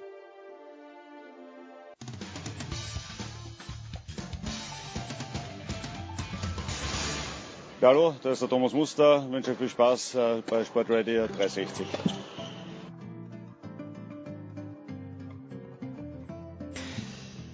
Er hat sich wir sind immer noch in der Big Show 343, aber er hat sich gedacht, gestern Abend könnte ein längerer Abend werden als äh, Kommentator für Sky, nämlich beim ATP World Tour 500 Turnier in Rotterdam und dann hat der Maestro 47 Minuten gespielt und Alexander Zverev 90 Minuten. Und dennoch Paul, Paul Häuser ist wieder zu Gast. Servus Paul. Servus Jens, grüß dich. Paul, du hast einiges zu erzählen. Womit möchtest du anfangen? Möchtest du ruhig anfangen, lobend anfangen oder muss ich dich ein bisschen einbremsen? As you please. Ja, fangen wir mal entspannt Ja. mit dem Maestro an. Also das war wirklich ein Maestro-Auftritt. Das ist ja immer, immer auch so eine Geschichte mit seinen ganzen Spitznamen. King Roger, Fat Express. Haben, haben gestern alle gepasst, die Spitznamen. Das war, das war eine Gala-Vorstellung wieder. Der arme Ruben Bemelmanns, der hat's richtig drauf bekommen. Und was da so beeindruckend für mich, für mich war, ist, wie der eigentlich keinen Zentimeter von der Grundlinie preisgeben möchte. Der bleibt so nah an der Linie und verteidigt das und also wirklich so kompromisslos, aggressiv, Roger Federer. Und dann hat er aber natürlich auch noch alles getroffen. Also das war Winner, Winner, Winner, Winner. Dann mal ein Unforced Error, dann wieder Winner, Winner, Winner. Und dementsprechend war auch am Ende die Statistik, ich glaube, sieben Unforced Errors. Und ja, Winner war mal dann ganz schnell bei 20. Also es war, es war eine perfekte, perfekte Vorstellung. Deswegen auch 6-1, 6-2. Muss man natürlich sagen. Der Ruben. Ja. Ich meine, wenn, wenn sich Fe- Federer jemand wünschen darf, dann jemand wie Ruben Bemelmanns, der keinen Aufschlag hat ähm, und äh, der überhaupt nicht Druck machen kann, der einfach hilflos ist. Ja, der in der ersten Runde der Australian Open übrigens Luca Pui geschlagen hat. Ja, dein Lieblingsspieler, oh Gott, zu dem müssen wir auch gleich kommen. Der hat gestern schon wieder verloren gegen den Rublev. Was ist da los? Da muss ich, glaube ich, Abbitte leisten. Mhm. Also da muss ich auch sagen, Jens, Chapeau. Wieso, wieso? Er hatte letzte Woche der Montpellier gewonnen, also ganz so schlimm ja, ist er nicht für den Pui. Ja, ganz so schlimm ist es nicht, aber ich habe jetzt auch schon zwei, drei Spiele von ihm gesehen, wo ich auch dann für mich so ein bisschen erkannt habe, ja, ob das jetzt wirklich langfristig ein Top-Ten-Spieler ist, da habe ich meine Zweifel. Weil da auch ein bisschen was fehlt. Also er hat natürlich, er ist gut, gut ausgebildet, hat gute Schläge, aber irgendwo, gestern gegen Rublev hatte ich das Gefühl, da wird er einfach überpowered mhm. und dann hält er auch nicht dagegen. War ein bisschen erkältet, hatte, hatte einen sauberen Husten. Aber trotzdem, das ist ähm, nicht nicht das Top Ten Material. Vor allem, wenn man sieht, was nachkommt von den von den Next Gens. Ich habe äh, Felix Auger Aliassim gesehen in dem Spiel gegen Krajinovic. Hm. Der ist erst also, 16, gell? Also ist Felix noch 16 oder ist er schon 17? 17. 17 ist 17 ist, genau. okay, ja, ja. Ja, aber brutales Talent. Also da der Aufschlag und und die Vorhand, das sieht so, das sieht bei dem so ganz easy aus, aber hat so viel Druck dahinter. Hm. Und da werden die Vergleiche mit Federer, die werden da. Nein, nein, nein, nein, nein, nein, nein, nein, nein. Muss man vorsichtig sein. Aber das Krasse natürlich ist, die beiden haben Geburtstag am 8.8. Ja, genau. Und der Ogier Aliassim ist also genau 19 Jahre jünger wie der Federer. Und ich habe den jetzt zum ersten Mal so komplett spielen sehen, ein ganzes Match und hat mich überzeugt, muss ich wirklich sagen. Also der kann es schaffen nach ganz oben. Jetzt pass mal auf, Paul. Jetzt wirst du mal sehen, was ich für ein Fuchs bin. Ich war ja 2016 in Wimbledon. Da hat Felix äh, als damals 15-Jähriger dann eben den Juniorenwettbewerb gespielt und wer hat ihn sich zur Pressekonferenz einberufen? Ich. Habe ich so habe ich so zehn Minuten allein mit ihm gehabt. Ein super Typ. Also echt äh, total professionell, übrigens auch wie Nikola Kuhn. Das gefällt mir auch gut, was der Kuhn macht. Der Kuhn hat ja hat er Budapest gewonnen? Ich meine ja. Ähm, oder ist im Finale? Ich, ich glaube, ja. letzte Woche Kuhn. Also der, die, die Jungs, die sind so wahnsinnig professionell und was mir nur ein bisschen Sorgen macht beim Felix ist, und ich darf Felix sagen, weil er ist erst 17, dass er halt in seinen jungen Jahren schon relativ oft verletzt war. Ist das gleiche mit dem Kuhn, auch oft verletzt, aber das sind echt gute Jungs, die taugen mir so richtig. Ja, also das ist bei beiden, bei, bei Kuhn finde ich es noch krasser. Der ist, fällt ja ständig aus. Ich habe gerade mhm. geguckt, Budapest, das Finale hat er gegen Vasek Pospisil knapp verloren. Ah, verloren dann Finale, sorry. Ja, genau. Aber ja, bei Kuhn immer wieder dann diese langen Auszeiten. Und das ist äh, für einen jungen Spieler natürlich, wenn er gerade auf dem Weg da nach oben ist, in der Entwicklung ist das ja echt bitter. Und ja, da, da muss man aufpassen. Das ist das Einzige, glaube ich, was, was Auger Aliassim und bei Kuhn, da sehe ich Riesenpotenzial vor allem auch auf Sand, oder? Der ist ja auf Sand dann perfekt ausgebildet. Ja, wohnt er in der Spanier. Nähe, genau, wohnt er in der Nähe von Alicante, glaube ich. Ist es Alicante? Ich, ich bringe sicher irgendwas durcheinander und äh, der ist aber auch, der fühlt sich auch aus Spanien. Also die, der Deutsche Tennisbund hofft schon, dass er vielleicht ja. sagt, ich möchte nochmal zurückkommen. Das wäre auch toll irgendwie. Ich meine, mit ihm und, und zu Zverev kommen wir ja gleich. Aber das sind, und der Molleker, der kann ja auch sehr gut Tennis spielen der ist noch noch jünger, aber mit dem Kuhn, da hätten wir schon, hättet ihr, nicht wir, aber hättet ihr schon, wobei er hat auch österreichische Wurzeln, ist glaube ich in Innsbruck geboren, der Nikola Kuhn. Aber äh, das wäre wär schon eine schöne Geschichte. Und auf Sand war letztes Jahr French Open Finale Junioren. Jetzt wissen wir alle, mhm. ja, das, das ist halt immer so viel wert, wie, wie auch andere Leute mitspielen. Aber ist ein guter, keine Frage. Und äh, das bringt uns direkt zu Alexander Zverev, der natürlich noch viel besserer ist. Erste Frage. Äh, ich habe nämlich, ich muss Abbitte leisten, Paul. Ich habe, wir haben Fernseher angehabt, haben dort Fußball geschaut und ich habe dich sehr leise nebenbei auf meinem Laptop äh, angehört auf Sky, Sky Go, kann ich nur empfehlen. Mhm. Und ich habe nicht gehört, ob und was du gesagt hast, dass Boris Becker Platz genommen hat in der Box von Sascha Zverev. Wusste man das davor schon? War das im ersten Match auch schon so? Elaboriere bitte, Paul. Ja, also da hat Zverev, ähm, das war relativ clever von Zverev, der hat da gleich am Anfang des Turniers was dazu gesagt, weil damit die Spekulationen nicht hochkochen hm. kochen jetzt, ähm, Juan Carlos Ferrero ist in der Heimat bei dem Turnier, das ist so abgesprochen, der ist eben nicht dabei und Boris Becker ist nur in seiner Funktion als Head of Men's Tennis in ah, Rotterdam. Schön. Der hat bei Misha Zverev zugeschaut, der hat bei Jan-Lennart Struff zugeschaut und ähm, wird sicher auch heute bei Kohlschreiber gegen Federer zuschauen. Ja. Da ist nicht mehr dahinter, aber, äh, aber es ist schon, ist schon ein bisschen was dahinter. Der Becker, der, der würde schon gern öfter da drinnen sitzen. Ich glaube auch, ich glaube auch und Zverev betont auch immer wieder, dass es ihm sehr, sehr viel bringt, sich hm. mit Becker auszutauschen, dass er sehr von ihm profitieren kann, dass ihm das auch ein gutes Gefühl gibt, wenn der in seiner Box sitzt. Hm.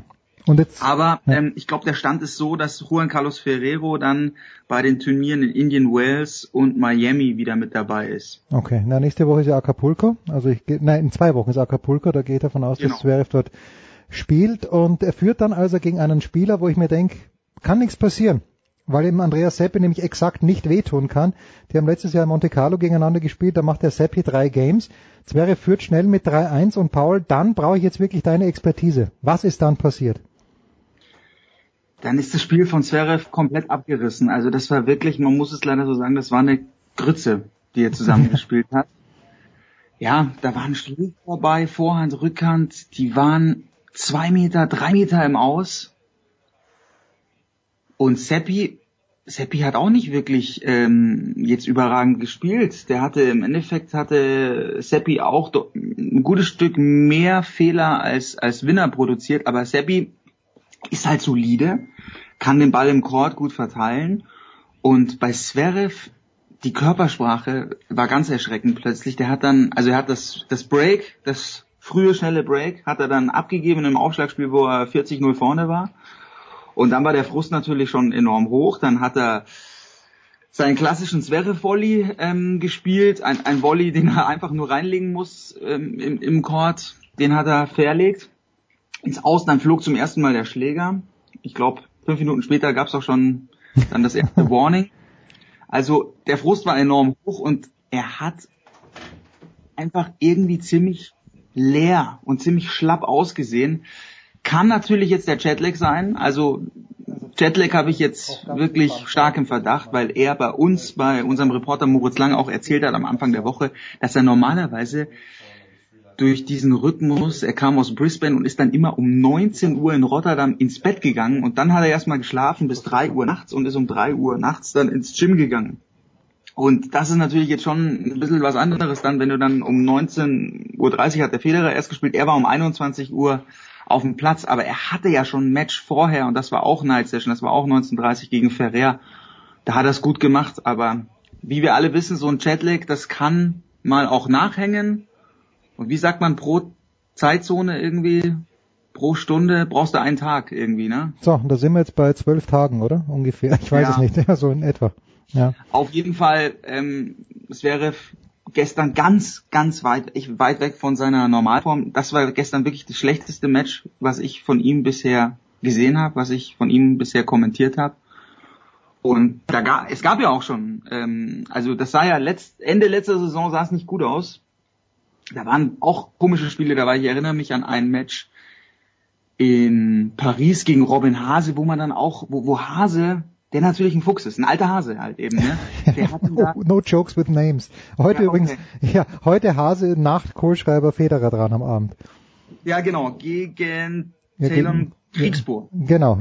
Also jetzt mal, ja, okay, du, du, du zuerst fertig und dann mal was zur Auslosung von Federer, wie der zur Nummer eins ja. werden kann. Das ist ja. natürlich Wahnsinn, bitte. Das ist natürlich auch nicht schlecht. Ja, ja aber ähm, Hase hat das wäre vorgeführt, hat immer wieder ähm, die kurzen Bälle eingestreut, ihn nach vorne gelockt ans Netz und hat ihm so richtig seine Defizite aufgezeigt. In Paris war das damals.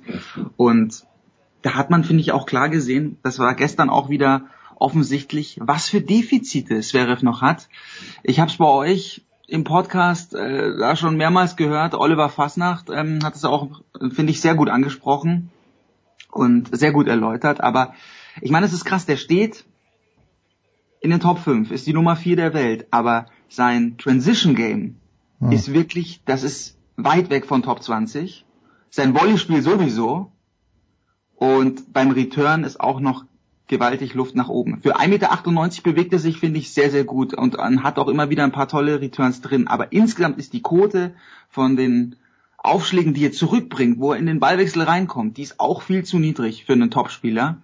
Also da gibt's noch so viel Luft nach oben. Und für mich war es natürlich gestern dann besonders krass, dieser Kontrast zu Federer vorher. Federer, Ja. der einfach alles perfekt macht, der natürlich auch alles trifft, der, der einfach, der, ja, der war ein Beast Mode, muss man so sagen. Und da, da gibt's halt dann für, für Bemelmanns nichts zu holen. Aber dann kam Zverev und hat wirklich, der hat das hingewirkt. Und da waren, da waren Schläge dabei, das war, also war wirklich vergleichbar mit Stan Wawrinka dann. Stan Wawrinka gegen Kriegsbohr, wie er rausgegangen ist, der hat da Bälle gespielt, drei Meter, vier Meter.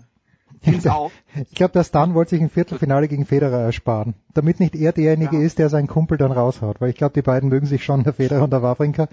Äh, was ich bei, bei Zverev halt bemängle, ich meine, wer bin ich? Der hat mehr Geld als der liebe Gott und ist Nummer vier der Welt oder Nummer fünf der Welt und ja. Aber was ich letztes Jahr gesehen habe in Miami und in Indian Wells, da hat er eben, da ist er ans Netz vorgegangen, da ist nicht jeder Volley gesessen, aber da hat er sehr offensiv gespielt. Und jetzt gegen Seppi steht er wieder drei Meter hinter der Grundlinie. Und dass man von dort nicht leicht ans Netz kommt, das ist natürlich völlig klar. Und das, dann wird es dann halt schwierig. Das ist ein ganz, ganz entscheidender Punkt, finde ich, weil da fällt er immer wieder zurück in alte Muster. Da gab es diese eine Szene eben beim Labour Cup, wo Federer ihm den Tipp gegeben hat und gesagt, versuch spätestens nach dem zweiten Schlag, versuch da an der Grundlinie zu bleiben und dann bleibst du da dran, dann lass dich nicht mehr zurückdrängen. Und Zverev hat das damals beherzigt, das war gegen Shapovalov, aber gestern, also ich habe immer das Gefühl, seine Komfortzone ist einfach zwei Meter hinter der Baseline. Hm. Und da kannst du natürlich jetzt einen Andreas Seppi nicht von der Platte fegen. Dafür ist der dann auch Ein Fuchs. Ist auch ein Fuchs. gut, Genau. Der ist auch, genau. Seppi Ja, ist auch ein Hase. Ja, richtig. richtig. Mit seinen 33, der, der Südtiroler und hat auch eine tolle Chordabdeckung und da hast du das Gefühl gehabt, okay, Zverev kann ihn da jetzt nicht überpowern. Wenn er es dann irgendwie krampfhaft versucht hat, dann waren die Dinger zwei Meter im Aus und eigentlich musste Seppi dann nur noch auf den Fehler warten und das war wirklich erschreckend gestern, dass Zverev dann auch keinen Plan B hat. Hm. Naja, Und gut. Also da muss, er muss zwingend daran arbeiten, näher an die Grundlinie ranzukommen, weil eigentlich hat er dieses, dieses mühelose, diese mühelose Power, die hat er schon auch in seinen, seine Grundschläge sind ja unfassbar gut. Aber was ich da eben auch kritisiere, gute Vorhand, gute Rückhand, dann kommt wieder eine gute Vorhand, dann wieder eine gute Rückhand, aber die sind alle gleich. Der Gegner kann sich wunderbar darauf einstellen, weil das Tempo immer gleich ist. Das war 20 km/h schneller als von Seppi. Ja, aber Seppi aber spielt weiß ja er, ne, und weiß, weiß, weiß, wo die Kugel hinkommt. Ne? Das ist natürlich so. Genau. Und, und hat gestern auch relativ wenig freie Punkte gemacht, finde ich, mit dem Aufschlag der Zverev. Also der ja, kann, gestern waren es nur, ich glaube nur drei Asse. Ja. Ich schaue jetzt nochmal gerade nach bei den Statistiken. Dann ähm, haben wir das nochmal ganz genau, weil also die Zahlen von Zverev waren unterirdisch. Das war Mhm. wirklich ganz, ganz dramatisch. So, Paul, ganz kurz noch. Also heute Abend Roger Federer gegen Philipp Kohlschreiber 19.30 auf Sky. Wirst du es kommentieren, mein Lieber? Jo, Jo, so, zwölfmal gespielt, zwölfmal Federer gew- gewonnen. Ähm, ganz ehrlich, bei aller Liebe zu Kohle, ich will, dass Federer auch diesmal gewinnt. Ich weiß, du musst unparteiisch sein. Was erwartest du dir? Ja, also so wie Federer gestern gespielt hat, Kohlschreiber hat sich gut verkauft gegen Karin Katschanov, hat Ja. das dann gezogen, ganz wichtig für sein Selbstbewusstsein. Das war ja der erste Sieg von Kohli in dem Jahr Ja. überhaupt. Aber trotzdem, er wird jetzt nicht anfangen, in Rotterdam zum ersten Mal Federer zu besiegen. Und Federer hat gesagt, ja, es kann schon sein, dass ich dann auch mal aufgeregt werde, wenn ich darüber nachdenke, über die Nummer eins, aber ich glaub's ehrlich gesagt nicht. Ja, Also ich glaube nicht, dass dann irgendwann mal bei Federer ein bisschen der Faden, Faden abreißt. Ja, also, Nee, also dafür Also- war, der, war das gestern auch einfach, das war das perfekte Spiel, um ins Turnier rein zu cruisen. 6-1-2, ich, ich schaue gerade nochmal bei, bei Federer, äh, damit haben wir es ganz genau. 27 Winner von Federer. 27. ja, und Und das Spiel das- war kurz.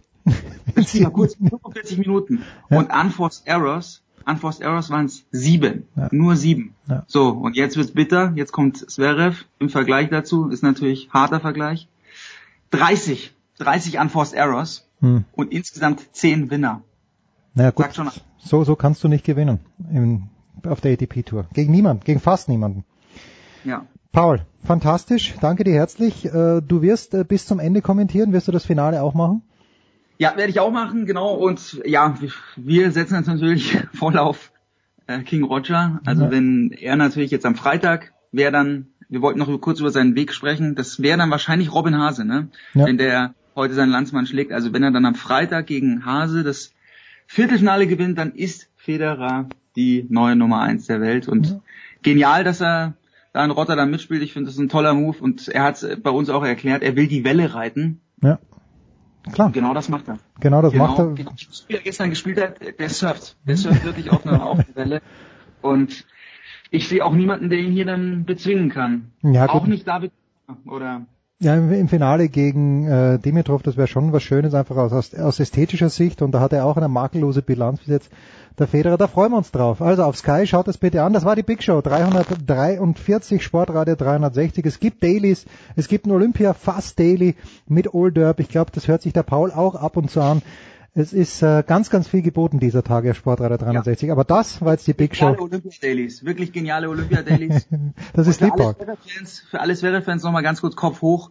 Ich meine, er ist erst 20, das wollte Ja, ich jetzt klar. an der Stelle mal sagen. Er ist erst 20, die Defizite sind da, aber ist ja schön, dass man sich mit 20 dann in den Top 5 nochmal ein bisschen verbessern kann. Er muss sich verbessern, aber er wird sich verbessern. Das weiß er auch. Und der ist ja auch so ehrgeizig. Alles gut. Also, das war's für heute. Wir hören uns wieder in der Big Show nächste Woche, aber in den Daily schon davor.